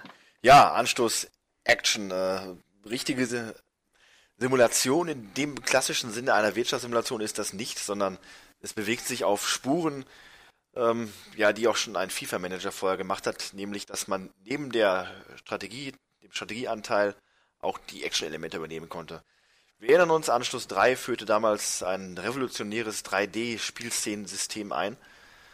Äh, eher schlecht als recht. Die Figuren sahen wirklich grausig aus und wenn man sich mal so ein Spiel über die volle Distanz angeguckt hat, dann musste man sich nachher eigentlich die Augen ausstechen. Also gut, es war in seiner Zeit ganz nett, aber das Ganze als reinrassiges, mit leichtem äh, Simulationsunterbau stattfindendes Fußballspiel, das konnte nicht funktionieren und entsprechend war das dann auch eher ein Flop. Ja, und vielleicht dann auch der erste Nagel in den Sarg von Askaron. Die Abwärtsspirale. Nach dem absoluten Höhepunkt, der Anschluss 3 darstellte, wollten sie vielleicht zu viel, zu nah zur Sonne und naja, das hätte man sich auf jeden Fall sparen können und stattdessen in ein würdigeres Anstoß 4 investieren können, die Zeit. Naja, Fazit. Uach. Na gut. Dann heben wir nochmal ab äh, Richtung Richtung äh, äh, Weltenall, ja. Unter anderem geht's weiter mit den Sci-Fi Weltraum- und Flugsimulationen. Star Wars Rogue Squadron 2 Rogue Leader.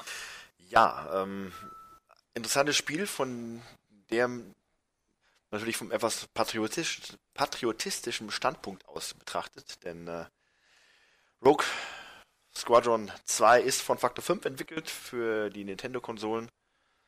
Und äh, wie schon der erste Teil durchaus mit positiver Resonanz wahrgenommen. Die Star Wars Feeling kommt dort eins zu eins rüber. Natürlich der großartige Soundtrack von John Williams äh, tut sein Übriges dazu. Unterstützt übrigens von unserem guten Freund und Bekannten Chris Hülsbeck, der dann auch seine eigenen Kompositionen mitunter dann da eingebaut hat. Also ein rundes Paket, ähm, eine runde Sache, äh, ja, Dogfight, Flug-Action im Star Wars-Weltraum. Äh, ja, für Fans, die haben es sicherlich schon und wer es noch nicht kennt und eine Gamecube zu Hause hat und das Spiel nicht hat, es führt eigentlich kein Weg dran vorbei. Besser als der letzte Star Wars-Film Episode 7 wird es auf jeden Fall sein. Das ist mal ein Wort. Das ist mal ein Wort, ja. Na gut, ähm, bisschen weiter nach unten. Ace Combat 4, Shattered Skies. Eine actiongeladene Flugzeug, in Anführungszeichen Simulation. Ich weiß noch, wie ich es damals auf der PlayStation 1 gespielt habe, oder war es noch der erste Teil? Ich weiß nicht, wie der vierte Teil ist und ob er gut ist oder schlecht war. Keine Ahnung. Ja, mehr habe ich dazu nicht zu sagen. Ich warte jetzt darauf, dass du mich rettest, Nee, ich aber schaue mir mit offenen, weit aufgerissenen Augen diesem entsetzten äh, Gestammel von dir zu, aber nee, Ja, sorry, und, da bin ich raus. und und hilfst mir nicht, okay. Na gut, äh, machen wir flott lieber, lieber flott weiter, ja. Auf der Überholspur sind wir ja auch manchmal mit Rennspielen. Da ist zum Beispiel Daytona USA ganz groß geschrieben. Daytona! Daytona!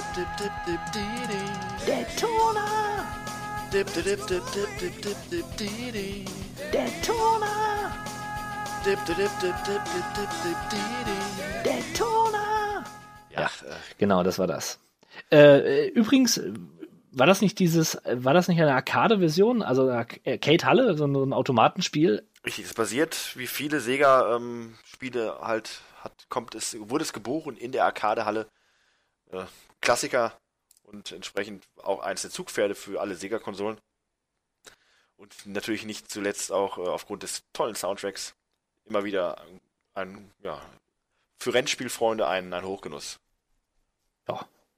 Und auch die Burnout-Serie, die hat ihren Anfang gemacht.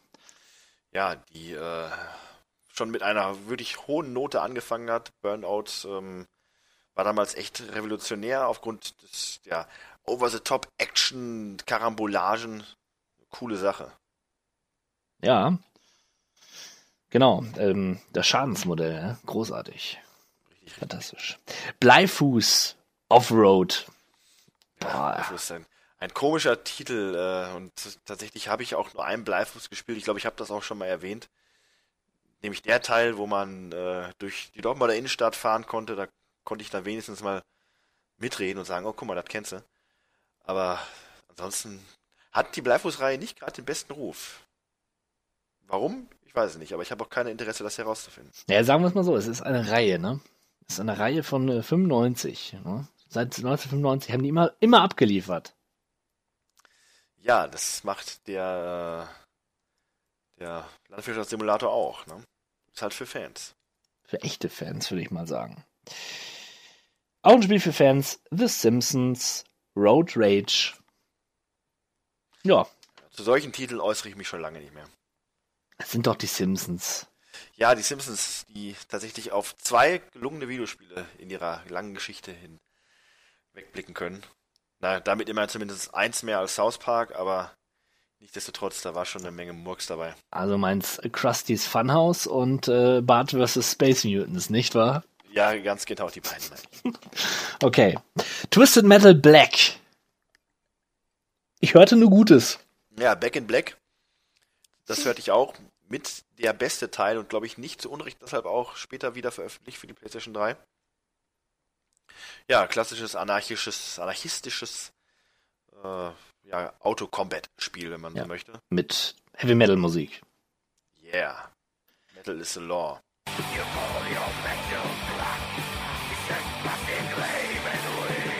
Crazy Taxi 2. Da ist äh, Ja, äh, Punkrock the law, das äh, ja, rasanter Personenbeförderungssimulator. Mit temporärer Befristung. Ja, richtig. Ja. Nicktoons Racing.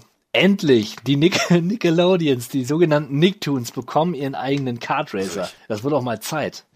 Ich vermute mal mit Ren und Stimpy. Und so weiter. Ja. Weißt du, was ich viel gruseliger finde? Land Before Time, Great Valley Racing Ja, Adventure. hatten's- In einem Land vor unserer Zeit. Ey, das gibt's doch gar nicht. Wir hatten es ja schon im letzten Jahr mal festgestellt, Kartspiele, da gibt es eigentlich nichts, was es nicht gibt. Also Aber in einem, in einem Land vor unserer Zeit, das war in, als ich sechs Jahre alt war. Da war ich wesentlich für mich älter. ist das immer noch in. Also ich finde das immer noch sympathischer als Nicktoons. Muss ich mal, Oh muss, ja. ich, muss ich mal drüber nachdenken. Star Wars, Super Bomber Racing. Ja, ähnliche Kerbe, wo das reinschlägt, Kartracer. Und die haben, der Clou an der Sache ist, die haben alle lustige große Köpfe. Ja, also so einen großköpfigen Darth Maul in so einem Kart über die Strecke flitzen zu sehen. Schenkelklopfer. Coole Sache. Gran Turismo. Gran Turismo 3 ist back. Ja, und jetzt spanne ich wieder einmal einen Bogen, nämlich zu Anfang, als wir davon sprachen, dass Grand, to, ach, Grand Theft Auto, ne, klingt so ähnlich, ist auch so ähnlich bewertet worden. Ne? Genau wie äh, GTA hat äh, Gran Turismo eine 97er Metakritik und ist damit auch mit das mit beste Sony PlayStation 2 Spiel. Und dazu muss man noch erwähnen, das ist auch interessant, das bestverkaufte nicht GTA-Spiel für die PlayStation. Also die Top 10 der meistverkauften Spiele sind tatsächlich GTA 3, GTA San Andreas, dann kommt, glaube ich, GTA Vice City noch und dann kommen zwei Gran Turismo Spiele und dann kommen erst die anderen Spiele. Also diese fünf Titel der beiden Reihen machen die Verkaufscharts unter sich aus. Das ist schon extrem beeindruckend. Beeindruckend, was wir hier für Informationen euch liefern, nicht wahr, Leute? Tja, kann man wohl sagen, oder Das nicht? Kauerbanger Play. At, at its best. Eins muss ich aber noch, muss ich aber noch erwähnen, ähm, nach dem ganzen Rotz und, und Schlurz und all diesem Mist, der an Kartracern rauskam, hat dann Nintendo auch endlich zurückgeschlagen im Jahr 2001. Es erschien nämlich äh, Super Mario Kart Super Circuit für den Game Boy Advance, ah, der exklusive Ableger für den neuen kleinen Handheld von Nintendo. Und du erinnerst dich ja auch, diesen Titel hatten wir bei der großen Mario Kart WM ich gespielt. erinnere mich, ja. das macht durchaus Spaß. Es ist Mario Kart in der Handfläche und hat einen coolen äh, Multiplayer-Modus, der natürlich dann nur mit einem Multiplayer-Kabel zur Verfügung steht, aber auch das hat geklappt. Einfach, ja, es ist quasi wie Super Mario Kart auf dem Super Nintendo. Ein bisschen flotter, ein bisschen schicker und äh, ja, ein paar mehr Strecken. Schwierig. Schwierig ist es. Ja. Gut. Ein gelungener Abschluss für diese Rubrik, würde ich sagen. Nun machen wir weiter mit den Kampfspielen. Und da wieder mal äh, Nintendo Super Smash Bros. Melee. Ja, für viele Das vielleicht Beste. der beste Teil der Reihe. Auf jeden Fall fand, habe ich ihn nicht gespielt, dass ich mich dazu äußern könnte. Ich bin jetzt wieder eingestiegen auf den Wii-Titel, Brawl. Und äh, ja, ich würde das gerne nachholen, nur natürlich, wie man sich vorstellen kann, diesen Titel kriegt man nicht mehr so günstig und so easy bei den gängigen Gebrauchthändlern. Von daher werde ich dann noch ein wenig warten müssen, bevor ich mir das dann nochmal hole. Ansonsten das übliche, man kämpft mit einem All-Star-Cast aus Nintendo-Videospielcharakteren gegeneinander, versucht sich von einer Plattform runterzuhauen und das im Idealfall mit ein paar Freunden auf der Couch im Multiplayer ein großes Vergnügen. Ja. Tekken 4. Ja, auch ein großes Vergnügen. Der erste Teil dann auf der PlayStation 2. Äh, Bombengrafik, das übliche coole Kampfsystem, schöne Sequenzen zum Vor- und Abspannen der einzelnen Szenarien. Ein rundes Paket. Coole Sache. Und dann kommen wir zu Capcom vs. SNK 2. 2. Millionaire Fighting 2001. Was für ein toller Boah. Titel. Tja. Ja. Da treffen zwei Universen aufeinander. Ja, Punkt. Dead or Alive 3. Ja, und wieder Dead or Alive. Das scheint uns zu verfolgen durch die letzten Monate wie, äh, ja, sonst etwas. Äh, auch hier kann man nur sagen, gewohnte Dead or Alive Kost, die da auch wirklich noch von Teil zu Teil immer besser wurden. Äh, was ich damit sagen möchte, ist, dass Tekken immer ein hohes Niveau hatte, wo in Dead or Alive das jetzige hohe Niveau sich erst hart erkämpfen musste. Und trotzdem, die Trademarks, die man damals äh, oder heute dafür kennt, waren auch damals vorhanden. Ne? Du weißt schon, was ich meine. Verstehe. Äh, ja, Verstehst du es denn auch wirklich? Habe ich nicht. verstehe, schon. Ne? Ja. Aber ich verstehe, ich verstehe auch, dass du gerne X-Men spielen würdest. Mutant Academy 2. Nee. Genauso ungern würde ich Nein, auch Simpsons nein. Wrestling Warum, warum spielen. sagst du sowas? Simpsons Wrestling ist bestimmt super. Ja, dann können wir das ja vielleicht in unseren Twitch Oh, das ist einbauen. ein guter Tipp. Also, ein Also, Moment mal. Moment mal eben. Wie nennt man das? Äh, Blind? Blind, äh, Play, Blind Play würde ich es nennen. Genau, wir machen, wir machen Blind Play von The Simpsons Also, Wrestling. Simpsons Wrestling ist notiert. Sehr schön. Bloody. Roar 3. Ich finde, das verfolgt Ja, uns. Ich habe wirklich das Gefühl, je, in jeder verdammten Sendung einmal Bloody Roar zu sagen. ja, ich glaube, war danach auch dann Schicht mit Bloody Raw? So, wir werden es im nächsten Jahr Genau, vermutlich warten, herausfinden. lass uns mal Also, aufs nächste äh, Jahr warten. Also, ne, kämpfen und äh, als Mensch und als Bestie. Zwei Herzen in einer Brust. Rar. Na gut, dann äh, geht's jetzt sportlich weiter. Und da macht den Anfang Tony Hawk's Pro Skater 3. ja, ähm, ein weiterer Fun Fact. Da war ich raus. Da warst du raus. Für mich war das tatsächlich. Ich habe es gespielt, aber nach dem großartigen, großartigen Ereignis, was Tony Hawk äh, 2 war, hat es Tony Hawk 3 natürlich schwer gehabt. Es war ein super Spiel, allerdings nicht so bahnbrechend. Nur ähm, habe ich gerade bei, war das bei GTA erzählt von einer 97-prozentigen Metakritikwertung? Das war gelogen. Das war glatt gelogen. Denn äh, tatsächlich hat diese 97 Punkte Tony Hawk 3 bekommen. Und das war damit das beste PlayStation-Spiel aller Zeiten. Erstaunlich, äh, aber sch- scheinbar wahr, denn Kritiker ne, sind unbestechlich, wie wir ja wissen. Nein. Ich habe Tony Hawk Skater 3 allerdings auch nur auf, was heißt nur, aber ich habe es auf dem Gamecube und äh, da auch nicht so arg oft gespielt und ich habe keine wirklich lebhafte Erinnerung mehr an meine Spielzeit damals auf der Playstation. Hm. Habe ich es vielleicht doch nicht gespielt und meine Erinnerung spielt mir einen Streich. Naja, aber nachdem ich jetzt hier die Metakritik gelesen habe, werde ich vielleicht nochmal dem Gamecube-Ding eine Chance geben. Ja, dann äh, kommen wir zu Sean Palmers Pro Snowboarder. Der weltbekannte Snowboarder Sean Palmer äh, hier mit seinem Debütspiel. Ich habe es nicht gespielt. Gut. Ich auch nicht. Dave Mirror Freestyle BMX 2 und Matt Hoffmans Pro BMX. Ja, zwei Spiele im Stil von Tony Hawk. Den Dave Mirror, den hatten wir ja schon mal im ersten Teil, ich glaube im letzten Jahr besprochen. Ähm, ja, es- Genau, und äh, Matt Hoffman ist tatsächlich unter dem gleichen Deckmantel wie Tony Hawk Pro Skater erschienen. Also das ist dann wohl wirklich die legitime, äh, wie sagt man, Ja. Spin-off zur Tony Hawk-Reihe. Ja. Das habe ich sogar gespielt und das war auch ja, weil es sich halt, cool weil es ja. sich halt so gespielt hat wie Tony Hawk. Ne? Man kannte die Spielmechaniken und Richtig. es war einfach gut. Ja, Madden Genau. NFL 2002.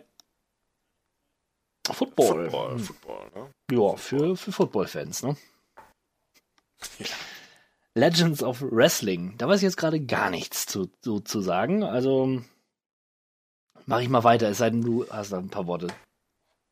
Nee, ich, es gab so einige Wrestling-Spiele, die in diesem Jahr erschienen sind, nur ich finde, nachdem ich in den letzten Jahren eigentlich alles dazu gesagt habe, was zu sagen ist, Wechsel THQ ne, zu von Acclaim und hier und da und Konsolenwechsel, aber jetzt wiederholt sich das Ganze eigentlich nur noch. Ne, von daher braucht man dann, glaube ich, nicht mehr arg zu viel zu Na sagen. gut, dann machen wir mit Ultimate Fighting Championship Tap Out weiter. Tja, ich habe es auch nicht gespielt, auch äh, wenn ich glaube, dass es bestimmt gut gewesen ist. So, also vom aus dem Bauch raus. UFC einfach, ne? Ist immer gut. Ja, und Sid Meier's ist wieder dabei, aber diesmal mit Sim Golf. Ja, eigentlich, das ist eigentlich ein Spiel, das müsste man sich nochmal angucken. Ähm, ich weiß nämlich ehrlich gesagt gar nichts dazu zu, so, zu, mein Gott. Ich weiß nämlich ehrlich gesagt gar nichts dazu zu sagen. Ähm, und das ist schade, weil es schon ein bisschen, äh, ja, kurios ist, ne? Auf eine Art. Sid Meier war sich auch für nichts zu schade. Ja, vielleicht ist es fantastisch. Na gut, äh, apropos kurios, äh, kurioses Fun- und Party-Games sind die letzte Rubrik in unserem kleinen, in unserer kleinen Zeitreise. Parappa the Rapper. Parappa the Rapper 2 sogar. Ja, da war ich tatsächlich erstaunt, dass es einen zweiten Teil dazu gibt, zu der ganzen Chose. Äh, Teil 1 war ja, ja, man kannte das aber so wirklich gespielt oder zu Hause hatte das irgendwie keiner. Und bei Rapper the Rapper 2 ist dann noch weiter unter dem Radar hergeflogen, aber schlägt in die gleiche unterhaltsame Kerbe. Also, wo wir gerade schon dabei sind, äh, vielleicht wäre bei Rapper the Rapper auch was für den Twitcher. Naja, Punch, it's all in the mind. Kick, Punch, it's all in the mind. Ja, So die ersten ein, zwei Levels mal so ein bisschen abgrooven. ja könnte, ich, könnte man sich äh, gut überlegen, ja. ja. Universal Studios Theme Park Adventure. Ja, das äh, Werbespiel für die äh, Universal Studios, was alles andere als gute Werbung ist, denn es ist ein, ein grauenhaftes äh, Spiel, Erlebnis. Und zwar ist man ein Kind, das einen äh, Freizeitpark besucht und man möchte dann entsprechend natürlich auch die Attraktion besuchen. Ja, das Klingt erstmal toll. klingt erstmal toll. Das Doofe ist nur, man kommt da nicht rein. Man steht in einer Schlange und wird dann von äh, der, ich weiß gar nicht, wer da die, das Maskottchen ist des Parks, weggeschickt. Und man muss dann quasi erst Geld verdienen, um sich ein VIP-Ticket zu kaufen, um dann da mitfahren zu dürfen. Und wie verdient man Geld? Indem man durch den Park läuft und Müll einsammelt und den Müll in die Mülltonnen wirft. Also, wenn das wirklich so abläuft im Universal Studios, dann äh, würde ich mir einen Besuch da doch wirklich groß überlegen. Um die fahren zu können, brauchen sie Geld. Und Geld verdienen sie, indem sie den Müll wegräumen von anderen Leuten. Ja, und die Minispiele an sich machen es dann halt auch nicht. Ja, da gibt's den weißen Hai, wo man äh, auf Monster werfen muss. Da gibt's das ET-Radrennen mit der kaputtesten Fahrradsteuerung aller Zeiten. Man kann keine drei Meter geradeaus fahren, ohne dass der Trottel dann mit seinem Ja, Fahrrad ehrlich. umfällt. Ja, es hat einen gewissen Trashwert, aber wie ich gerade schon sagte, das ist, glaube ich, zum Zugucken äh, auf eine längere Distanz könnte das echt einfach nur ärgerlich dann sein für alle Beteiligten. Denkt daran, wir wollen Rugrats spielen am Twitch. Das wird schon ärgerlich genug. Ich denke mal, das reicht dann auch. Ja. The Jungle Book, Rhythm and Groove. Boah. Ja, passend zur Rhythmusspiel, jetzt hm? aktuell eintretenden Dschungelbuch-Hysterie, die wieder eintritt durch den aktuell im Kino laufenden neuen Dschungelbuch-Film, der ziemlich cool sein soll. Und den Ende des Jahres noch ein, kommt noch ein Dschungelbuch-Film heraus. Wäre es vielleicht auch eine Chance, äh, The Jungle Book Rhythm and Groove wieder auszugraben. Also ich mochte das Dschungelbuch nie. Ich mochte den Disney-Film nicht, ich mag Mowgli nicht, ich mag diesen Affen nicht. Baloo ist okay, ja, und Bagheera, die, die der Panther, Ja. ne? aber darüber hinaus furchtbar. Die Schlange, K, die Schlange, K, äh, K, ne, K, K, die Schlange, furchtbar. Nein, nein, nein, nein, möchte ich nichts mit zu tun haben. Gut. Äh, Lego Creator Harry Potter. Ja, ging es da los quasi? Nein, nein, nein, das ist was anderes. Beziehungsweise klar, der, der Link war vielleicht hergestellt, aber es ist nicht äh, mit diesen he- heutigen Lego Adventures zu vergleichen. Ich glaube, da konnte man eher mit so einem Editor äh, sich Figürchen bauen. Ja. Auf jeden Fall. Worms World Party. Ja, Worms ist immer eine gute Party. Neulich noch eine Runde gegen den guten Hauke Worms und ihn eindeutig in seine Worms-Schranken ver verwormst, möchte ich sagen. Ich habe Worms von einem anderen Planeten gespielt. Beeindruckendes Worms, möchte ich sagen.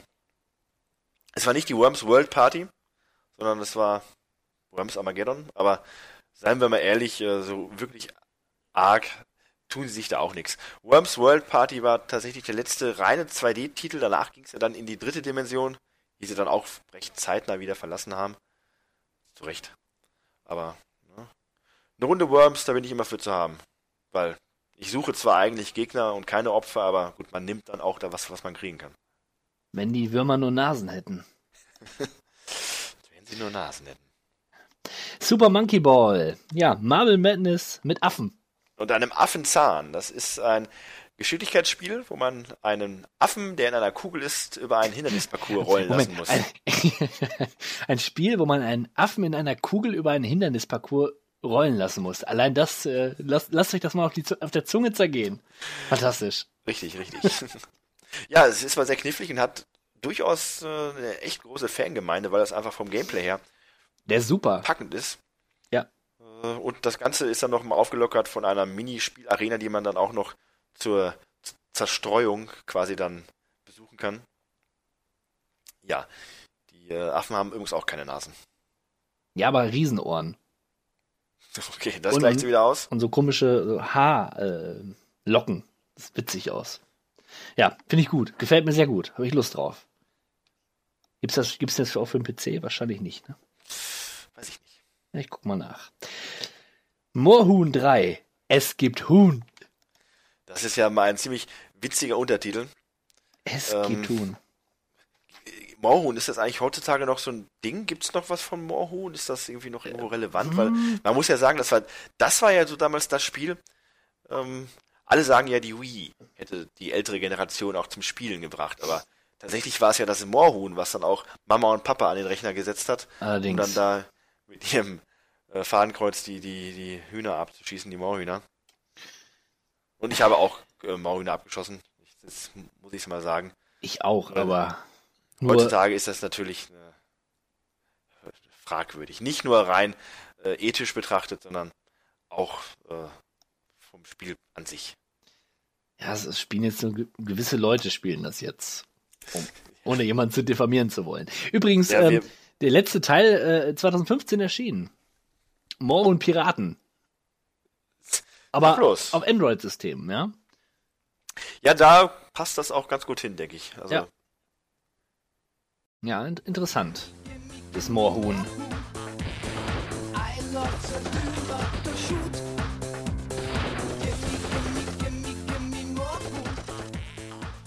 Gut, und äh, der letzte Titel auf meiner Liste hier: Pokémon Party Mini. Ich würde mal aus dem Bau raus sagen, da, es handelt sich dabei um ein Partyspiel der Marke Mario Party. Also Minigames verbunden mit einem Brettspiel. ja, lassen wir das mal so stehen. Das könnte durchaus sein.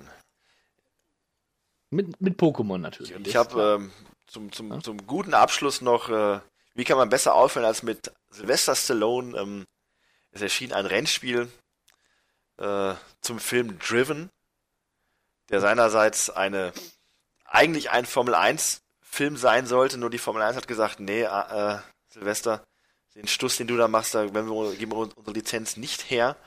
Also hat er dann eine andere Formel 1 oder eine andere Rennserie genommen und das dann lizenziert. Ja, hätten sie aber sich auch geweigert. Der Film war Schrott. Das einzige Lustige an dem Film war, dass der Bösewicht, der böse Deutsche, gespielt wurde von Till Schweiger und er trug den Namen, den urdeutschen Namen Bo Brandenburg. Und äh, auch der ist natürlich als spielbarer Charakter in diesem Rennspiel vertreten. Naja, es ist, eigentlich ein Spiel, was unter die Kategorie Rennspiel fallen müsste, aber es ist, da der Film so kurios ist und das Ganze drumherum so kurios ist, äh, kann man das, glaube ich, besser in diese Freak-Galerie mit einbauen. Ach, was ein herrliches Ende. Für einen gelungenen Podcast, würde ich sagen. Ja, wir haben, Ja. glaube ich, wieder die äh, zeitlichen Rahmen gesprengt. Wir sind quasi das, das, das Wetten das unter den Podcasts, möchte man fast schon sagen. Zeitbegrenzung gibt es für uns nicht. Aber dafür lieben uns ja auch die Fans. Also ihr da draußen. Gut, ich würde sagen, wir machen hier Schluss an dieser Stelle und verweisen nochmal auf den 20. Mai um 18 Uhr auf unserem. Vorbereitung Ja, bitte. beginnt quasi ab jetzt. Ne? Ab jetzt sind wir in der heißen Vorbereitungsphase für den So Twitch-Event. sieht's aus. Wir machen nichts anderes. Ja. Live-Podcast wird gesendet, sage ich jetzt einfach mal. Am 20.05. plus jede Menge Spiele. Schaltet ein und macht's gut. Bis zum nächsten Mal. Ciao, ciao. The end is in the beginning, and yet you go on. The initiation of a new aeon. Hail to the king, baby. What is this? É uma